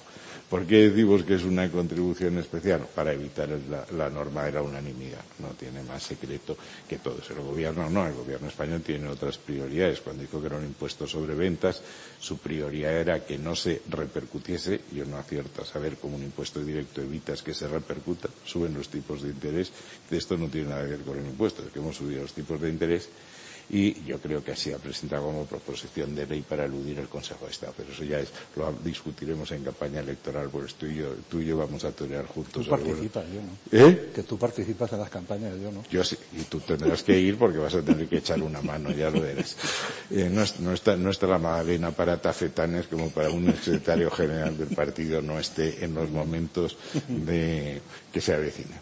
Y eso es un poco lo que tiene que hacer la presidencia. ¿Cuál es el otro problema que tenemos? Lo ha aludido Joaquín. Es la emergencia de los populismos. ¿Por qué capotó la Comunidad Europea de Defensa, que era lo que ahora estamos intentando hacer? Por la acción conjunta de dos nacionalismos, el gaullismo y el comunismo, en la Asamblea, en la asamblea eh, Francesa de 1954. Y ahora tenemos, eh, si es verdad, lo que aquí hay un cierto paralelismo con lo que pasó en, en 1973, que eh, se van a cuestionar los principios económicos que hasta ahora han sido dominantes. En 1973 lo que se cuestiona es el keynesianismo, parece Friedman en los Chicago Boys, la privatización, la gestión privada de los fondos, la desregularización, eso termina en 2008, cuando eh, todo el mundo comprende que un mecanismo sin ningún tipo de regulación y sin ningún tipo de control, pues acaba en una crisis financiera como la que acabó aquella. Eh, pero ahora eh, vamos a, salir, y ahí quien culpa, de, de la inflación, reconociendo que en su origen es una inflación de oferta, que también hay un impacto importante que a lo mejor hemos la dosis de política keynesiana monetaria y fiscal ha sido excesiva y que hay que ir recortando. En cualquier caso, yo creo que hay un giro a la derecha, cosa que a mí personalmente me parece una buena idea, siempre que no caigamos en la extrema derecha, que me parece una malísima idea. Entonces, yo creo que ahí hay que buscar un partido centrado, moderado, europeísta, coherente, que sea capaz de enderezar esta situación en colaboración con una izquierda que vuelva a ser moderada, centrada centrista, como era la época dorada en que tú y yo teníamos más pelo que ahora. Muy bien, pues entonces. Eh, déjame, tenemos déjame, todo... déjame, añadir alguna sí, sí, cosa. Sí, tenemos todavía. Un poquito, yo tengo, un, un hora, avión. ¿eh? sí, un cuarto de hora, veinte minutos, vale. sí. No, por entrar en, en, temas de la presidencia, has tocado algunos que van a estar en, en las agendas la, de la, la presidencia y otros que no van a estar porque están en otro ámbito, de los jefes de Estado y de Gobierno y de la OTAN y de la relación transatlántica o de la política global. Pero temas que van a estar en la presidencia, no sabemos cómo, pero sí van a estar. Los mercados de la energía. Decir, la Ursula von der Leyen el otro día en el debate sobre el Estado de la Unión, la semana pasada, eh, lanzó tres o cuatro iniciativas que ahora la Comisión Europea tiene que traducir en iniciativas formales que las enviará al Parlamento y al Consejo. Algunas más de corto plazo, esto gravamen o como se llamen, Contribución. Sobre los, sobre los, beneficios. Aquí gravamen, allí contribución, no sé qué. Cualquier cosa menos impuestos. Es escapar de la palabra impuesto y de la toma de decisiones que llevan implícitos los impuestos. Entonces eso va a estar. En el debate no sabemos cómo van a reaccionar los parlamentarios europeos sí lo sabemos porque han tomado posición ya en el Parlamento por mayoría. El Consejo no sabemos cómo va a reaccionar, pero sí sabemos que hay países muy importantes dentro de los 27 miembros de la Unión Europea que ya de entrada van a apoyar ese tipo de iniciativas. ¿Estarán aprobadas por, el Consejo y el Parlamento cuando llegue nuestra presidencia el 1 de julio del año que viene? Probablemente no. Probablemente van a desarrollarse debates jurídicos, del servicio jurídico de la Comisión, del Parlamento, del Consejo, y luego, pues, en los debates entre países, eh, y probablemente eso nos llegue. Nos va a llegar alguna otra medida de corto plazo en materia de precios de la energía, seguro. La Comisión no ha hecho suya la propuesta de compras conjuntas de gas, que ha sido una propuesta, entre otros, de España y de algún otro país importante de la Unión Europea. No sé si volverá a emerger esa idea, como emergió la compra conjunta de vacunas, pero este caso es más complicado. No sé si va a haber algunos otros temas de ligar reacciones a corto plazo de los países miembros en materia de inflación y de apoyo a los eh, sectores más débiles de nuestra sociedad para hacer frente a la inflación, condicionando la, la vigilancia en materia fiscal, que ahora las reglas están suspendidas, las del pacto, pero para cuando llegue nuestra presidencia, la Comisión Europea ha dicho que va a poner encima de la mesa este otoño propuestas para un nuevo pacto de estabilidad y crecimiento, que no se conocen todavía esas propuestas, se conocen las ideas.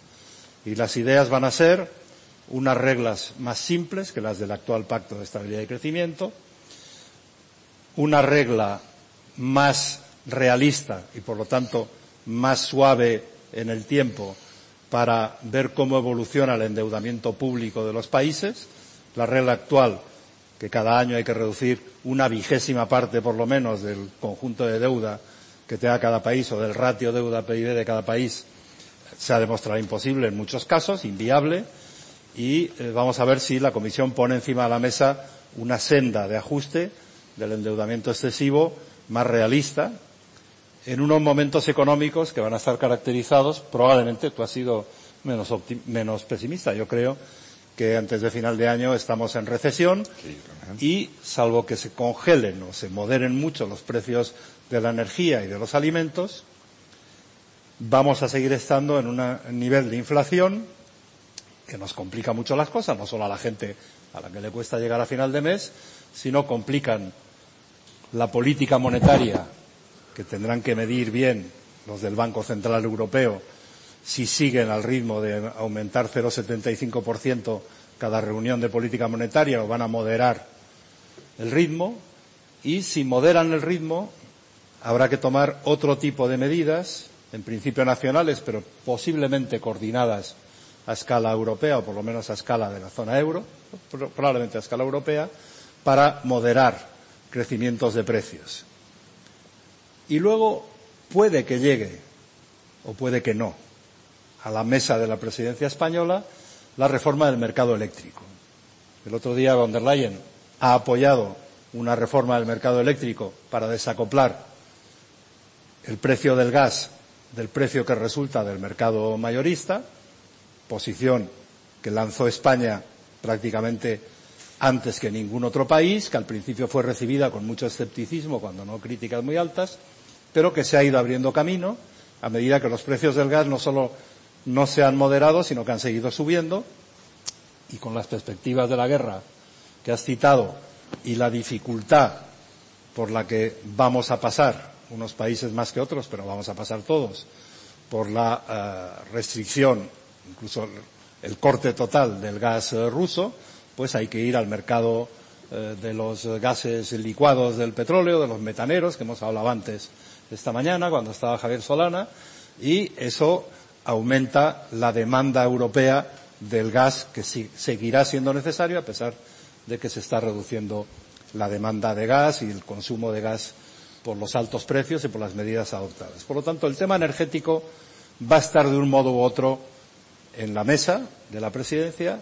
Ligado con ello van a estar las reglas fiscales, que vamos a ver cómo avanza la discusión en un momento de recesión o de crecimiento muy bajo y dificultades económicas grandes, con una política monetaria que presiona al alza los tipos de interés.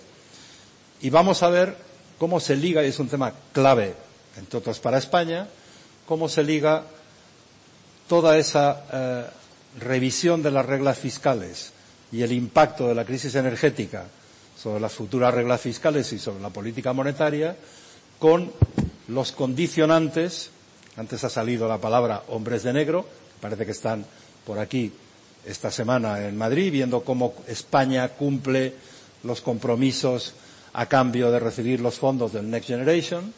Ahora, de aquí a final de, año, hay que ver, entre otras cosas, el tema de las pensiones, el cálculo futuro de las pensiones, pero el mecanismo de transmisión monetaria para evitar la subida excesiva de las primas de riesgo en países de la zona euro, ligado a su vez con los resultados de la política italiana, vamos a ver cómo se liga por parte del Banco Central Europeo la posibilidad de utilizar el mecanismo de transmisión con la política fiscal, con el control de las finanzas públicas en un momento en que se están revisando las reglas fiscales. Todo eso es el centro, desde mi punto de vista, de los debates. No sé en qué nivel va a llegar cada uno de ellos a los, a los seis meses de presidencia española, pero en todo caso esos son temas que la presidencia española tiene que empezar a preparar desde ya y en particular desde principios del año que viene durante la presidencia sueca con un gobierno sueco que no sabemos quiénes van a ser, probablemente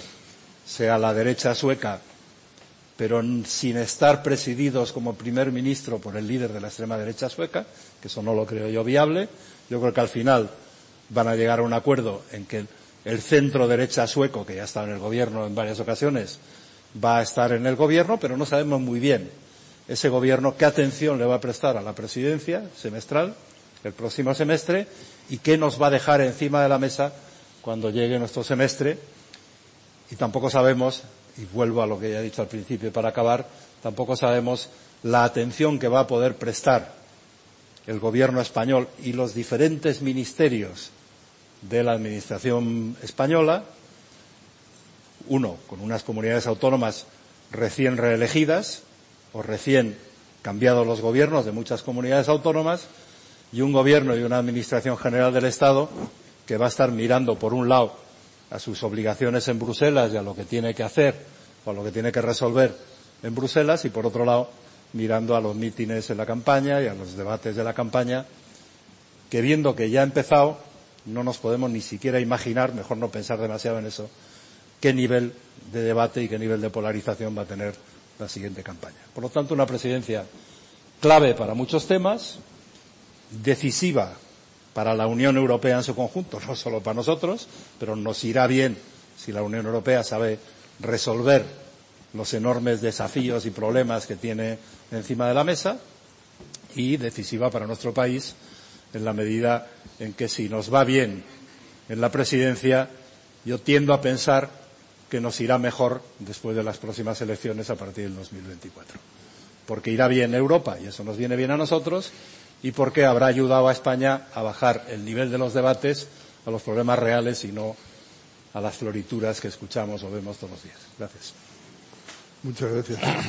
Entonces, eh, yo, yo, creo, Joaquín, que, que, nos has puesto en, en, fin, en el, ya en la plataforma de lanzamiento. Pero yo de toros no entiendo. Este ya, pero no, yo José Manuel me ha hablado de poner el toro en suerte, pero yo de eso no entiendo. La llegada del gobierno sueco, que es el que nos, nos precede, eh, en fin, que va a estar tal vez no presidido, pero sí infiltrado por esta, por esta gente más bien de extrema derecha, parece. Pero yo digo, y no habría manera de, de calmar a los suecos es decir, eh, recordaréis bien los dos cuando tuvimos un problema de ese tipo en Austria con Haider eh, y, y, y, se resolvió. ¿Qué hicimos? Mandar a Marcelino Oreja. No sé si os acordáis. Sí, sí, se le mandó a Viena y Marcelino resolvió aquello. ¿No podríamos otra vez contar con Marcelino para bueno, esta podemos, operación? podemos llamarle a ver qué tal se encuentra de energías y de ánimos. no, porque, eh, y luego creo que ha sido muy interesante, eh, bueno, que hayas, digamos, eh, enmarcado lo que, primero la responsabilidad que tenemos, que va, se va a ver alterada, o fin, o, por el tema de las elecciones y todo lo demás, pero que, que, tenemos, digamos, que desempeñar un papel muy clave, muy relevante, porque es que a continuación es que ya vienen las elecciones al Parlamento Europeo, lo que no se haya hecho ya no se podrá hacer, de ahí nos vamos a jugar muchísimo. Y, y, y, lo, y lo que has dicho también, Joaquín, de, ¿qué se podría hacer por disminuir la polarización, por rebajar los grados de cainismo, que, que en fin, que, parece que, que, el cainismo es una cosa muy conveniente como combustible para una campaña electoral, pero desastroso para, para el país. No sé si estáis de acuerdo, ¿no? Respecto a Suecia, yo creo que hay un compromiso de los de, Moderata, que era el partido de Carville, al que tú conoces bien, democristianos y liberales de hacer un gobierno sin los demócratas suecos, presidido por, eh, por el, candidato de Moderata. Y lo que no hay que olvidar es que los, eh, demócratas suecos, que es la extrema derecha, es el segundo partido del país. Es decir, no estamos hablando de un tema menor. En Italia nos vamos a encontrar con una situación muy, muy parecida. Italia ha sido un perfecto desastre desde, desde que se cargaron la República con toda la razón del mundo por la tangentópolis y todo lo que quieras, pero ahí es que los partidos son perfectamente incontrolables. Es decir, es que la Liga Norte, que era antes un partido secesionista de la Noroeste, pero es un partido muy condicionado por los rusos, cinco estrellas es un circo, es un circo permanente, y Forza Italia está completamente descabezada porque no hasta Berlusconi intentaron lo de Draghi y no salió. Lo importante es que los populismos son de extrema derecha y de extrema izquierda. Es decir, las elecciones francesas, que no es un país menor en la Unión, el partido mayoritario es un movimiento alrededor de una persona que es Macron, pero es una constelación de partidos en la menor cohesión. Entonces, los dos primeros partidos cohesionados son el, reagrupamiento nacional, el antiguo Frente Nacional de Le Pen, y el partido de Mélenchon. Claro, manejar eso en una escena europea es extraordinariamente, extraordinariamente complicado. Y antes ya he hablado del paralelismo con el 73. Hay otro, eh, un artículo ya tiene un cierto tiempo de Paul Krugman que dice que no, que esto no se parece a lo del 73, que lo que se parece es a lo que pasó después de la Primera Guerra Mundial, mm. en que hubo una explosión, eh, hubo un miedo al bolchevismo, que la revolución de, del 17 con Rosa Luxemburgo, Eisner, Belacún, etcétera, y una reacción violenta de la derecha que cree que la democracia liberal es demasiado débil para poner un mm. freno a ese movimiento y que lo que hay que crear son movimientos de signo opuesto. Eso empieza ya, vamos, con Jorci, eh, con, Mussolini, con Primo de Rivera, con Pinduski, etcétera. Entonces yo creo que estamos en un momento muy, muy complicado en que la supervivencia de la Unión Europea es muy complicada. Reino Unido, que tan de moda estos días. Bueno, el Reino Unido eh, el nuevo monarca hereda un circo monumental. Es decir, que Sturgeon quiere hacer en octubre otro referéndum en, Escocia.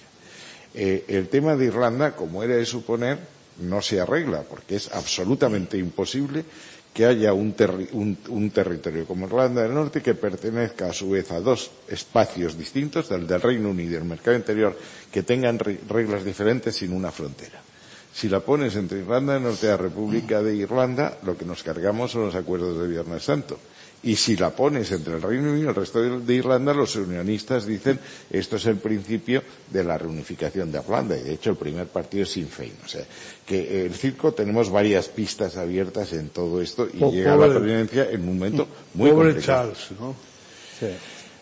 Eh, bueno, no sé si podemos hacer algo por él. Tanto tiempo esperando para encontrarse con esto. Claro, se le advirtió. yo comparto todos los riesgos, por supuesto. E incluso tengo eh, más distancia con eh, la mayoría de los protagonistas de los riesgos de las que puede tener, no sé si José Manuel, pero un, militante medio, un afiliado medio del Partido Popular. Pero por otro lado vamos a, vamos a ver el lado positivo del asunto. Tuvimos la crisis financiera brutal. desde el punto de vista de la respuesta de política económica, era más complicada, más compleja y de orígenes más difusos que la reacción ante la pandemia. ¿eh? La reacción ante la pandemia era más simple. Era difícil políticamente llegar a un acuerdo todos los miembros de la Unión Europea en cómo reaccionar, cómo comprar vacunas, cómo mutualizar deuda, cómo financiar todos los programas de recuperación, los planes de recuperación, pero mm, ante la crisis financiera, antes de que llegase la pandemia, las economías europeas ya estábamos recuperadas. Quedaban secuelas, secuelas sociales, y quedaban secuelas en términos de deuda, pero la economía estaba ya creciendo de nuevo, estábamos eh, pendiente hacia arriba, mirando ya al medio plazo, fijando prioridades de medio y largo plazo, como el tema de lucha contra el cambio climático, la transición digital, etcétera, incluso la autonomía estratégica, todas estas cosas.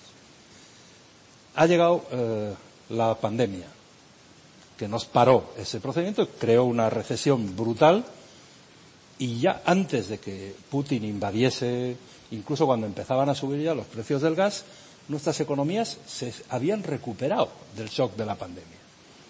Por lo tanto, y luego los riesgos de que iba a ganar eh, la Le Pen en, Francia. No. Ganó Macron. Bien. Es verdad que con los partidos eh, tradicionales bastante, bastante magullados, sin mayoría absoluta en la Asamblea, pero un presidente de la Quinta República, al no tener mayoría absoluta en la Asamblea, no le supone tanto dolor de cabeza como al presidente de la República Portuguesa o al primer ministro en España.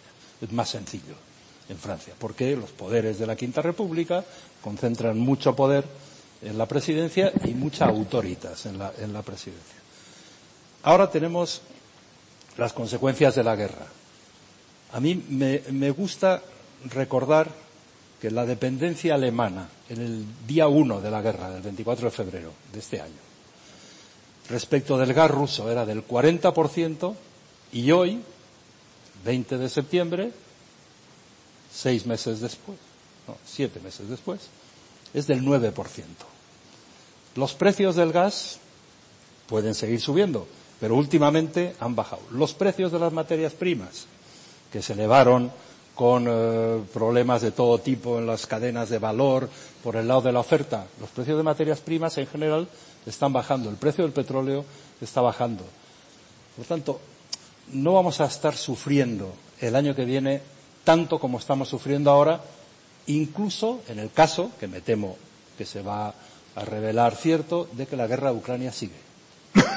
Lo que sí nos puede hacer un daño tremendo a los europeos es la fractura interna. Igual que escribía Javier Solán ayer, que los problemas de la democracia de Estados Unidos, que son para otro debate, pero muy, muy serios y, muy profundos, son problemas internos que si ellos son capaces de resolverlo, mira, nos resuelven un riesgo que tenemos todas las democracias de que nos contaminen más de lo que ya están nuestras democracias con esos problemas. Acabo con la, la cosa española. ¿Podemos en España, en la política española, llegar antes de que sea demasiado tarde, antes de que lleguen las siguientes elecciones, antes de que eh, se resuelva la guerra de Ucrania? ¿Podemos llegar a algún acuerdo, no digo total? Los pactos de la Moncloa éramos muy jóvenes, y nos acordamos de lo buenos que fueron, pero también tenemos suficiente experiencia desde entonces para saber que no es posible repetir ese modelo. No es posible. Cualquiera tiempo pasado fue mejor, pero eso lo dijo el poeta. No es verdad que eso se pueda repetir y traerlo aquí. Pero podemos llegar a tres o cuatro puntos de acuerdo que no nos eh, hagan que nuestros electores nos tiren piedras cuando nos vean por la calle por haber cedido lo que no se puede ceder pero que la mayoría de los ciudadanos normales, incluido la mayoría de nuestros electores de unos y de otros, cuando vamos por la calle no nos diga por qué no se ponen de acuerdo. ¿Eh? Y yo, como ya no estoy en activo, digo, dígaselo a los que están en activo, por favor. Aquí a mi, a mi colega de la izquierda, que sigue en activo. Eh, yo creo que es posible. Dos, cosas... Yo creo que es posible eso. Yo también lo creo. Y me parece que sería buenísimo, no solo para que la presidencia se desarrolle en un clima mejor y más constructivo, que no nos distraiga todos los días, la atención de lo importante, sino para nosotros y para después de las elecciones y para el futuro de nuestro país y para el conjunto de los europeos. Dice, mira qué bien, los españoles, que normalmente tienen un carácter bastante pendenciero y gritan más en los debates, pues son capaces de ponerse de acuerdo. Ya lo dijeron en otra época de la política española que hemos conocido muy bien, tú y yo, y tú y, muchos de los presentes. Yo creo que es posible. Yo creo que hay dos puntos. que coger el avión. No, no te preocupes. Hay dos, dos, temas que yo quisiera eh, añadir a la discusión. Hay otros dos reales. Yo creo que lo que hemos hecho en, con Rusia desde el primer momento eh, es echarle en brazos de China. Es decir, yo creo que ellos eh, geopolíticamente se van a inclinar allí. Eh, China tiene otro problema. China ha tenido un confinamiento casi medieval. Esto sí que se han tomado en serio el tema de encerrar a la gente. Y esto alguna vez terminará. Entonces empezará a crecer y habrá una tensión sobre los precios, incluidos, por supuesto, los precios energéticos. Y lo segundo es la reacción de la Reserva Federal. Estados Unidos tiene un nivel de paro mucho más bajo que nosotros y, por tanto, la Reserva Federal puede intentar. Tiene pleno empleo. Claro, puede intentar parar el barco con una brutalidad enorme subiendo los tipos de interés. Entonces nosotros tenemos que ver cómo afecta eso a nuestro mm. tipo de cambio, porque nosotros es que pagamos el, el gas y el petróleo en dólares, ¿no? Es decir que esto está muy complicado y lo de y yo creo que puede haber otra cosa eh, que es que es que es que vuelva Trump por disparatado que a nosotros nos pueda parecer y entonces ya entramos, eh, vamos, yo he tenido la, la, la, suerte o la desgracia de conocer a Boris Johnson y claro, es que es impredecible lo que ahí puede ocurrir. O sea, de cuando tú estabas aquí era una cosa ordenada, en fin y tal, pero ahora es una cosa impresionante. Y luego España tiene, arrastra, que yo sí que creo que tendríamos que tener un acuerdo, tres problemas estructurales muy importantes. Seguimos teniendo un paro estructural más alto que nuestros socios europeos tenemos, tenemos un desequilibrio de las cuentas públicas muy importante. Ahí la gran, cifra, la, gran cifra es la de déficit estructural, en que la Unión Europea nos marca un 0,5 y vamos a llegar a un 6% de déficit estructural, lo cual nos va a condicionar el margen fiscal. Y tenemos un problema de productividad. Es decir, que ahora por primera vez el empleo está creciendo por encima de lo que crece el Producto Interior Bruto. Lo cual quiere decir que es que los empleos que creamos no son productivos un colega tuyo, Miguel Sebastián, decía que si él tuviese que redefinir el lema de la Revolución Francesa ya no diría liberté, égalité, fraternité, sino liberté, égalité, fraternité y productivité. Y entonces todo eso requiere un pacto de educación, de formación profesional. Tenemos que hablar de las pensiones porque hay que buscar una fórmula de financiación distinta. Es obvio que la ecuación no cuadra cuando cada vez hay menos eh, menos hijos, menos gente en edad de trabajar y, vivimos más años y aspiramos a tener unas pensiones más dignas, pues con cotizaciones no se pagan las prestaciones. Es así de, de sencillo. Yo sí que creo que sería muy conveniente eh, dos años de un gobierno de, de coalición o concentración nacional para hacer los pactos de la Moncloa y todas las reformas institucionales que tenemos que hacer, incluida la reforma de la Constitución en el tema de la organización territorial, para embridar el gasto público eh, repartiendo el sacrificio. Eh, ¿Eso es posible? Mm, bueno, depende de los actores. Si encuentras una coalición que siga tu programa político de partido, sería posible, pero como eso no existe, pues bueno, me va a presentar, esta vez no me vas a engañar, me vas a presentar España en su laberinto, que la otra vez me dijiste, me trajiste a un sarao de estos a cambio de que me ibas a presentar y jamás lo hiciste. No, José Manuel, Mucho decir que... José Manuel, mi última palabra. Estoy totalmente de acuerdo en los acuerdos que son necesarios, pero no estoy de acuerdo en que para ello sea imprescindible una coalición. Dos años. ¿eh? Dos años y luego disolvemos y votamos. Tú sabes, llevas en política igual o más tiempo que yo y sabes que eso en este país, en este momento, no es posible.